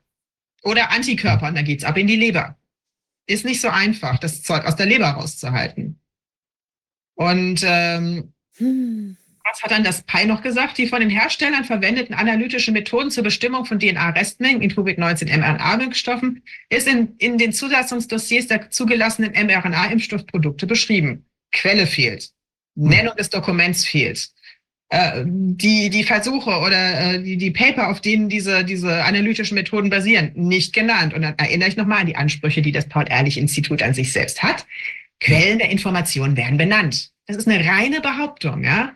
Deren Validität wurde entsprechend ICH-Vorgaben äh, überprüft und anhand von äh, vorgelegten Daten nachgewiesen. Ja, siehe die EMA-Dokumente ne? und der Ergebnisoptimierung der Messmethoden. Wenn das validiert ist, hätte denen auffallen müssen, dass sie eine Methode nehmen, die DNA unterschätzt und die RNA überschätzt. Solche Geschichten. Oder ihnen hätte auffallen müssen, dass man Endotoxine in liposomalen ähm, Formulierungen nicht messen kann mit LAL-Test. Das steht nämlich in der Literatur. Und was machen sie? Wir haben ja das fertige Produkt. Und jetzt messen sie Endotoxin. Aber das funktioniert nicht. Das können sie sparen. Weil das ist lange bekannt. Daher, wo ist der Proof of Principle, dass ein LAL-Test in dieser liposomalen Formulierung funktioniert? Ich habe das in den Dokumenten noch nicht gefunden. Und auch der Geoff Payne, der wirklich sich komplett auf Endotoxine und LAL spezialisiert hat und nichts anderes macht, ja, hat alle Dokumente durchkämmt. Und die haben nie gezeigt, dass wenn man ein, eine definierte Menge Endotoxin in einen Impfstoff von denen tut, dass dann auch dieses Ergebnis wieder rauskommt und das Zeug nicht ähm, vom, vom Wert her äh, maskiert oder zum Beispiel verstärkt wird. Beides wäre möglich. Also dass der LRL zu, zu starke Belastung anzeigt oder eine zu schwache Belastung. Und an der Stelle ist natürlich ja die Testung der Plasmid-DNA erfolgt be bewusst am Wirkstoff der Covid-mRNA-Impfstoffe äh, und nicht am finalen Produkt. Nur so sind mögliche Testinterferenzen durch Lipid-Nanopartikel, die erst im finalen Produkt vorliegen, auszuschließen. Aber inkonsequenterweise machen sie dann LAL-Test, von dem man seit Jahrzehnten weiß, dass nicht funktioniert. Liposom und LAL, nein. Ja, also da merkt man schon Validierung von Testmethoden. Wer bitte hat das validiert? Muss sein. Ja, aber also der hätte doch auffallen müssen, dass LAL dann nicht mehr geht. Die hätten Massenspektrometrie machen müssen an dem Punkt. Also Geoff Payne ist jetzt mit den Australiern dran, da irgendeine neue Methode über Fluoreszenz zu äh, testen. Da hat er schon erste Previews auf seinem Substack äh, veröffentlicht. Und da scheinen relativ heftige Werte bei rauszukommen. Das Zeug scheint relativ stark mit Endotoxin belastet zu sein und deswegen hat man wahrscheinlich diese Methode nicht verwendet. Gehört jetzt zur Methodenoptimierung. Man hat das genommen, von dem man wusste, es wird nicht funktionieren. Aber wie ist das durch die Validierung durchgegangen? Das ist die Frage. Und dann sagt man natürlich, ja, das ist inkonsequent. Aber jetzt möchte ich gerade noch einmal, ich glaube, ich habe das schon mal gefragt.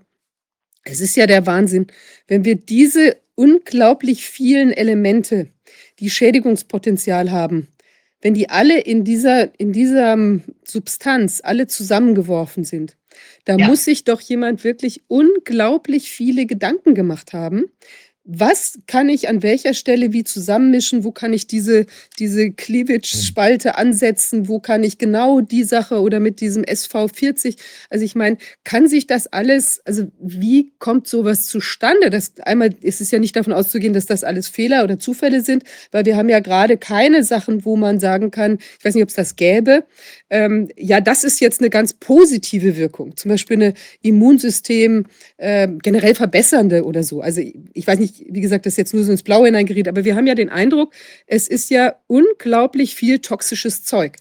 Also hat ja, sich da ein Team ja. hingesetzt und gedacht, wie, wie kriegen wir die dollste Schadwirkung? Wenn es an der einen Stelle nicht klappt, dann klappt es an der anderen mit diesem, ähm, mit diesem, diesem ähm, AL, ALC-Dings äh, da drin. Mit 23.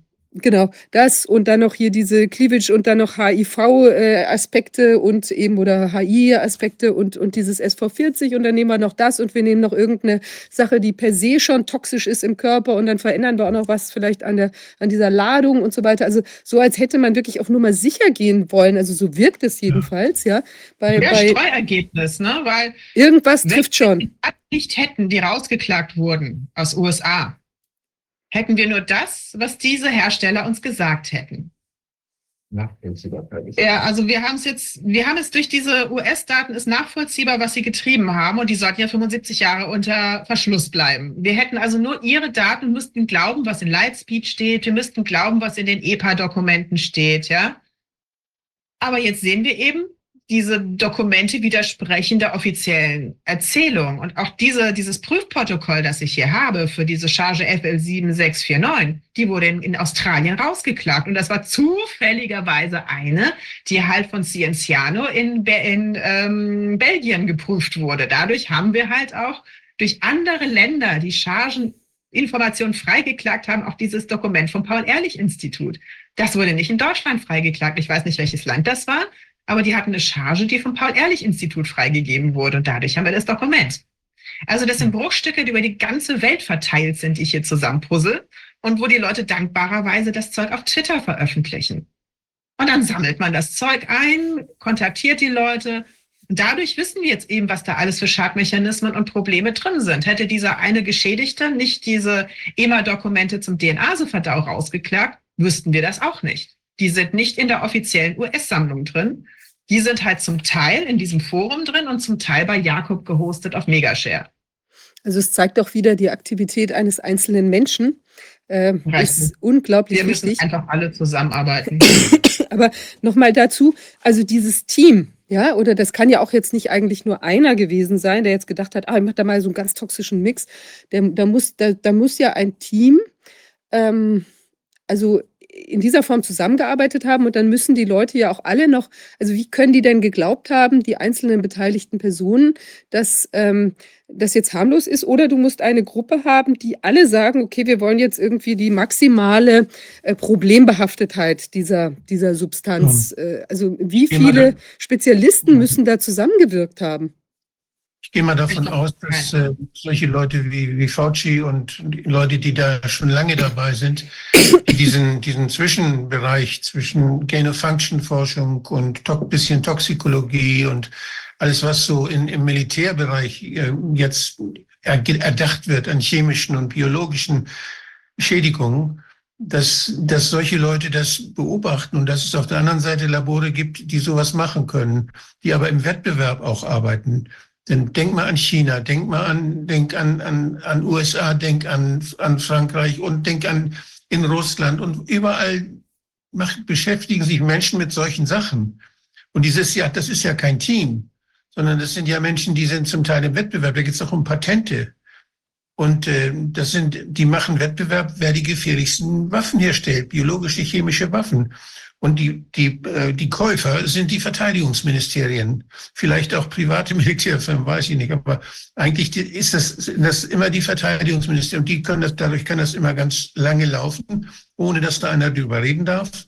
Und äh, das ist offenbar lange schon gelaufen. Da ist wahrscheinlich schon viel gelaufen. Und das, was wir jetzt erleben, das ist, da ist irgendeiner, der hat gesagt, okay, dafür geben wir das Geld.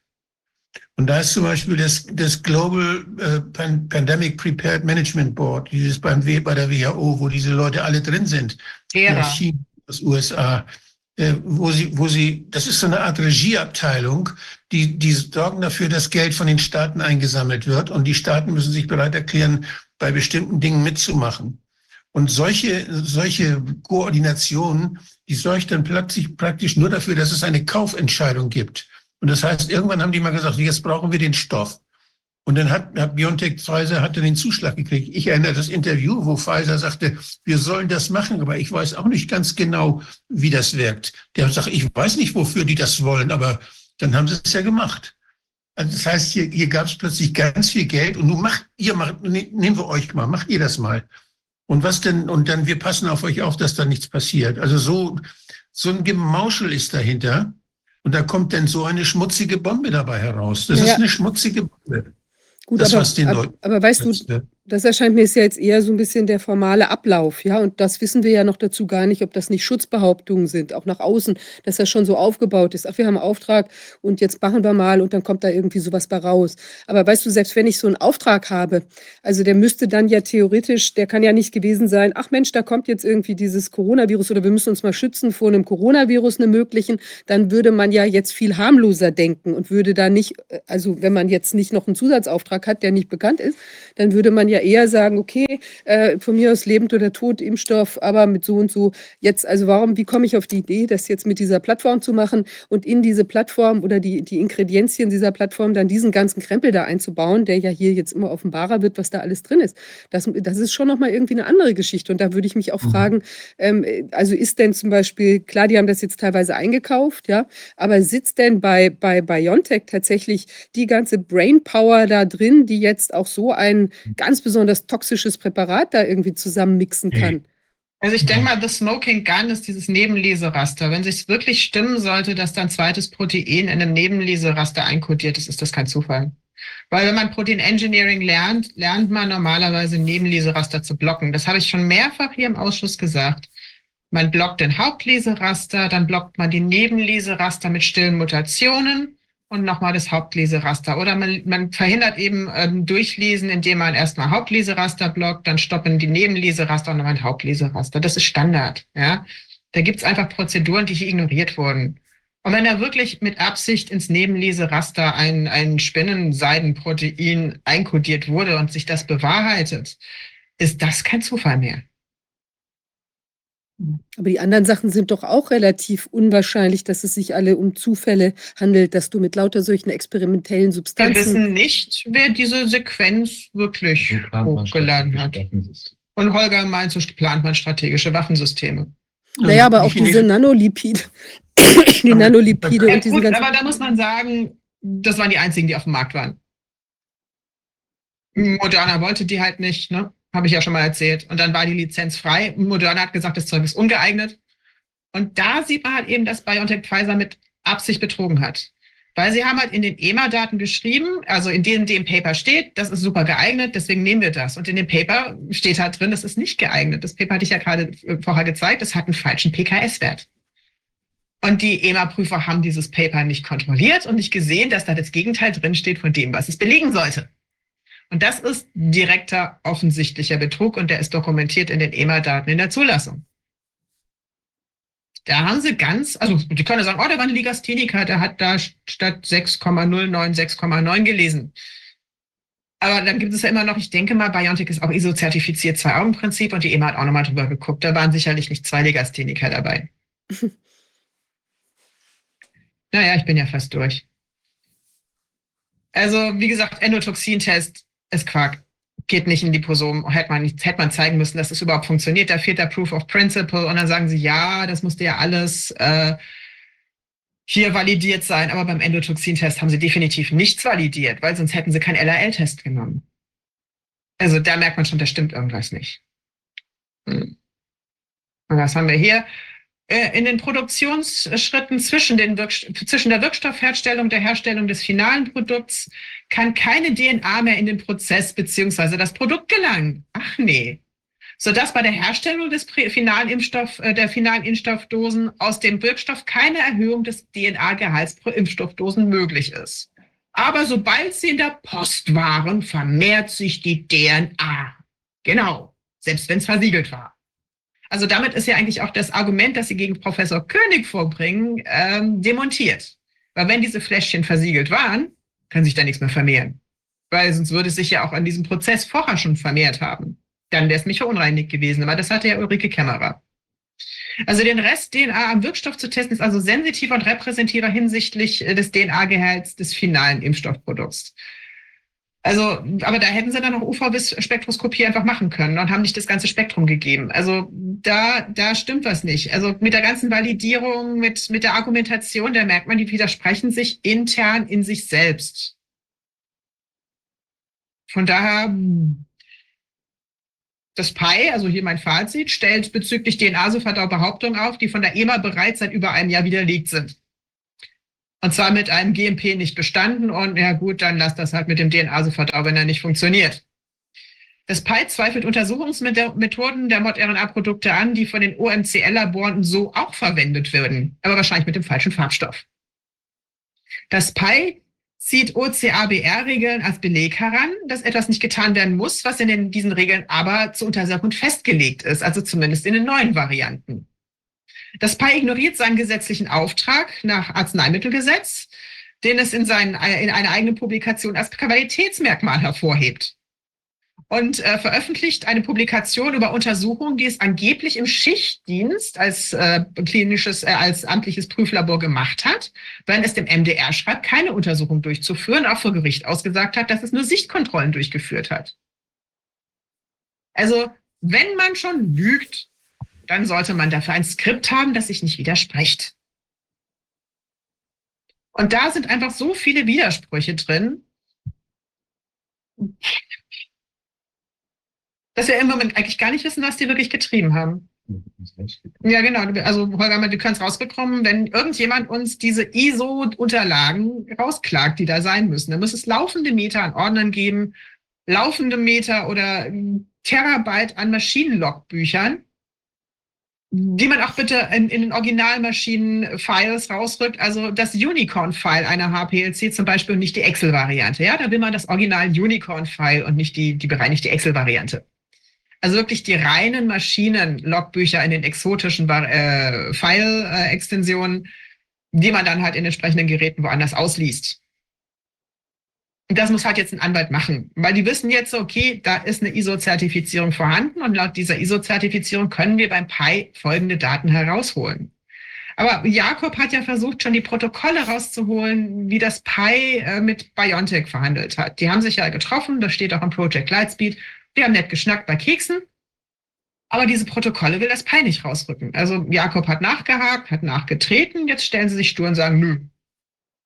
Obwohl sie eigentlich verpflichtet werden, nach ISO wahrscheinlich diese Protokolle rauszurücken, weil das zur Dokumentationspflicht gehört. Verhandlungen zwischen denen sind zu protokollieren. Genau, Verhandlungen zwischen Vertragspartnern, Ja. Auftragnehmern und wie auch immer sind zu protokollieren.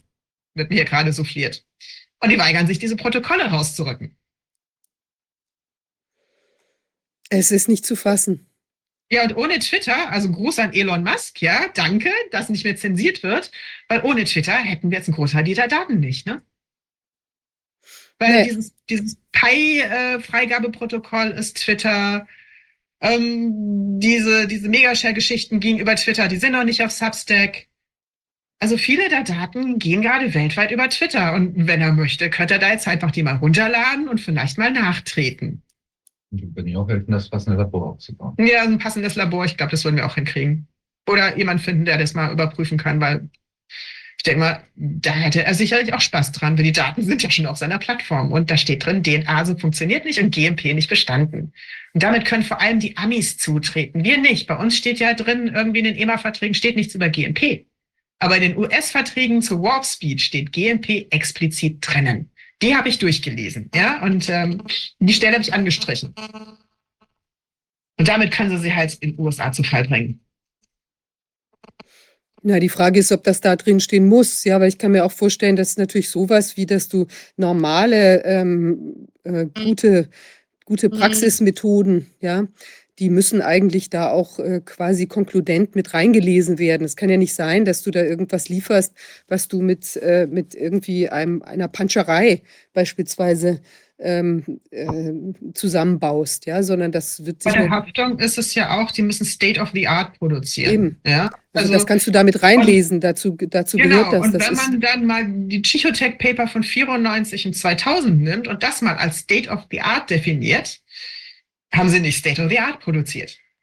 Und das wird ja eher noch ähm, akribischer gewesen geworden sein, was man dann von den Leuten äh, erwartet später, weil es vielleicht noch bessere Nachweismethoden gibt oder eben neue Produkte äh, oder Teilprodukte Genau. entwickelt Also worden diese sind oder sowas.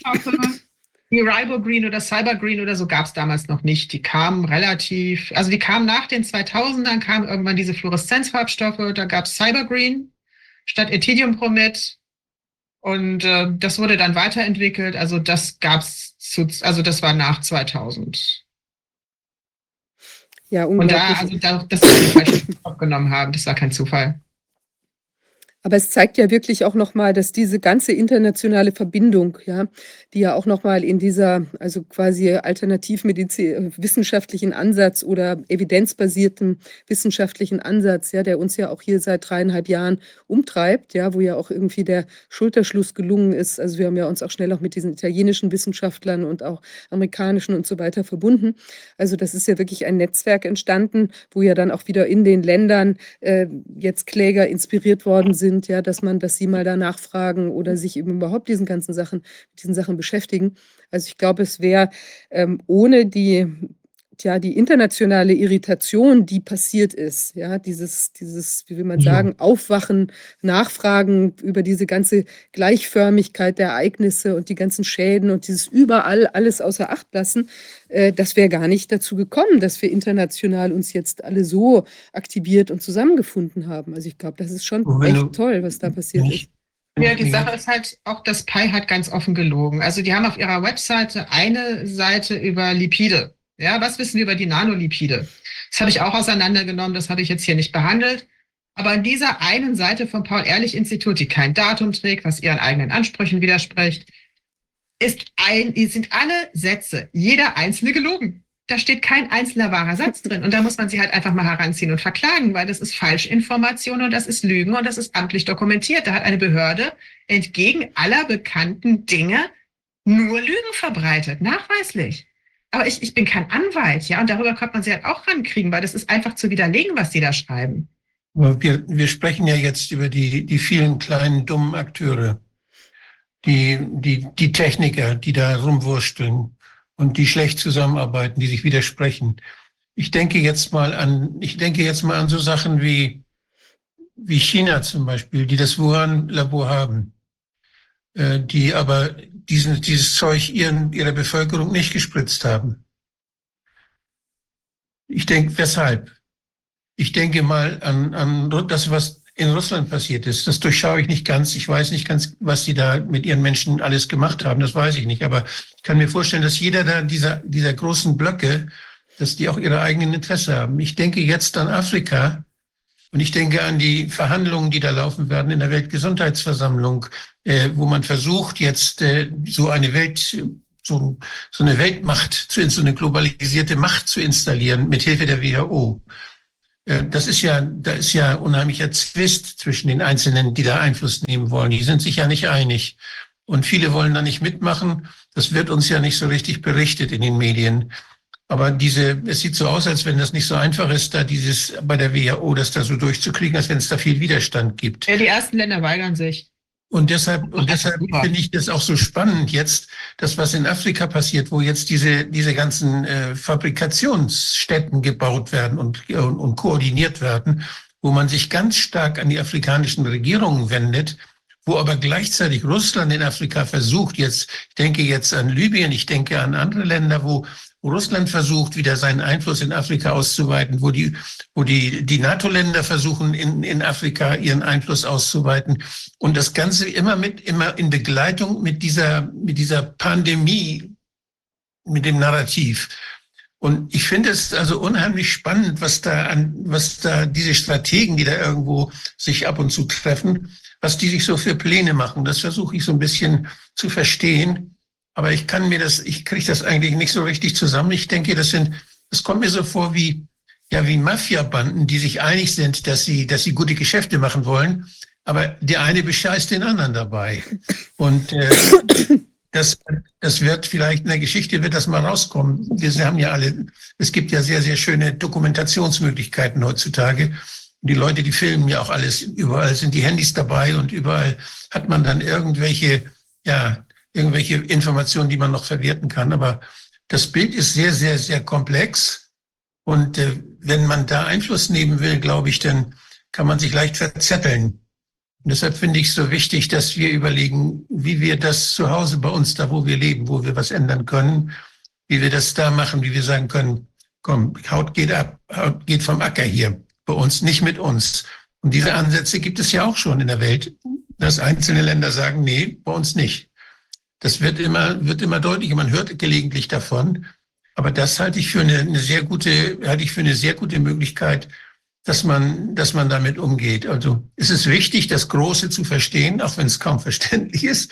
Aber es ist noch wichtiger, finde ich, dass man sich orientiert und sagt, wie wollen wir es denn bei uns, wie wollen wir es denn so machen, dass so eine Scheiße nicht nochmal passiert, dass wir, dass wir das übersehen, dass wir wissen, was hier passiert, dass wir dass hier uns nicht einer, den wir bezahlen als Beamter, dass der uns nicht systematisch belügt und für irgendjemand anders arbeitet. Wie, wie können wir das organisieren? Und das sind Fragen, die sollten wir so schnell wie möglich lösen. Und das hat viel damit zu tun, dass wir uns da, wo wir leben, für Politik interessieren, uns einmischen. Also das ist der erste Punkt. Gehen wir doch einfach mal Kausalketten hoch. Wir haben jetzt auf der einen Seite sozusagen einen Hersteller. Dieser Hersteller hat wie auch immer motiviert, du sagst jetzt mafiös sozusagen, wollte Kohle machen, sein Unternehmen retten. Dann muss im nächster sozusagen aber das PI mitgearbeitet haben. Das PI wiederum ist aber, wie heißt es, das Gesundheitsministerium ist aufsichtsführend für das PI verantwortlich. Also muss das Gesundheitsministerium mitgemacht haben. Und zwar über Parteien hinweg, weil wir haben andere Leute in den Parteien oben gehabt. Dann haben wir da sozusagen die Parteien. Und dann kommt erst die WHO, die ja jetzt mit ihrem neuen Reichsermächtigungsgesetz, also wenn das neue Pandemiegesetz durch wird, ja die einzelnen Staaten, du hast es selber angesprochen heute, ja entmachtet, weil sie dann Weisungen über die Staatsrepubliken hinwegging.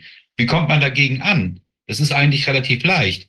Erstens politisches Bewusstsein und zweitens, wem haben die Beamten, die dort mit inkludiert sind, eigentlich ihren Treueeid geleistet? Sie sind ja. nur Dienst, also das, das, ist, ich würde das, Es ist schwierig, wenn man so ins Detail geht. Ich denke, wir müssen uns klar sein darüber, dass diejenigen, die die Welt verändern wollen, da, die das, die Welt mit ihrer Gier und ihrer Macht und Geld die Welt verändern wollen, dass die gelernt haben, dass es sich nicht lohnt, die Beamten zu bestechen, sondern die sorgen dafür, dass sie überall in die Regierung ihre Leute setzen. Das haben wir gesehen. Das heißt, je höher man die Korruption ansetzt, umso einfacher und übersichtlicher wird das. Und das haben sie versucht. Und das können wir nur dadurch verhindern, dass wir diese korrupten Politiker, die man dorthin setzen will oder hingesetzt hat schon, dass wir die rausschmeißen.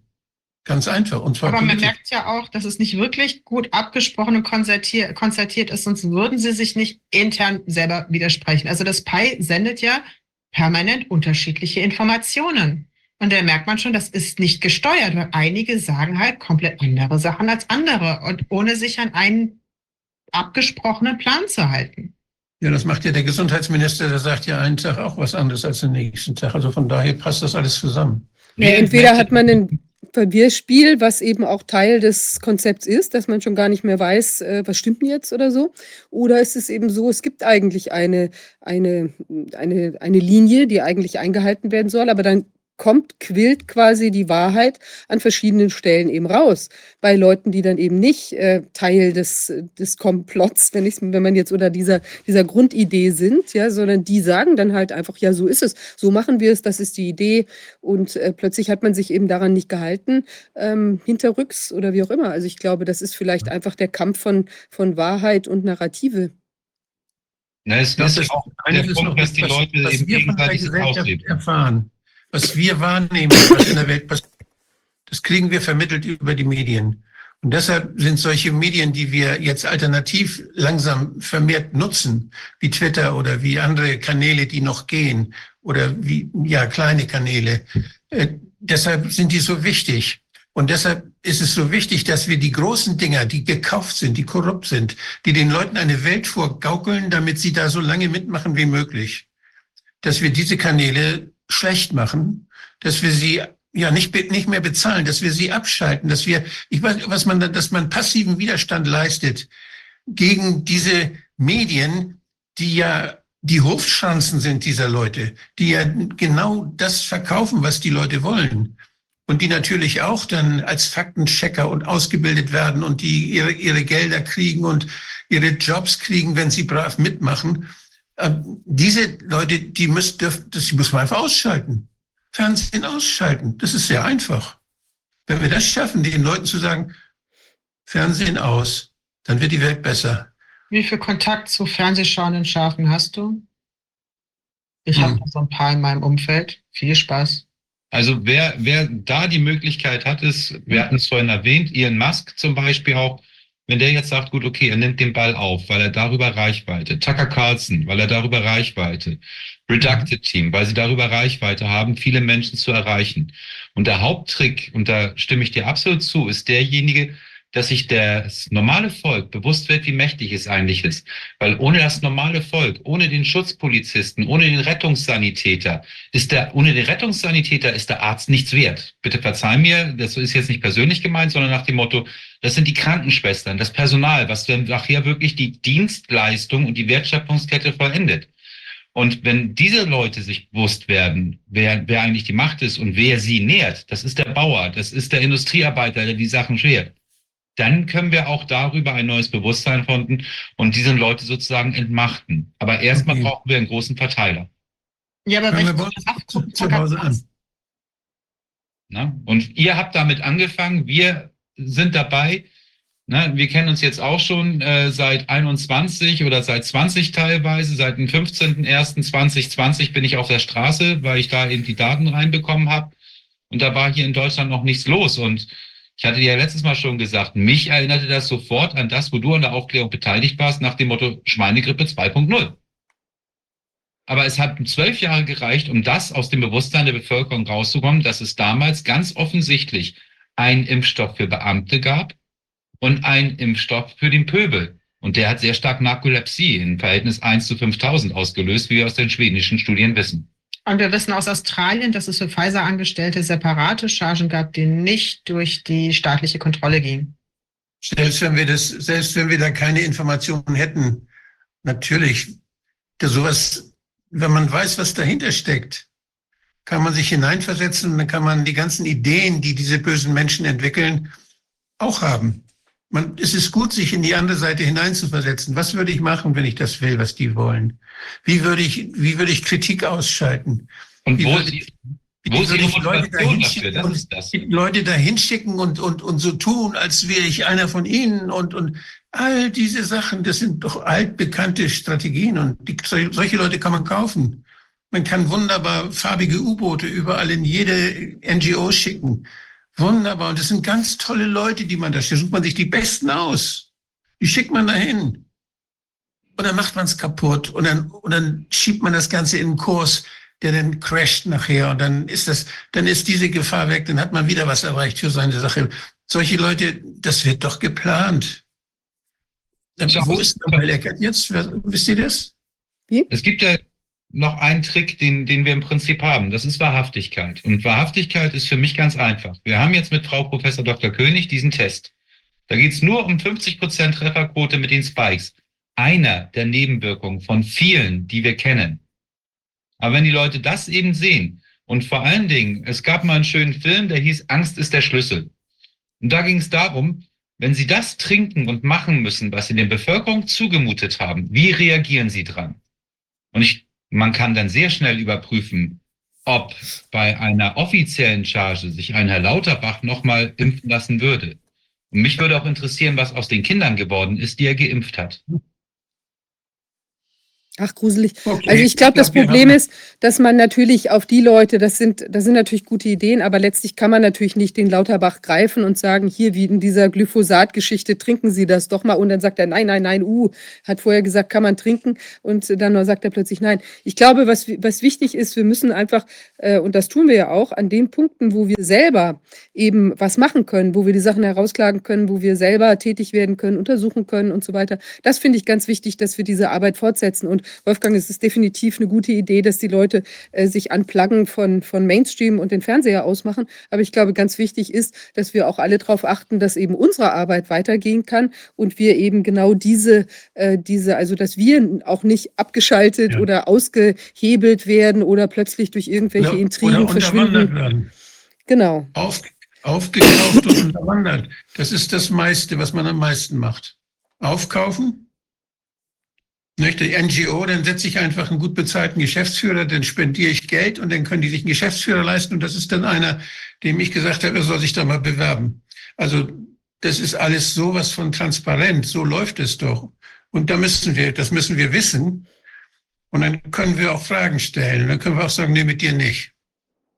Nee, ich finde, das ist nämlich nochmal ein ganz wichtiger Punkt, weil wir natürlich auch sehen, dass ja zum Beispiel in dem, ähm, wie will man sagen, Alternativ- oder Realbereich, ja, wo Leute Fragen stellen, wir haben ja auch so, manche sind erschöpft, manche können nicht mehr, manche gehen irgendwie ins Ausland, brauchen eine Auszeit, manche hören ganz auf mit ihren Geschichten, manchen Leuten geht das Geld aus, können gar nicht weitermachen. Ich glaube, vor dem Hintergrund ist das eben total wichtig, dass es eben, also auch sagen wir mal, auch so wie den Ausschuss eben solche Sachen gibt, die weiterlaufen, die sich eben nicht äh, zur Seite drängen lassen und eben, wo, wo die Fragen weiter gestellt werden können. Und es ist ja eben auch dieser, dieser, dieser Effekt der kommunizierenden Röhren. Das sehen jetzt wieder Leute, werden dann tätig, äh, haben wieder neue Fragen, neue, neue Ideen und so weiter. Und das ist, glaube ich, auch total wichtig, dass wir uns da einfach, dass wir weiter am Ball bleiben. Und ihr macht das, wir machen das. Und äh, ich glaube, das ist, das ist das, was wir machen können. Und ich finde, wir sind schon extrem weit gekommen. Und natürlich kommen jetzt, wir sprechen auch nochmal über diese Angelegenheiten da. Äh, das ist, äh, ich glaube, da sind tolle Ansätze.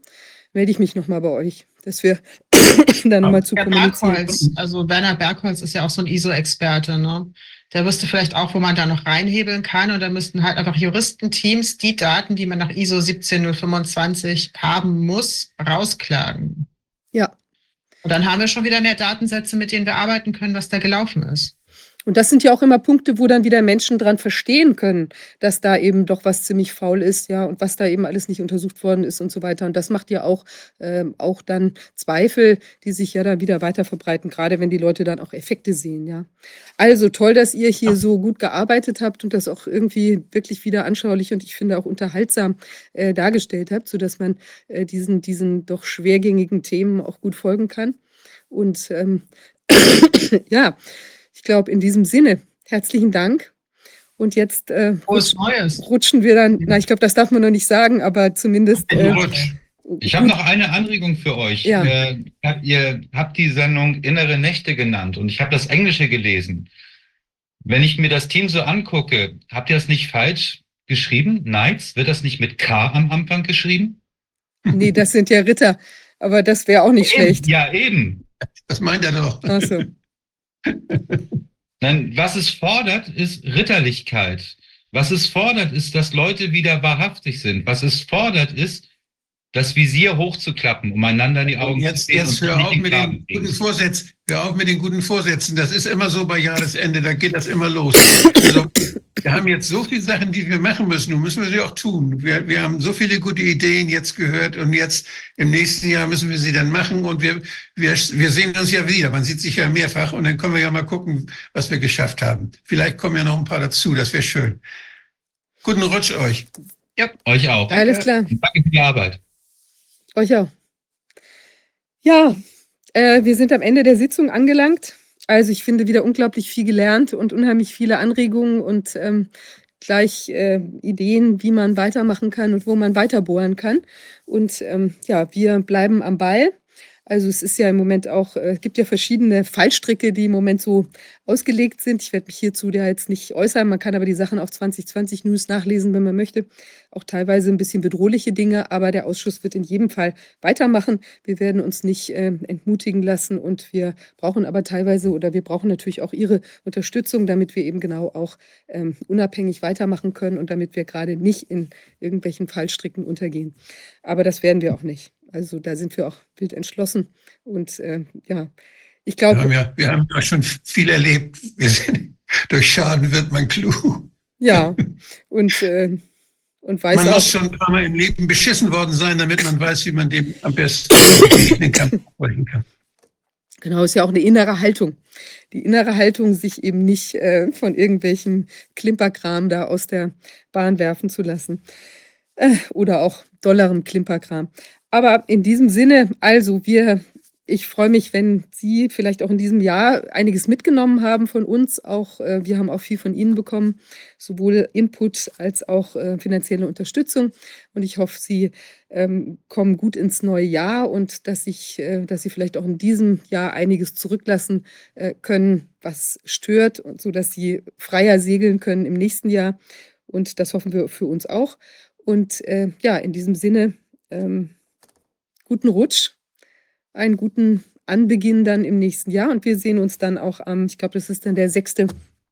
Januar, sehen wir uns wieder in alter Frische äh, und vielleicht mit oder natürlich mit wieder vielen neuen Informationen. Bis dahin, alles Gute. Tschüss. Tschüss, guten Rutsch.